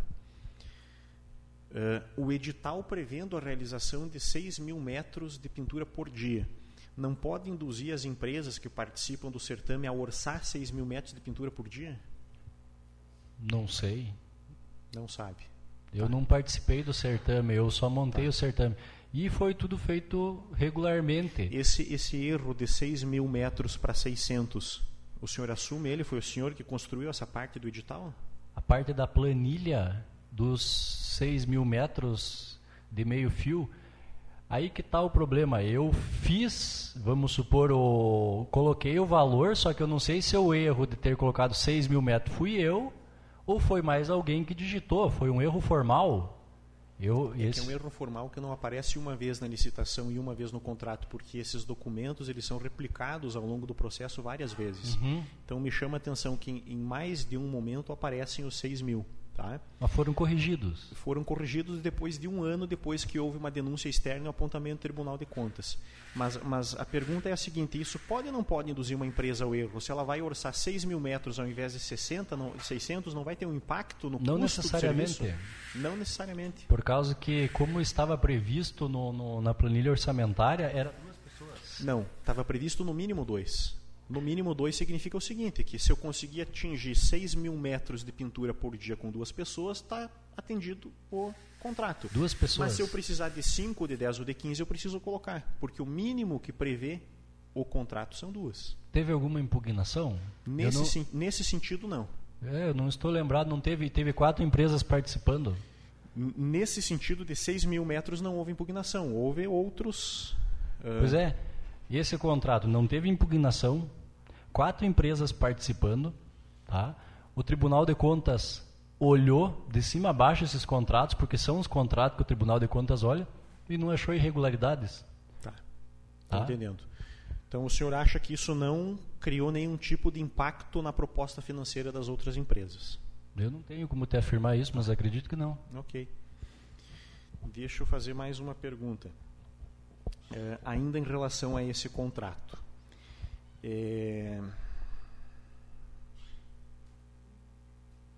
Vamos lá. Depois que o MP é, apreendeu o seu aparelho de celular, como o senhor está se correspondendo com amigos, membros da administração ou familiares? Através do celular da minha mãe e da minha namorada. Tu pode informar, claro, não precisa dar um número aqui agora, porque fica é, público o registro, mas o senhor poderia passar um número depois para O delas? isso. Tenho que pedir para elas, elas querem passar. Acho que o senhor não compreendeu. É, esses telefones o senhor tem usado para se comunicar com amigos, familiares e membros da administração. O senhor poderia nos informar quais são os números e as operadoras? Sim, tem que pedir para elas. Telefone é delas? É, vou mais uma vez. É, eu entendo o, o deboche que o senhor queira fazer e a piada que o senhor queira fazer, mas eu não acho que o senhor não deve ter achado engraçado há um tempo atrás, quando a polícia bateu na sua porta de madrugada, ele tirou da cama. Acho que o contexto ele não é para piada, tá? Se nós estamos pedindo, é, não nesse momento a quebra do sigilo, mas ao menos ter acesso a esses dados, eu não vejo motivo para o senhor criar esse tipo de embaraço aqui nessa CPI ou responder de forma tão animosa. É possível ou não? O senhor acha que não? Só responder que não. Se eu estivesse me comunicando com o teu celular, tu me autorizaria a passar? O senhor não estaria se Eu comunicando com o meu celular em circunstância nenhuma. Nenhuma. Eu teria que perguntar o pro senhor, dono do o senhor celular. não está aqui na posição de fazer nenhum tipo de ilação em relação à minha pessoa. Eu sou investigador aqui. Não sou investigado. Tá? Essa sua postura, ela não colabora com a investigação. Na verdade, esse tipo de reação acaba também, de certa forma, revelando outras intenções. Mas tudo bem, eu já entendi. O senhor não quer informar os Faz um contatos. requerimento solicitando a elas. O senhor não quer informar os contatos, tudo bem. Ahn, já, no que diz respeito à questão dos bens, o senhor já disse que nos disponibiliza, então vou passar essa etapa. Vou pedir ao senhor se o senhor tem como comprovar a origem desses bens que virão para nós no Sem decorrer do dúvida. processo. Todos Esses fazem parte do meu patrimônio. Esses eu posso dizer. eles. Certo. E já autorizei. Todos eles têm origem Todos eles têm origem. Ok. É, o senhor ou algum familiar próximo adquiriu algum imóvel rural ou urbano nesses últimos cinco anos? Vamos limitar os familiares de primeiro grau para não criar também uma situação tão desconfortável. Acredito que que não. Acredita que não ou não? Não, eu tive antes de entrar na prefeitura, só que daí faz mais do que cinco anos, né? Isso, o período, Ah, período é. interrogado são cinco anos. Não, antes de entrar na prefeitura eu tinha uma agropecuária em Caseiros que eu vendi e recebi um terreno no nesse negócio. Uni- o único patrimônio rural ou urbano que eu adquiri. Não, não dentro dos últimos cinco anos, é isso? Se eu não estou enganado, foi em 2016 ou 2017. Ok. Foi porque eu vendi agropecuária logo depois que eu tive que assumir o município. Uhum. Certo. É, o senhor sabe dizer se essa investigação em curso, essa CPI, ou mesmo uh, a investigação em curso no Ministério Público, se ela foi deflagrada por algum ato do vereador Vicente ou do vereador Ranieri? Eu não sei responder 100% isso. O que eu sei é que existiu denúncias do vereador Vicente, do vereador Ranieri, no Tribunal de Contas, uhum. existiu no Ministério Público do município, só que eu não tenho acesso ao que, que deflagrou a operação no Ministério Público em Porto Alegre. Certo. O senhor não teve acesso aos autos do inquérito, então? Eu tive acesso ao processo. Eu li o processo, inclusive tem o depoimento de vocês. Uhum. E o senhor sabe informar, então, se foi esse depoimento que motivou o processo? Não sei, porque eu não tenho conhecimento jurídico disso. Mas o senhor leu? Eu li o depoimento. O depoimento. Então? E foi o depoimento que iniciou a instalação da CPI ou do, do, da investigação na Procuradoria dos Prefeitos? Não sei. Não sabe. O senhor leu e não sabe. É, eu como, li, eu é como o contrato que o senhor ajudou a fazer, o edital que o senhor ajudou a fazer, mas não sabe o custo, não sabe como é que fiscaliza, não sabe se tinha van, não sabe. É a mesma situação. Eu li o depoimento. Tá, ok. Uh, contrato número 90, o último ter, terceiro e último contrato da administração Gustavo Bonotto com a Deva. Foram seis aditivos. Esse contrato ele foi licitado por 78 mil. Após os aditivos figurou em 81 mil. Assinatura dia 30 de julho de 2019 e o encerramento ele ocorreu antes. Ele não foi encerrado eh, por decisão judicial como aconteceram com os dois anteriores. Ele se encerrou dia 30 de junho de 2021 e de lá para cá outra empresa que presta serviço de coleta. Falou por número, tem como só me dizer qual que é o... Sim, sim, sim, sem dúvida. Este é o contrato de coleta. Tá. Coleta. Tá? Depois de fracassada a primeira tentativa de licitar o serviço de coleta, ainda quando incluída nos serviços de limpeza urbana, ou seja, em uma só licitação, em abril de 2019, a Prefeitura publica o edital número 04. O processo que recebe, esse processo recebe uma saraivada de impugnações, até mesmo apontamento, apontamentos prévios do Tribunal de Contas do Estado, que determina suspensão no dia 23 de abril. Ignorando os protestos das empresas concorrentes, a Prefeitura homologa a licitação em favor da DEVA. Nasce o terceiro contrato. Essa licitação é novamente anulada, dessa vez pela Justiça. Por que uh, a Justiça anulou essa licitação?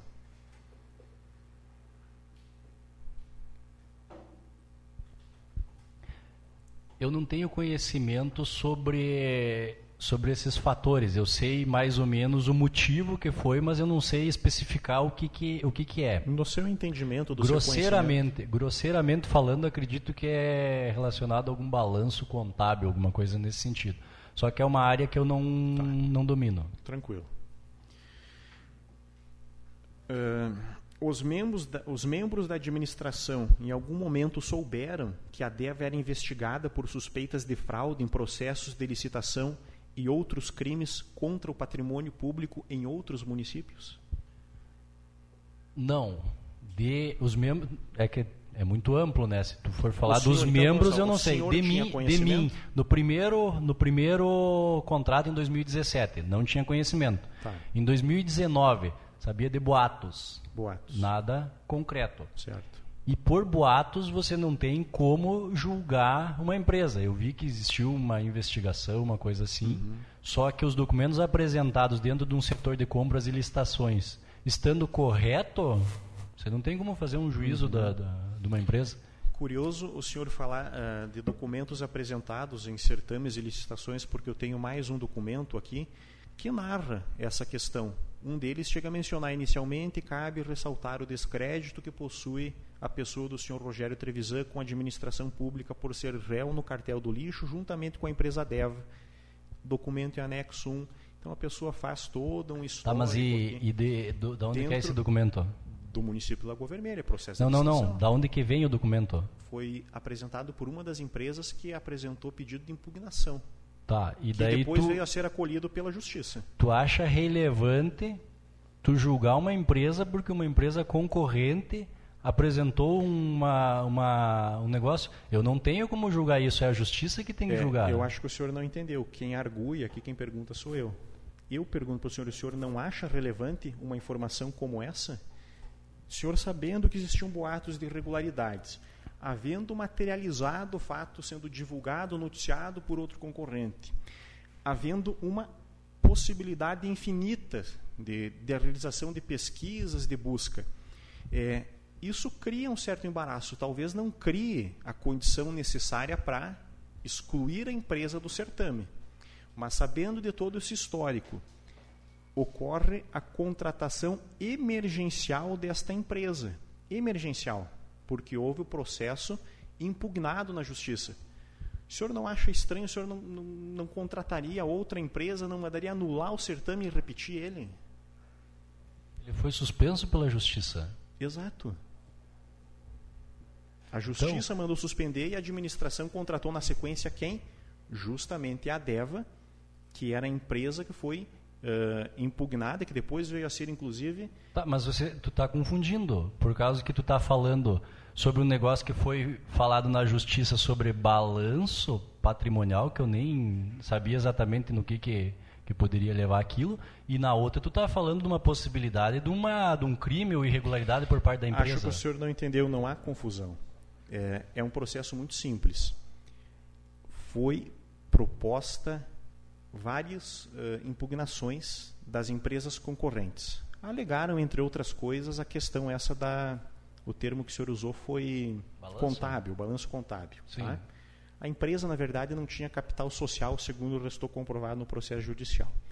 Mas a questão é a seguinte: sabendo de que essa empresa poderia estar envolvida em diversos ilícitos, por que contrataram esta empresa e não outra? Tu não tem como retirar as empresas, a não ser que tu tenha um fato sólido. Acho que o senhor ainda não Tu entendeu. Aí tu está me falando um Quem direcionamento. Mandou, quem mandou suspender não foi o senhor, não fui eu, não foi outra empresa. Foi a justiça. A justiça disse que não era viável a contratação da DEVA a partir do certame 04. A justiça disse isso. Então, a administração municipal faz um processo de dispensa de licitação e contrata essa mesma empresa, que é investigada, que o senhor conhece boatos de que poderia estar, enfim, o senhor talvez não teve a curiosidade de buscar o histórico da imprensa, da empresa. É, mas por que a Deva? Por causa do menor preço, pelo que eu sei, só que não fui eu que realizei isso. A licitação ocorre no departamento de compras e licitações. Depois, Uhum. Como eu citei anteriormente em três ou quatro perguntas, passa pelo jurídico e depois é dado o encaminhamento. Certo. Então não é uma escolha minha ou uma questão de preferência minha. Uhum. É uma questão de orçamentos com menor preço. Uma foi prestar então, o serviço. o que por- justifica a contratação emergencial da Deva, no seu entendimento, foi porque a Deva apresentou menor preço. Eu acredito que sim. Não tenho como afirmar isso, Tá. porque não foi uma, Mas, uma, a uma justiça, opção minha. mas a justiça disse que não pode firmar contrato com essa empresa porque ela não tem capital social. Isso impediria a prefeitura de contratar com ela. Mesmo assim, contrata-se ela.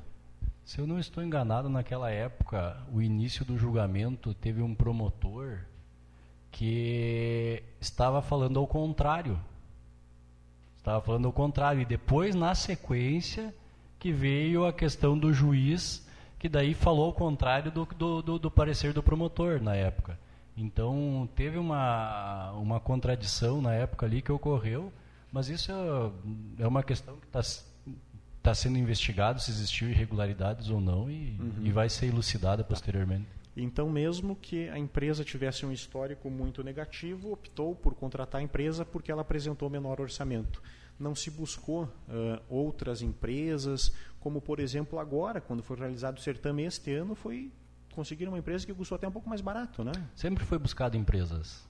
E mesmo assim, a Dev, O preço, o preço. foi menor. Agora apareceu um, Na um época- preço menor, mas na época não tinha. Na época, eu não sei quanto que foi esse preço que saiu Como agora. é que se deu es- essa dispensa de licitação? É, vocês fizeram uma requisição para que outras empresas fornecessem orçamento e a Deva mais uma vez apresentou eu não mais participei, barato? eu não, não, O senhor não não sei, não não sei exatamente informar. como que foi feito Tá, o processo não sabe em si. informar, tudo bem. É, o prefeito Bonotto, ele estava a par é, de tudo isso que foi relatado até agora aqui na CPI? Eu acredito que como prefeito deve estar a par de tudo, sim. Uhum. Eu como secretário, eu sempre, tudo que eu fazia, eu levava ao conhecimento do prefeito. Certo. E como eu falei antes, nessas questões mais complexas, a decisão eu nunca tomava por conta própria, sempre era em grupo. Sempre era em grupo. Com o prefeito ou Ele com o grupo em si. Quem mais participava desse grupo além do prefeito do senhor? Grupo de secretários, né? Totalidade dos secretários? Nós temos reuniões de secretários onde a gente conversa sobre os assuntos. Entendi. Secretário da Educação dava um palpite sobre a questão do lixo de vez em quando. Não, mas se Não? fosse levantada a questão numa reunião de secretários, eles estavam sabendo. Entendi. Era, uma- na verdade, mais um processo de comunicação entre os secretários. Uhum. Mas a decisão de quem era? Normalmente é do prefeito e do secretário da pasta e do departamento jurídico. Tá. Secretário da pasta desse período da contratação emergencial? Fui eu? Você. Sim. Então você teve responsabilidade na tomada de decisão pela contratação emergencial da DEVA, terceiro contrato. Da licitação. Depois a Contratação tudo que emergencial. ocorreu em seguida é uma parte mais jurídica. Tá, mas É o parte senhor- jurídica foi para a justiça, a justiça suspendeu, voltou, teve, eh, voltou para a prefeitura, decisão. foi para a justiça, voltou para a prefeitura, foi tomado essa decisão junto com o departamento jurídico, prefeito, departamento de compras, isso foi realizado. Uhum. A forma que foi realizado o contrato em si, eu não olhei. Tá. O contrato ele foi realizado conforme o edital, na verdade. Ah, mas eu ainda estou questionando a respeito da contratação emergencial. De quem foi a decisão de contratar emergencialmente a DEVA? Não tenho como te afirmar isso agora. Eu não lembro, faz dois anos. Pode ter sido minha, pode ter sido do prefeito, sei lá. Isso daí é uma decisão. O senhor Que ajudou a fazer, na época. o senhor ajudou a fazer o edital que foi impugnado diversas vezes, que teve apontamento no Tribunal de Contas.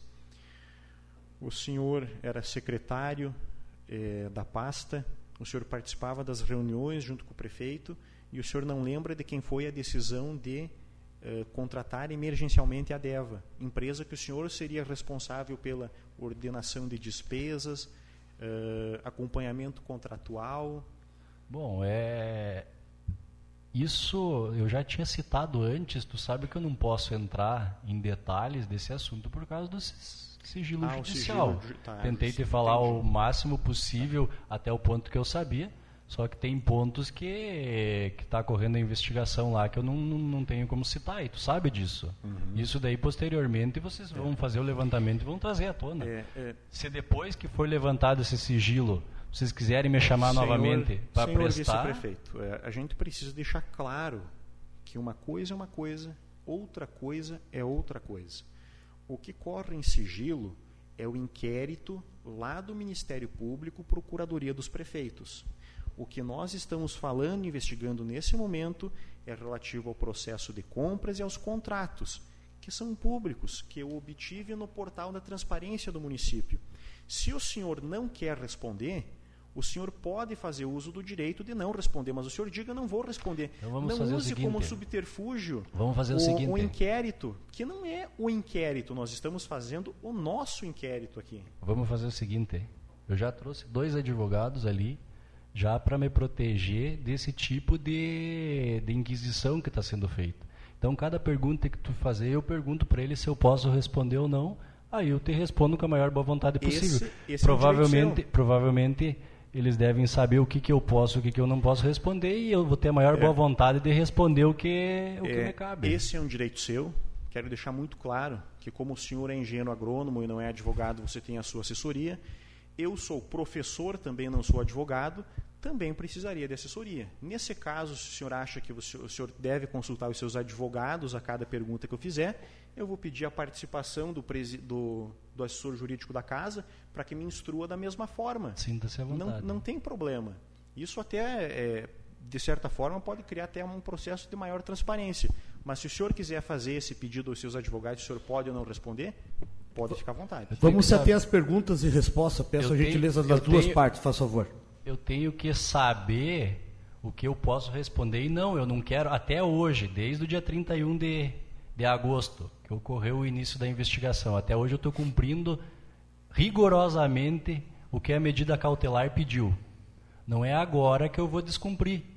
Tu está querendo me induzir a Não, descumprir, eu- por isso que eu estou entendi. pedindo assessoria Eu entendi onde o senhor quer se pode chegar. ou não. Eu entendi onde o senhor quer chegar. Eu vou reforçar mais uma vez. Se o senhor quiser fazer uso do silêncio, fica à vontade. Mas faz o seguinte, Eu eu, gostaria de saber se o momento. senhor foi nomeado fiscal deste contrato, do contrato de coleta. Coleta de lixo? Isso. Eu não lembro o momento. Se o Ariel já era o fiscal, provavelmente foi ele. Tá. Se ele não era ainda, provavelmente fui eu. Tá, o, o senhor não tem certeza. Não tenho certeza, porque, como eu disse, Então, eu tudo bem. atendia, eu fiscalizava esses contratos. Muito bem, por sinal. O senhor fiscalizava esses contratos. Ok. É, então o senhor era fiscal de todos os contratos da DEVA. Não. Na época que eu não tinha fiscal, eu, como secretário da pasta, eu sou obrigado a fiscalizar. Eu não vou deixar a empresa fazer as coisas sozinho, mas sempre quando tinha, contra... quando tinha fiscal disponível, o fiscal era outro. Tá, vamos- Desde vamos, 2017. é, 2016 eu era fiscal. Para clarear minha dúvida, o senhor era ou não era fiscal dos contratos? Depende do momento. Depende do momento, o senhor foi fiscal. Sim. Com Era atribuição do secretário. Com ato de constituição, delegando para outras pessoas em determinados momentos. Exatamente. Com atos de constituição lhe desonerando dessa função. Bom, eu falei antes que nós passamos por diversos momentos que nós não tínhamos fiscal. Não sei se ficou claro isso ou não. Tudo bem. É, durante esse período, o senhor continuava ordenando despesas e fiscalizando quando necessário, acumulava as duas funções, de ordenador de despesa e de fiscal.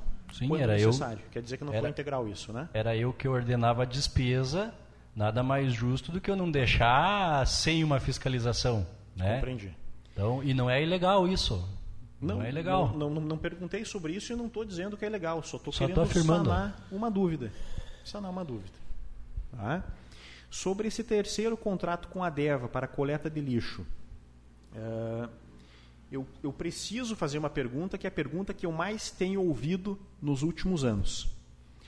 Por que o lixo reciclado e o lixo orgânico eram coletados, misturados e prensados no mesmo caminhão?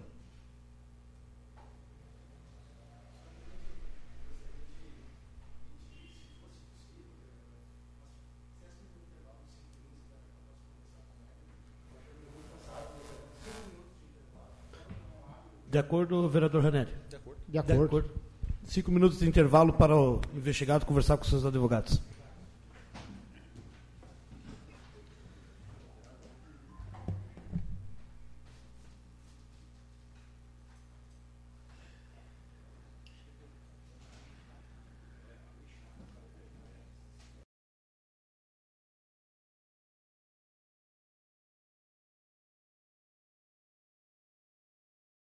Não, eu faço, eu faço questão de eu repetir, por favor, senhor vice-prefeito.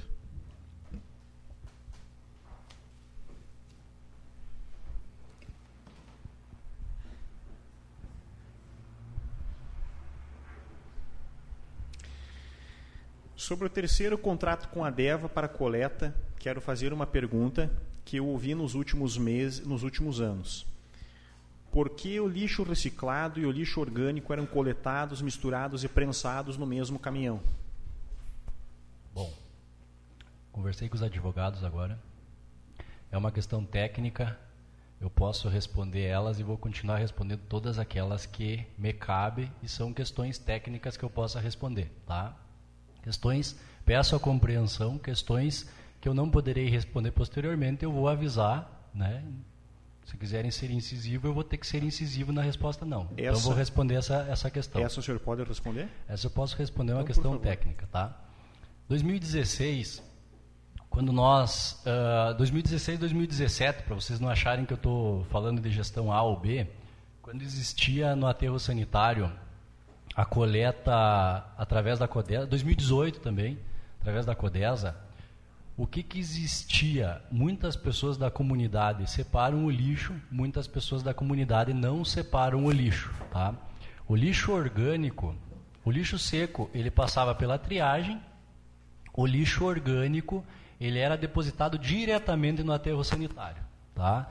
De 450 toneladas de lixo do nosso município, 100 toneladas condizia o lixo seco que passava pela triagem e as outras 300 e quase 350 toneladas elas eram diretamente enterradas no aterro sanitário. Ou seja, 25% passava pela triagem. Desses 25%, aproximadamente 10, 15%, talvez um pouquinho mais, 20%, era o lixo reciclado. Do lixo total não chegava nem a 10% que era reciclado no aterro sanitário, certo? Tá? Que ocorria muito mais do que aquelas fotos que foi mostrado antes ali de lixo sobre o aterro sanitário. Muito mais do que aquilo. Era o tempo inteiro garrafas PET, garrafas de vidro. O que, que aconteceu? No início do ano de. No início do contrato do, do com a empresa Adeva, em 2019, uh, ah, nós solicitamos para eles o seguinte: nós não queremos mais lixo depositado direto no aterro sanitário. Nós queremos que todo lixo passe pela central de triagem. Tá? A empresa disse, vai passar pela central de triagem, vai misturar por causa que existe uh, um só local de descarregamento e existe só, existe só uma esteira lá no local. Tá? Eles disseram assim, ó, nós conversamos uh, a respeito disso. Nunca diminuiu de dois caminhões. Os dois caminhões coletam o lixo e todo lixo passa pela central de triagem, seco e orgânico. Aí pergunto, ah, porque coleta, coleta misturado aqui. Eu convidei já várias vezes, inclusive o pessoal da Rádio Cacique uma vez foi fazer uma visita no aterro para verificar, porque eles recebiam bastante reclamação, digamos assim, da comunidade. E eu convidei todo mundo que quiser para conferir o processo de separação no aterro sanitário e ver que aumentou a quantidade de lixo reciclado. Isso não é uma questão que eu estou falando, que eu estou falando, que eu estou afirmando. Isso é uma questão que tem nos documentos. Aumentou o processo de reciclagem. Qual era o objetivo nosso como município? Nós estávamos fazendo algumas etapas para tentar chegar num processo de excelência. Qual que seria o próximo passo? O próximo passo seria a implantação da compostagem no aterro sanitário que, que seria a compostagem? Você conseguir pegar esse lixo que não é aproveitado e transformar em adubo. Inclusive o prefeito municipal, algum tempo atrás, esteve visitando, se eu não me engano, em Novo Hamburgo, uma empresa que realiza isso para nós tentarmos replicar no aterro sanitário e é o que nós vamos tentar fazer. Posteriormente a isso vai ser resolvido todo esse problema, mas eu peço hoje que quem quiser saber melhor sobre esse processo, que visite o aterro sanitário que vai ver. E com relação a caminhões, daí, se for questionado, com relação a antes tinha um caminhão gaiola e tinha senhor, um caminhão senhor, compactador. É, é, prefeito, olha só, é, o senhor não precisa antecipar a, a, os questionamentos que aqueles que não ficarem de certa forma que o senhor achar que eu não, não contemplei nas minhas questões, aí você vai ter as considerações finais. Eu tenho questões para fazer a respeito disso, então não então, precisa antecipar justificativa, tá? Mas eu, eu entendi o que o senhor está dizendo, quer dizer que a população, ela de certa forma não colaborava com a separação do lixo, então vocês vamos tentar existe, não é não colaborava, existe uma porcentagem das pessoas que fazia totalmente certo. Tá. Existe uma porcentagem que não. Tá. Agora vamos então, só para exemplificar um pouquinho, vou falar sobre reciclagem, tá. sobre separação de lixo. Só um minutinho, antes de nós chegarmos lá. É, é preciso clarear uma, uma, uma informação que o senhor colocou. Alguns minutos eu perguntei qual era o destino do lixo reciclável de Lagoa Vermelha, para onde foram aqueles 500, 600 mil. O senhor tangenciou e não respondeu de forma alguma. Agora o senhor acabou de dizer que aumentou a quantidade de lixo reciclado no município. Se lá no contrato o senhor não tinha é, preocupação sobre o destino do lixo reciclável de Lagoa Vermelha, nem sobre esse dinheiro. Como é que agora o senhor está afirmando que o lixo reciclado aumentou em Lagoa Vermelha se vocês não fiscalizam para onde vai esse lixo, se esse dinheiro daqui a pouco é só da empresa? De onde é que o senhor tem essa informação? Por que, que eu tenho que fiscalizar para onde que vai? Mas eu, como é, eu como sei, é que o senhor sabe aumentou Eu sei o volume que não entrou no aterro. Eu já falei anteriormente que tem formas de medir quando que não, vai para o aterro e quando não tem, vai. Isso, isso, são outras circunstâncias. Daqui a pouco pode estar relacionada a questão da população, a questão do consumo. A gente está numa pandemia, as pessoas podem consumir menos, mudar os hábitos. como é que o senhor sabe que aumentou a quantidade de lixo Ó, reciclado? Eu, eu não acompanho nos últimos tempos pesagem de balança. A DEVA tem uma planilha sobre isso? Acredito que tenha. O senhor não tem conhecimento. Eu nunca verifiquei a fundo. Eu verifiquei alguns pontos que eu conversei sobre a reciclagem, que eu daí conversando verbalmente com o pessoal não aumentou e nós conferíamos em cima do aterro, porque eu conferia lá em cima do lixo isso. E tinha aumentado, porque eu conhecia tanto o que era feito anteriormente na antiga administração, como agora. Então, e eu conferi isso, tá isso eu via presumindo, olho. O senhor está dizendo que diminuiu a quantidade de lixo orgânico que está sendo depositado no aterro. Mas é é uma presunção, então. Que aumentou a quantidade de lixo reciclável? Procura os dados, existe isso também. Ah, tudo Tem- bem, já entendi. Inclusive, Não, inclusive tem uma bem, balança aterro entendi. sanitário que ela serve para isso. Já entendi, não tem problema. O senhor tem o direito de não responder quando achar que não deve. Posso só complementar a resposta? É, na verdade, é o seguinte, eu gostaria de concluir, faltam só mais quatro questões, tem mais o vereador Maninho e me parece que há uma certa divagação. Se o senhor pudesse ser objetivo, mas eu a gente tempo. termina em pouquinhos, minu- pouquinhos minutos.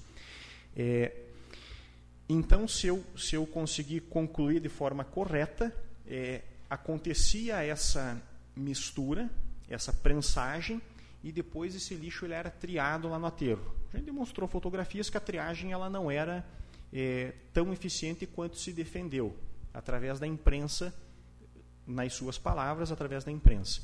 É, mas eh, eu, vou, eu vou tornar a, a perguntar agora, acho que é técnico também.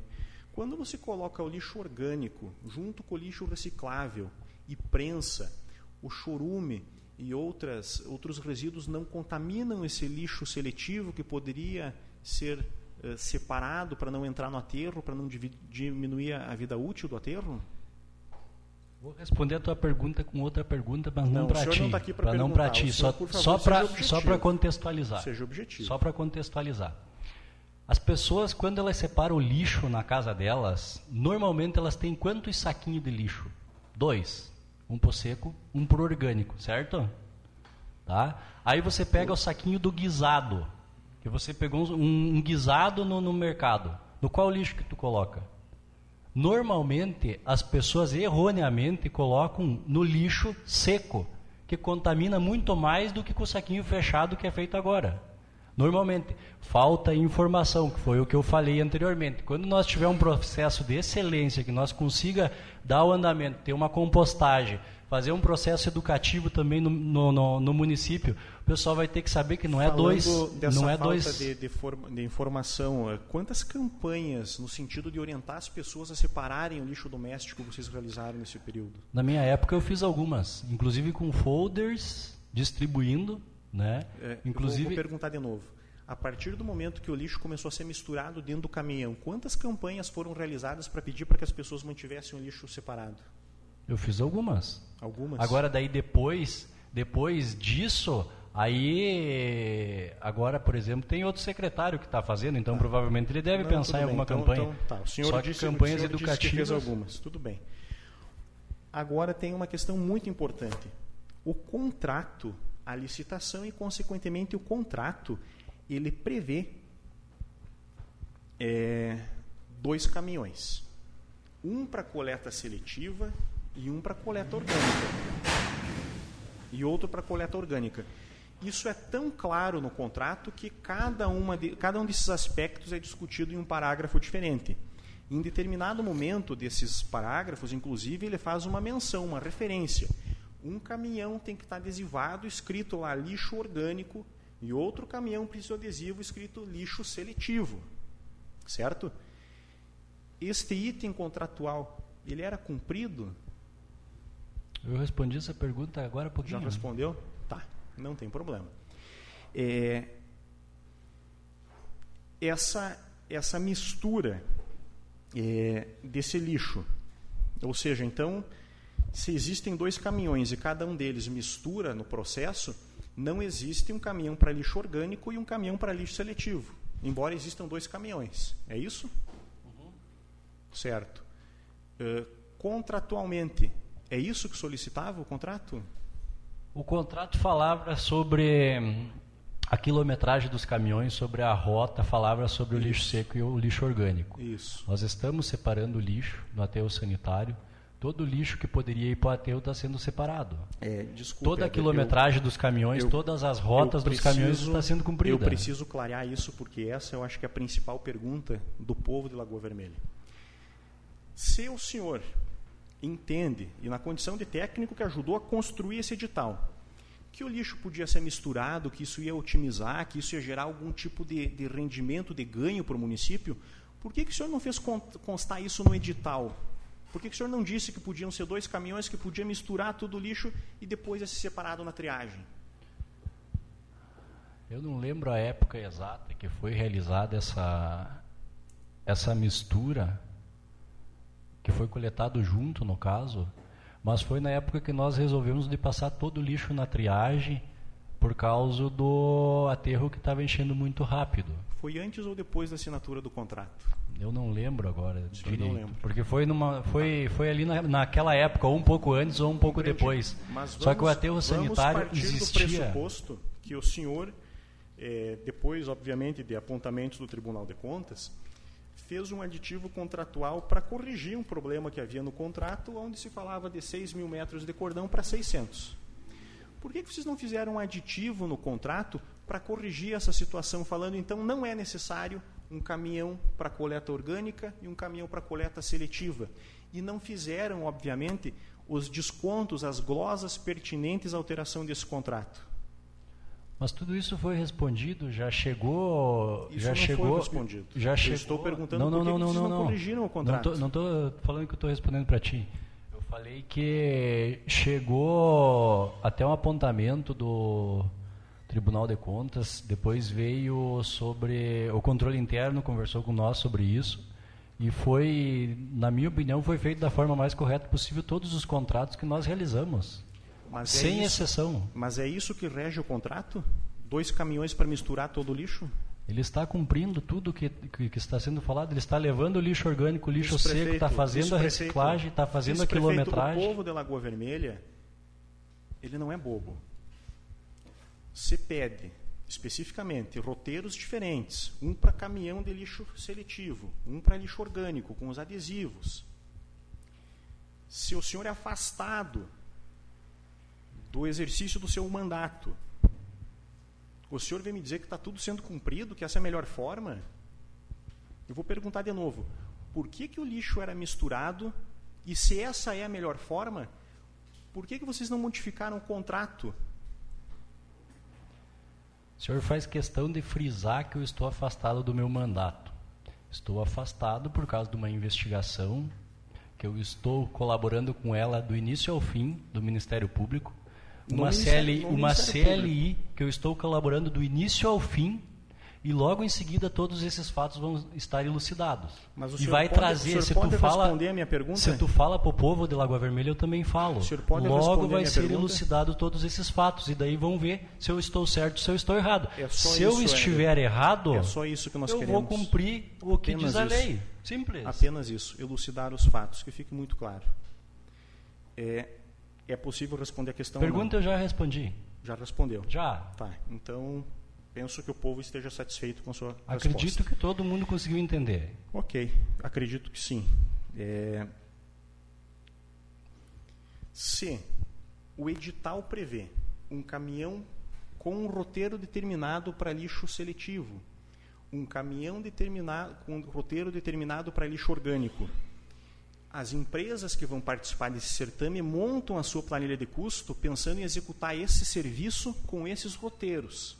Exatamente. Mas se tem uma empresa que tem informações privilegiadas ou que sabe que poderá acontecer vista grossa a respeito do contrato, monta sua planilha baseada em critérios diferentes. Esta empresa não estaria sendo privilegiada, não haveria um indício claro de direcionamento de licitação? Tu está acusando então que tem uma Estou empresa que tem, que tem informação privilegiada? O não. senhor, o senhor não, não, está, não está não, entendendo. Não tem nenhuma a empresa com informação privilegiada. É investigado. Não tem. Exatamente. Tá. Não existe. E, e, dentro desse processo, uma empresa que monta sua planilha de custos baseado num processo diferente daquele que é exigido no edital e que é exigido no contrato, ela está sendo beneficiada? Fale o erro. O erro é não cumprir o contrato. Contrato está sendo cumprido. O contrato não está sendo cumprido. Está sendo cumprido. Mas como que está sendo cumprido? Aonde está o caminhão da coleta do lixo orgânico, o caminhão da coleta do lixo seletivo? Existem os órgãos que fiscalizam isso. E os órgãos que Está fiscalizam apontaram, criaram um processo de investigação e nós estamos aqui. sendo- Exatamente. Exatamente. Eu estou aqui para colaborar. Colaborei desde o início, né? Agora, se tu está querendo me induzir a falar o que não existe, daí paciência, daí é uma opinião tua. Tá, o, o senhor, o senhor pode é, se manter em silêncio, não tem problema. É, só peço que não, não crie lações e ataques a respeito da minha pessoa, porque não é o meu objetivo. Vamos lá. É, vou deixar esse, esse, esse aspecto do contrato que o senhor não quer responder de lado e vou perguntar sobre o ecoponto. Eu respondi a questão. Ecoponto. Ah, quanto é pago pelo serviço de ecoponto? Aproximadamente, eu não sei agora quanto que foi, porque é uma empresa nova, mas eu Mais ou acredito que era aproximadamente mil e poucos reais, que é a questão do aluguel do ecoponto e acredito que era mais ou menos isso. Certo. E o senhor disse que houve glosa do contrato porque esse serviço não foi prestado desde o primeiro mês. A glosa existiu, se eu não estou enganado, no primeiro mês ou nos dois primeiros meses. Existiu glosa do contrato porque o licenciamento não, não tinha sido obtido ainda pela empresa. Certo. É, houve glosa. Houve glosa. Houve glosa em outros momentos também. De outros contratos relacionados à DEVA. Questão que o senhor mencionou antes, questão de terra, Sim. questão de. Sim, nesse ponto não, acredito que não foi glosa, foi retenção de valor por um Ah, tempo tudo até ser Retenção. regularizado. Não é glosa, tá. Mas a questão do ecoponto houve glosa. Houve glosa. Houve mais alguma glosa em relação aos outros contratos da DEVA? Acredito que não. Da minha época, pelo menos, a grande maioria dos serviços estavam totalmente a contento. Como eu falei, existiam alguns detalhes às vezes que nos relatórios apontavam e logo eram corrigidos. Detalhes como, por exemplo, substituir uma van por uma estrada. Detalhes como a roçada que eu falei, que às vezes Detalhes como, sobrava. por exemplo, é, não constar ou omitir o destino do lixo reciclável do Lagoa Vermelha. Aí é uma opinião do senhor. Certo, entendi. Eu tenho aqui o pedido de informação número 117, que o Executivo informe qual foi o valor pago para a DEVA pelos serviços prestados em Lagoa Vermelha nos anos de 2017 até a presente data, discriminando ano a ano. Informe ainda se houve em algum momento glosa nos pagamentos para a empresa, se positivo especificar. Se houve algum apontamento por parte do fiscal dos contratos pela não observância do descumprimento total ou parcial dos serviços contratados, se positivo, discriminar. A justificativa, óbvio, é o momento que nós estamos vivendo aqui. Veio o ofício número 202, assinado pelo prefeito municipal José Gustavo Bonotto, e aqui a informação assinada então pelo senhor Rodrigo Castelano Toqueto. Em resposta à solicitação contida no pedido de informação, a Câmara de Vereadores segue em planilhas sobre os pagamentos da reciclagem ADEVA entre os anos de 2017 e agosto de 2021. Não se identificando glosas. Não se identificando glosas, bem como a demonstração das retenções havidas. Então, aqui estão as cópias do pagamento. Existiu E o glosa. secretário da, da, da Fazenda está dizendo que não teve glosa nos contratos. O Tudo senhor bem, afirmou que solicita de novo para a conferência. Ah, agora eu vou solicitar para a conferência. O senhor está mandando solicitar para a conferência. Eu tenho um documento que tem fé pública Tudo aqui bem, e eu tá tô, e eu seu afirmando que tem. Denuncia então, eu estou dizendo que tem glosa. Mas, Solicita de mas novo. não é uma questão de denúncia, é uma questão de investigação. Nós estamos eu estou investigando afirmando isso. que teve glosa porque eu vi. Foi uma questão que eu vi. Então, é, o secretário Toqueto está errado. Não estou falando que ele está errado, ele pode ter se confundido, pode não ter visto Além, além do secretário Toqueto, também assina aqui é, o contador do município, o senhor Juliano Liprandini. Solicita Será que os dois novamente. estão errados? Eu vi. E fui eu que solicitei a glosa. No contrato. Em anexo aqui tem as planilhas de pagamento. Não é uma glosa de um valor muito alto, Mas foi eu que solicitei e eu vi. Planilhas de pagamento. Posso olhar?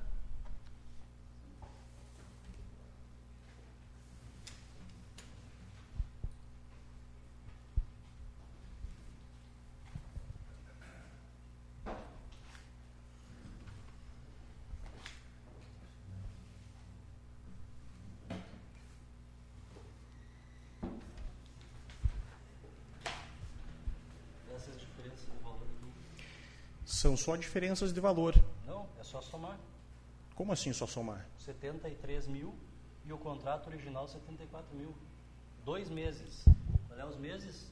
O senhor não entendeu, isso não justifica 11 nada. do 9 e 9 do 10. Será que o contador do município e o secretário da Fazenda é, cometeram um erro aqui? Os números estão errados? Os, eu não sei dos números. Os números que eu tenho aqui são apenas números.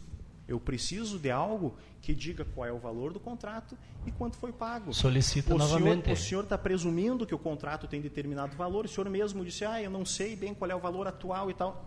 Esses pagamentos aqui, pelo que eu observo, esse daqui em especial, ele aconteceu em 2019. Agora há pouco o senhor não lembrava de muitas coisas que aconteceram nesse mesmo ano. Agora o senhor lembra que teve glosa, que foi esse valor, que é esse valor do contrato. É claro que a gente vai pedir para fazer uma averiguação e acariciamento, tá? Mas Se eu quero existir- que fique claro que as informações que eu estou de posse, que a CPI está de posse, demonstram um caminho diferente desse que o senhor está colocando aqui. Tem como mostrar para os demais membros da comissão ali? Vou pedir a juntada desse documento pouquinho. nos autos do processo. tá? É, eu teria mais algumas perguntas, mas eu acredito que a.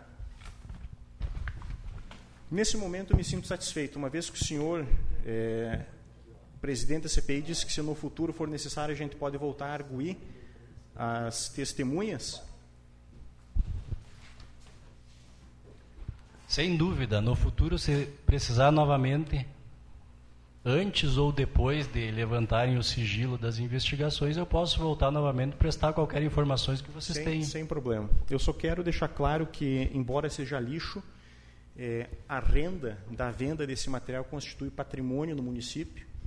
A inexistência é, do contrato dando é, destino para isso é algo muito grave que deve ser aprofundado investigado por essa CPI, bem como a não observância de pontos é, já demonstrados nos contratos, como, por exemplo, equipamentos que não foram requeridos, como, por exemplo, essa questão da mistura do lixo, que requer de forma muito, muito, muito clara a separação da coleta do lixo. Então, acho que a gente precisa aprofundar essas questões documentalmente, presidente. Nós precisamos dos documentos que nós não recebemos Vamos, ainda. vamos solicitar o requerimento Precisamos desse muito, fato novamente. né? Isso demonstra o quanto é importante a gente ter acesso a todos esses documentos. O vice-prefeito Éder mencionou uma série de documentos que nós não possuímos. Vou requerer cada um deles, se possível, no final, nas considerações da nossa CPI hoje, é, para que a gente tenha a oportunidade de fazer uma avaliação mais concreta. Porque nós temos, infelizmente, al- al- alguns pontos de discrepância que nos geram dúvidas maiores do que aquelas de quando eu cheguei aqui hoje. Então, de minha parte, nesse momento, embora não esteja satisfeito, concluo as minhas questões. Obrigado. E passamos a palavra ao vereador Maninho para as suas perguntas ao Éder Piard. Boa noite a todos que nos acompanham. Primeiramente, gostaria de agradecer ao senhor Éder Piadre pela presença. Como fiquei por último, não me restaram muitas coisas a perguntar. Então, vou fazer só algumas perguntas para esclarecer melhor alguns pontos. O senhor tinha preferência pela empresa DEVA? Não. De quando até quando o senhor exerceu a função de fiscal dos contratos? Como eu falei antes ali, já respondi na, nas questões para o vereador Ranieri. ah, eu iniciei em 2015 como engenheiro agrônomo e também como fiscal ambiental. Até o início de 2017, eu permaneci como fiscal e nesse desse tempo em diante, quando eu, eu virei secretário de Agricultura e Meio Ambiente, inúmeras vezes uh, nós, nós ficava sem fiscal ambiental e eu tinha que assumir a fiscalização para poder fiscalizar os contratos que estavam sendo executados. Então, existiu um, e e foi intercalado os tempos que eu fiquei de fiscal, ou que eu assumia essa, esse cargo, digamos assim, para não deixar não deixar os contratos seguirem sem ter fiscalização na época. Qual a função da Codesa no aterro sanitário? Prestava um bom serviço? Bom, a Codesa no aterro sanitário, uh, eu não sei exatamente todos, todas as delegações que ela tinha no aterro sanitário. Eu sei que ela tinha operação da central de triagem, ela tinha que realizar roçada, ela tinha mais alguns outros itens que, era, que tinha que ser realizado no aterro sanitário. Na minha opinião, o serviço era precário, em todos eles. Em, algum, em alguns até, até se justificava. Por exemplo, teve épocas que a roçada estava terrível e teve épocas que eles conseguiam colocar em dia. Né?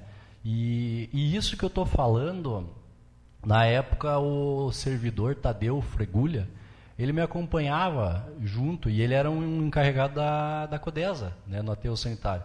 Então, as dificuldades que eu tinha, ele também tinha, ele também verificava, nós tentávamos resolver os problemas juntos lá. Então, inclusive, ele, ele sendo da CODES e eu do município, nós tentávamos nos, nos ajudar para regularizar a situação terrível que existia lá, devido a todo o passivo ambiental que existia no aterro. Era até, se vocês quiserem solicitar depois as imagens do aterro sanitário na época, para constar aí, é era bem ruim mesmo a situação lá. E tudo isso, e tudo isso acabou se transformando em multas para o município. Uh, quando eu assumi como secretário em 2017 e 2018, chegaram uma multa atrás da outra. Acredito que cinco ou seis multas que totalizaram mais de 250 mil reais. Juntando toda essa multa e esse passivo ambiental existente e a dificuldade que nós estávamos sofrendo com o aterro sanitário, que gerou tudo isso que, que veio posteriormente de nós terceirizar, de nós melhorar o serviço, né, até nós conseguirmos a, a licença de operação. Durante seu depoimento também, eu gostaria que o senhor explicasse melhor a questão da célula do aterro. Qual o custo de uma célula nova e se houve a compra? Qual o custo de uma célula nova e o quê? Se houve a compra? Isso. Tá. Uma célula de aterro sanitário ela depende muito do tamanho, né, das, das, dimensões. Ela é um custo extremamente caro, né?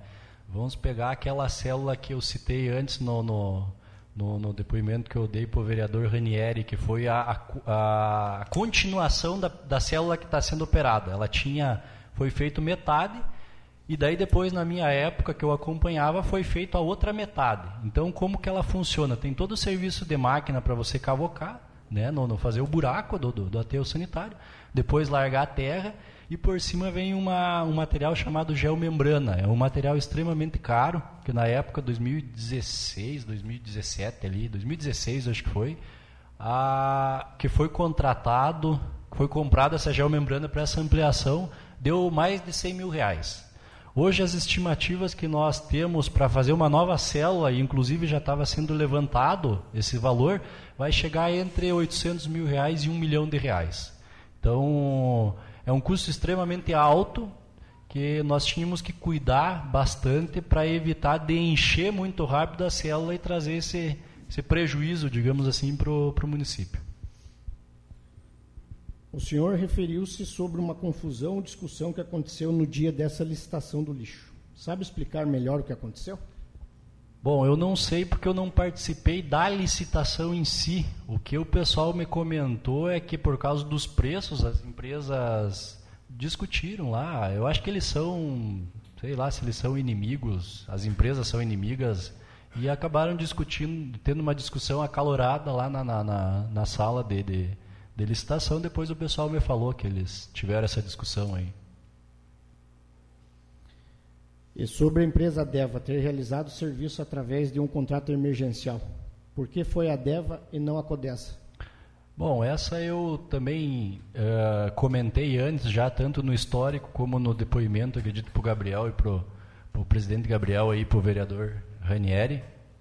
Uh, na época, a Codesa ela vinha passando por um problema bastante grave. Né? Quando eu falo grave, uh, eu não quero crucificar a antiga administração da Codesa ou a, antiga, ou a nova administração. O que aconteceu foi o seguinte: existiu uma grande quantidade de ações trabalhistas, tá? que isso acabaram afetando demasiadamente o caixa da empresa Codesa. Tá? Quando ocorreu a licitação em 2019, ocorreu a licitação, logo em seguida a Codesa já começou a dar aviso prévio aos funcionários já, porque iria ficar sem, sem contrato logo em seguida. E, e os preços da, da empresa Codesa, eles eram demasiadamente altos, eles eram mais de 50% maiores do que o mercado vinha, vinha realizando. Então, às vezes vem aquele questionamento, por que não a Codesa, né? Porque a Codesa realmente os custos dela eram muito caros, porque todos os custos que teriam com advogado, com contador, com administrativo, que outras empresas têm isso uh, dissolvido em vários municípios, a Codesa teria só em Lagoa Vermelha. Isso encarecia bastante e naquele momento me parece que ela não conseguiu arrochar preço para conseguir chegar nos valores que outras empresas chegaram. E como era um, um, processo que você não tem como fazer direcionamento, porque o que ocorreu foi o seguinte: uh, a Codesa ela vinha sendo contratada pelo município de forma direta, sem licitação. Mas chegou um determinado ponto que o Tribunal de Contas começou a fazer apontamentos que não poderia mais, que uma sociedade de economia mista, ela não poderia ser contratada de forma direta, ela tinha que passar por um processo de licitação, igual outra empresa qualquer. Tá? Isso o município, através da administração passada, recorreu. Depois, quando nós assumimos, recorremos de novo dessa decisão. Mas chegou uma decisão final que ia ter que ser feita a, a licitação. E foi o que ocorreu. Foi feita a licitação e, e os valores aplicados pela CODES eram muito maiores do que os valores do mercado. Muito obrigado pelo esclarecimento. Da minha parte, presidente Gabriel, era isso. Senhor Éder Piardi, o senhor tem mais alguma colocação que o senhor gostaria de fazer?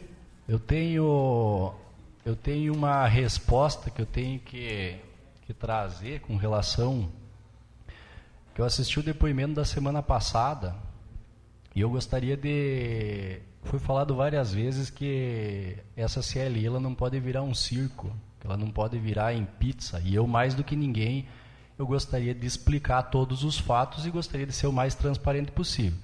Semana passada eu escutei, através dos vereadores, que vai ser pedido o depoimento de um senhor, de um senhor chamado Carlos Bertelli. E eu gostaria somente de falar sobre, sobre essa ação, porque posteriormente eu não sei se vou ser chamado novamente, então eu gostaria de aproveitar o momento para trazer as explicações sobre esse fato e vocês depois terem o, o contraponto com o que vai ser falado.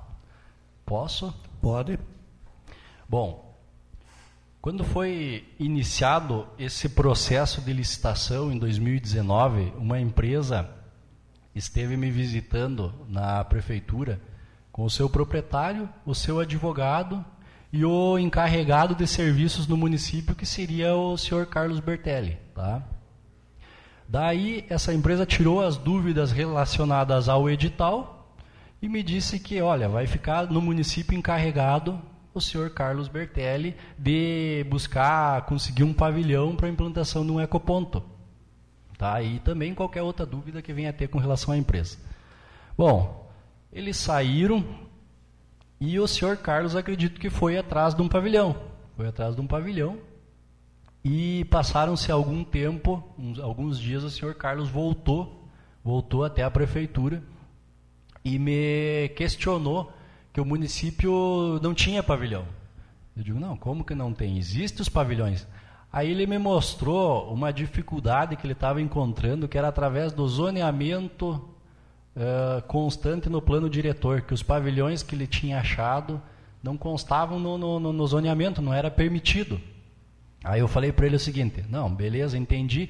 Só o senhor calma uns dias, porque daí foi bem naquele momento que o Tribunal de Contas pediu para desaglutinar o objeto da licitação.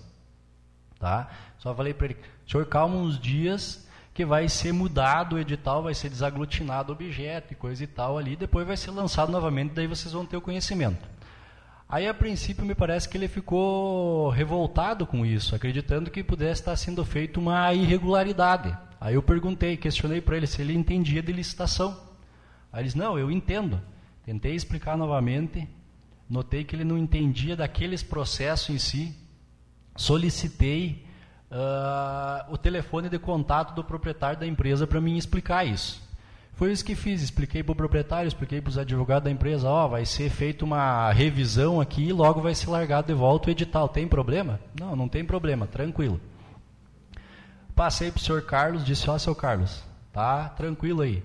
Mesmo assim, ele não, não, não, não conseguiu entender e saiu revoltado. Subiu querer falar com o prefeito, criou uma certa confusão ali em cima com o vice-prefeito. E sei que foi embora, revoltado. No outro dia, acabaram brigando, ele e o vice-prefeito. E daí surgiu aquele, aquela entrevista que foi dado na, na Rádio Lago FM, no, no, no programa do Ademar, que inclusive acho que vocês perguntaram aí antes, devem ter falado. A partir desse momento, o senhor Carlos Bertelli começou a me atacar, me mandar mensagens no celular, me, na rua me ameaçar. E eu não tinha nada de errado com o processo e ele talvez tenha entendido errado do processo. Pois bem, no início pensei em fazer um processo e tudo mais, mas deixei passar. Quando isso começou a se intensificar, eu realizei um processo contra o senhor Carlos Bertelli e, e devido à pandemia esse processo foi adiado algumas vezes. Aproximadamente um me dois meses atrás, chegou a, a, intimação que nós iríamos ter uma audiência no Fórum de Lagoa Vermelha. Uh, aliás, ia ser online a audiência e que era para comparecer. Beleza. Passou alguns dias, no dia da audiência, eu estava saindo da prefeitura, de meio-dia, a audiência era às três da tarde. O senhor Carlos Bertelli estava sentado no banco da praça aqui, eu passei por ele, cumprimentei, desci para o meu carro que estava no, no estacionamento do, do, do clube comercial e ele veio atrás de mim. Quando ele veio atrás de mim, eu achei que ele ia querer ter alguma, alguma complicação em virtude da audiência, né? Mas não, ele me parou, me pediu para esperar, eu esperei ele e ele me pediu desculpa pela situação. Ele veio, me trouxe a questão em si, que, que na época ele se confundiu, que ele não deveria ter feito daquela forma, que nós estávamos fazendo correto o processo. Talvez ele ficou revoltado por algumas situações que ocorreram com a empresa. E eu conversei com ele alguns minutos e disse: Não, seu Carlos, o negócio é o seguinte. Se o senhor está me pedindo desculpa e está dizendo que, está arrependido da situação, por mim o assunto morreu. Por mim não tem, não tem por que eu levar para frente um processo, querer brigar judicialmente por algo que o senhor está se desculpando. Ele disse: podemos fazer isso na audiência? Eu digo: 100%, pode ser. Chegamos na audiência às três da tarde. Uh, eu comentei com o pessoal da, da, do, do fórum, disse: ó, oh, não, o processo em si, o senhor Carlos veio me pedir desculpa de manhã, ali de meio-dia, e eu, por mim, não tenho problema nenhum. Não tem problema nenhum se ele se desculpou do, do fato. Eu não fiz nada para prejudicar ele. Ele fez esse tipo de, de, de, coisa em comentário no Facebook, na rádio, mas ele está se desculpando, para mim não tem problema. Aí passou para ele a palavra, ele foi enfático e dizendo novamente que se desculpava, que se que estava arrependido daquele fato, porque não tinha não tinha um fato que, que dissesse que eu estava errado ou que eu prejudiquei ele ou coisa desse gênero, né? Então, com isso, o... então nós fizemos um acordo no fórum, né? E depois ficou dele fazer uma retratação que depois eu não fui atrás nos últimos tempos por causa que aconteceu toda essa questão da investigação aí. Mas só para contextualizar, provavelmente ele vai vir dar depoimento para vocês saberem da situação. Existe a ata do, do, do, do fórum, né, do, nosso, do nosso acordo, e de minha parte, aquela vez morreu o assunto. Né? Então é muito bom que ele seja chamado para depor, porque posteriormente ele vai poder falar tudo que eu estou falando aí. E, e como é, é questão documental, que existe tudo isso, existe a ata do fórum, então uh, não teria por que eu mentir, não vai ter por que ele também mentir, né? Então, seria mais ou menos isso que eu, que eu gostaria de falar. E também gostaria de dizer que eu fico à disposição da comissão, né?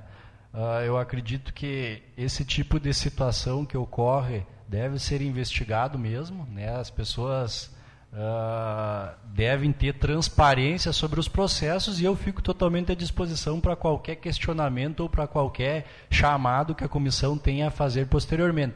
Logicamente, no momento como como foi visto, tem algumas questões que eu ainda não posso responder, mas ao final disso tudo, terei o maior prazer de responder todas elas e poder trazer transparência a esse processo que está me prejudicando, né? está me prejudicando pessoalmente, e acredito que, que prejudica todo mundo, né? Porque ao invés de nós estar fazendo algo produtivo, a gente acaba tendo que ficar investigando um processo, mas fico à disposição de vocês para qualquer coisa. Uh, primeiramente, senhor Ed Piardi, gostaria de te agradecer pela presença e de esclarecer os fatos perante a sociedade. E dentro de tudo que tu mencionou aí, uh, se nós da comissão entender que novamente o senhor tem que vir esclarecer, o senhor será informado. Muito obrigado pela sua participação. Dando seguimento à nossa uh, CLI, passa a palavra ao vereador Ranieri para fazer seus requerimentos.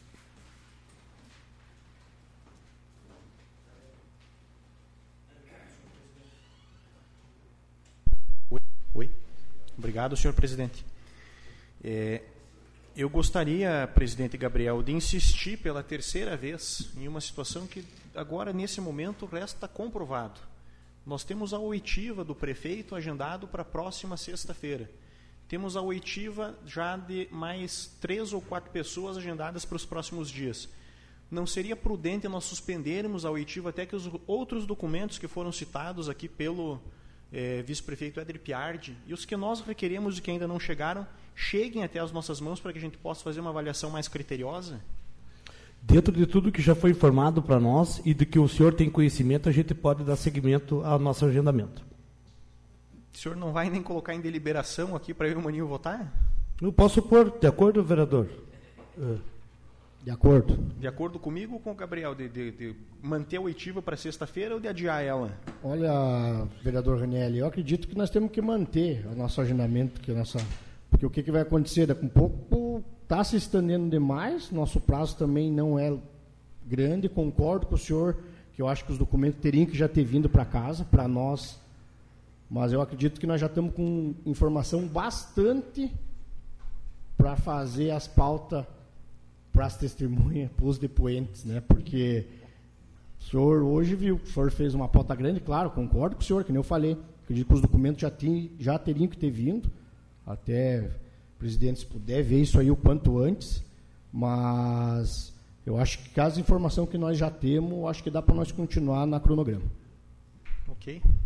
Sou voto vencido, compreendo, não tem. É, mas vai implicar em novas oitivas, talvez das mesmas pessoas. A gente chama novamente daí, tá É, próximo pedido, eu gostaria de requerer, senhor presidente, os relatórios, glosas, laudos e demais documentos mencionados pelo vice-prefeito e que nós ainda não solicitamos, porque alguns deles nós já solicitamos e ainda não, não recebemos. Né? É, quando o Luiz fizer a degravação da ata, ali vai ficar elencado quais são os, os documentos que foram é, sugeridos até pelo vice-prefeito que a gente possa fazer uma avaliação. Então, eu solicito, Luiz, que inclua esses documentos aí, se os senhores entenderem pertinente. Recebido. De acordo.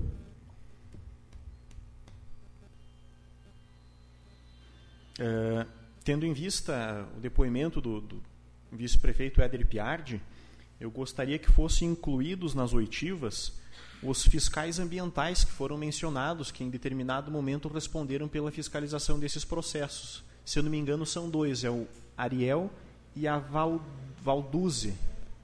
Acho que são só esses dois. Se houver algum terceiro durante a gravação, Luiz, por favor, uh, chamar esse também. Receba um pedido meu também. Concordo. É último pedido, eu gostaria que o senhor é, encaminhasse com urgência é, o link para a Procuradoria dos Prefeitos da audiência de hoje, dando conhecimento na íntegra do depoimento que foi dado pelo senhor vice-prefeito Éder Piarte, e assim que possível, quando realizada a degravação do depoimento, encaminhá-la também. É de conhecimento público, né, vereador? Então acredito que até os... a gente pode mandar sem problema nenhum. Estou requerendo que seja encaminhado o mais breve possível, se possível amanhã o link com a. Uh... Amanhã é sábado, acho que. Perdão, segunda-feira. Sim. Recebido. De acordo.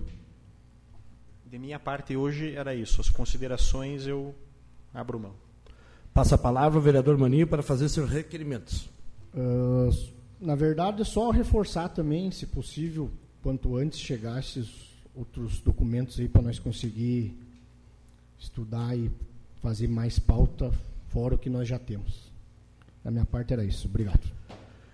Antes de finalizar os trabalhos dessa reunião, gostaria de fazer os seguintes requerimentos. Sugiro, então, reforçando ali, do servidor Ariel, mencionado hoje pelo depoente, né, para que a gente faça, reforçando. E também uh, sugiro também a oitiva do, do secretário de Gerone, que também, visto que já foi referido em, no, no depoimento do vereador Vicente, acho que é importante a gente chamar ele também. De acordo? De acordo. De acordo? De acordo. E ainda sugiro que a data que seja ouvidos no dia 19 do 11 já, nessa sequência que a gente está aí hoje.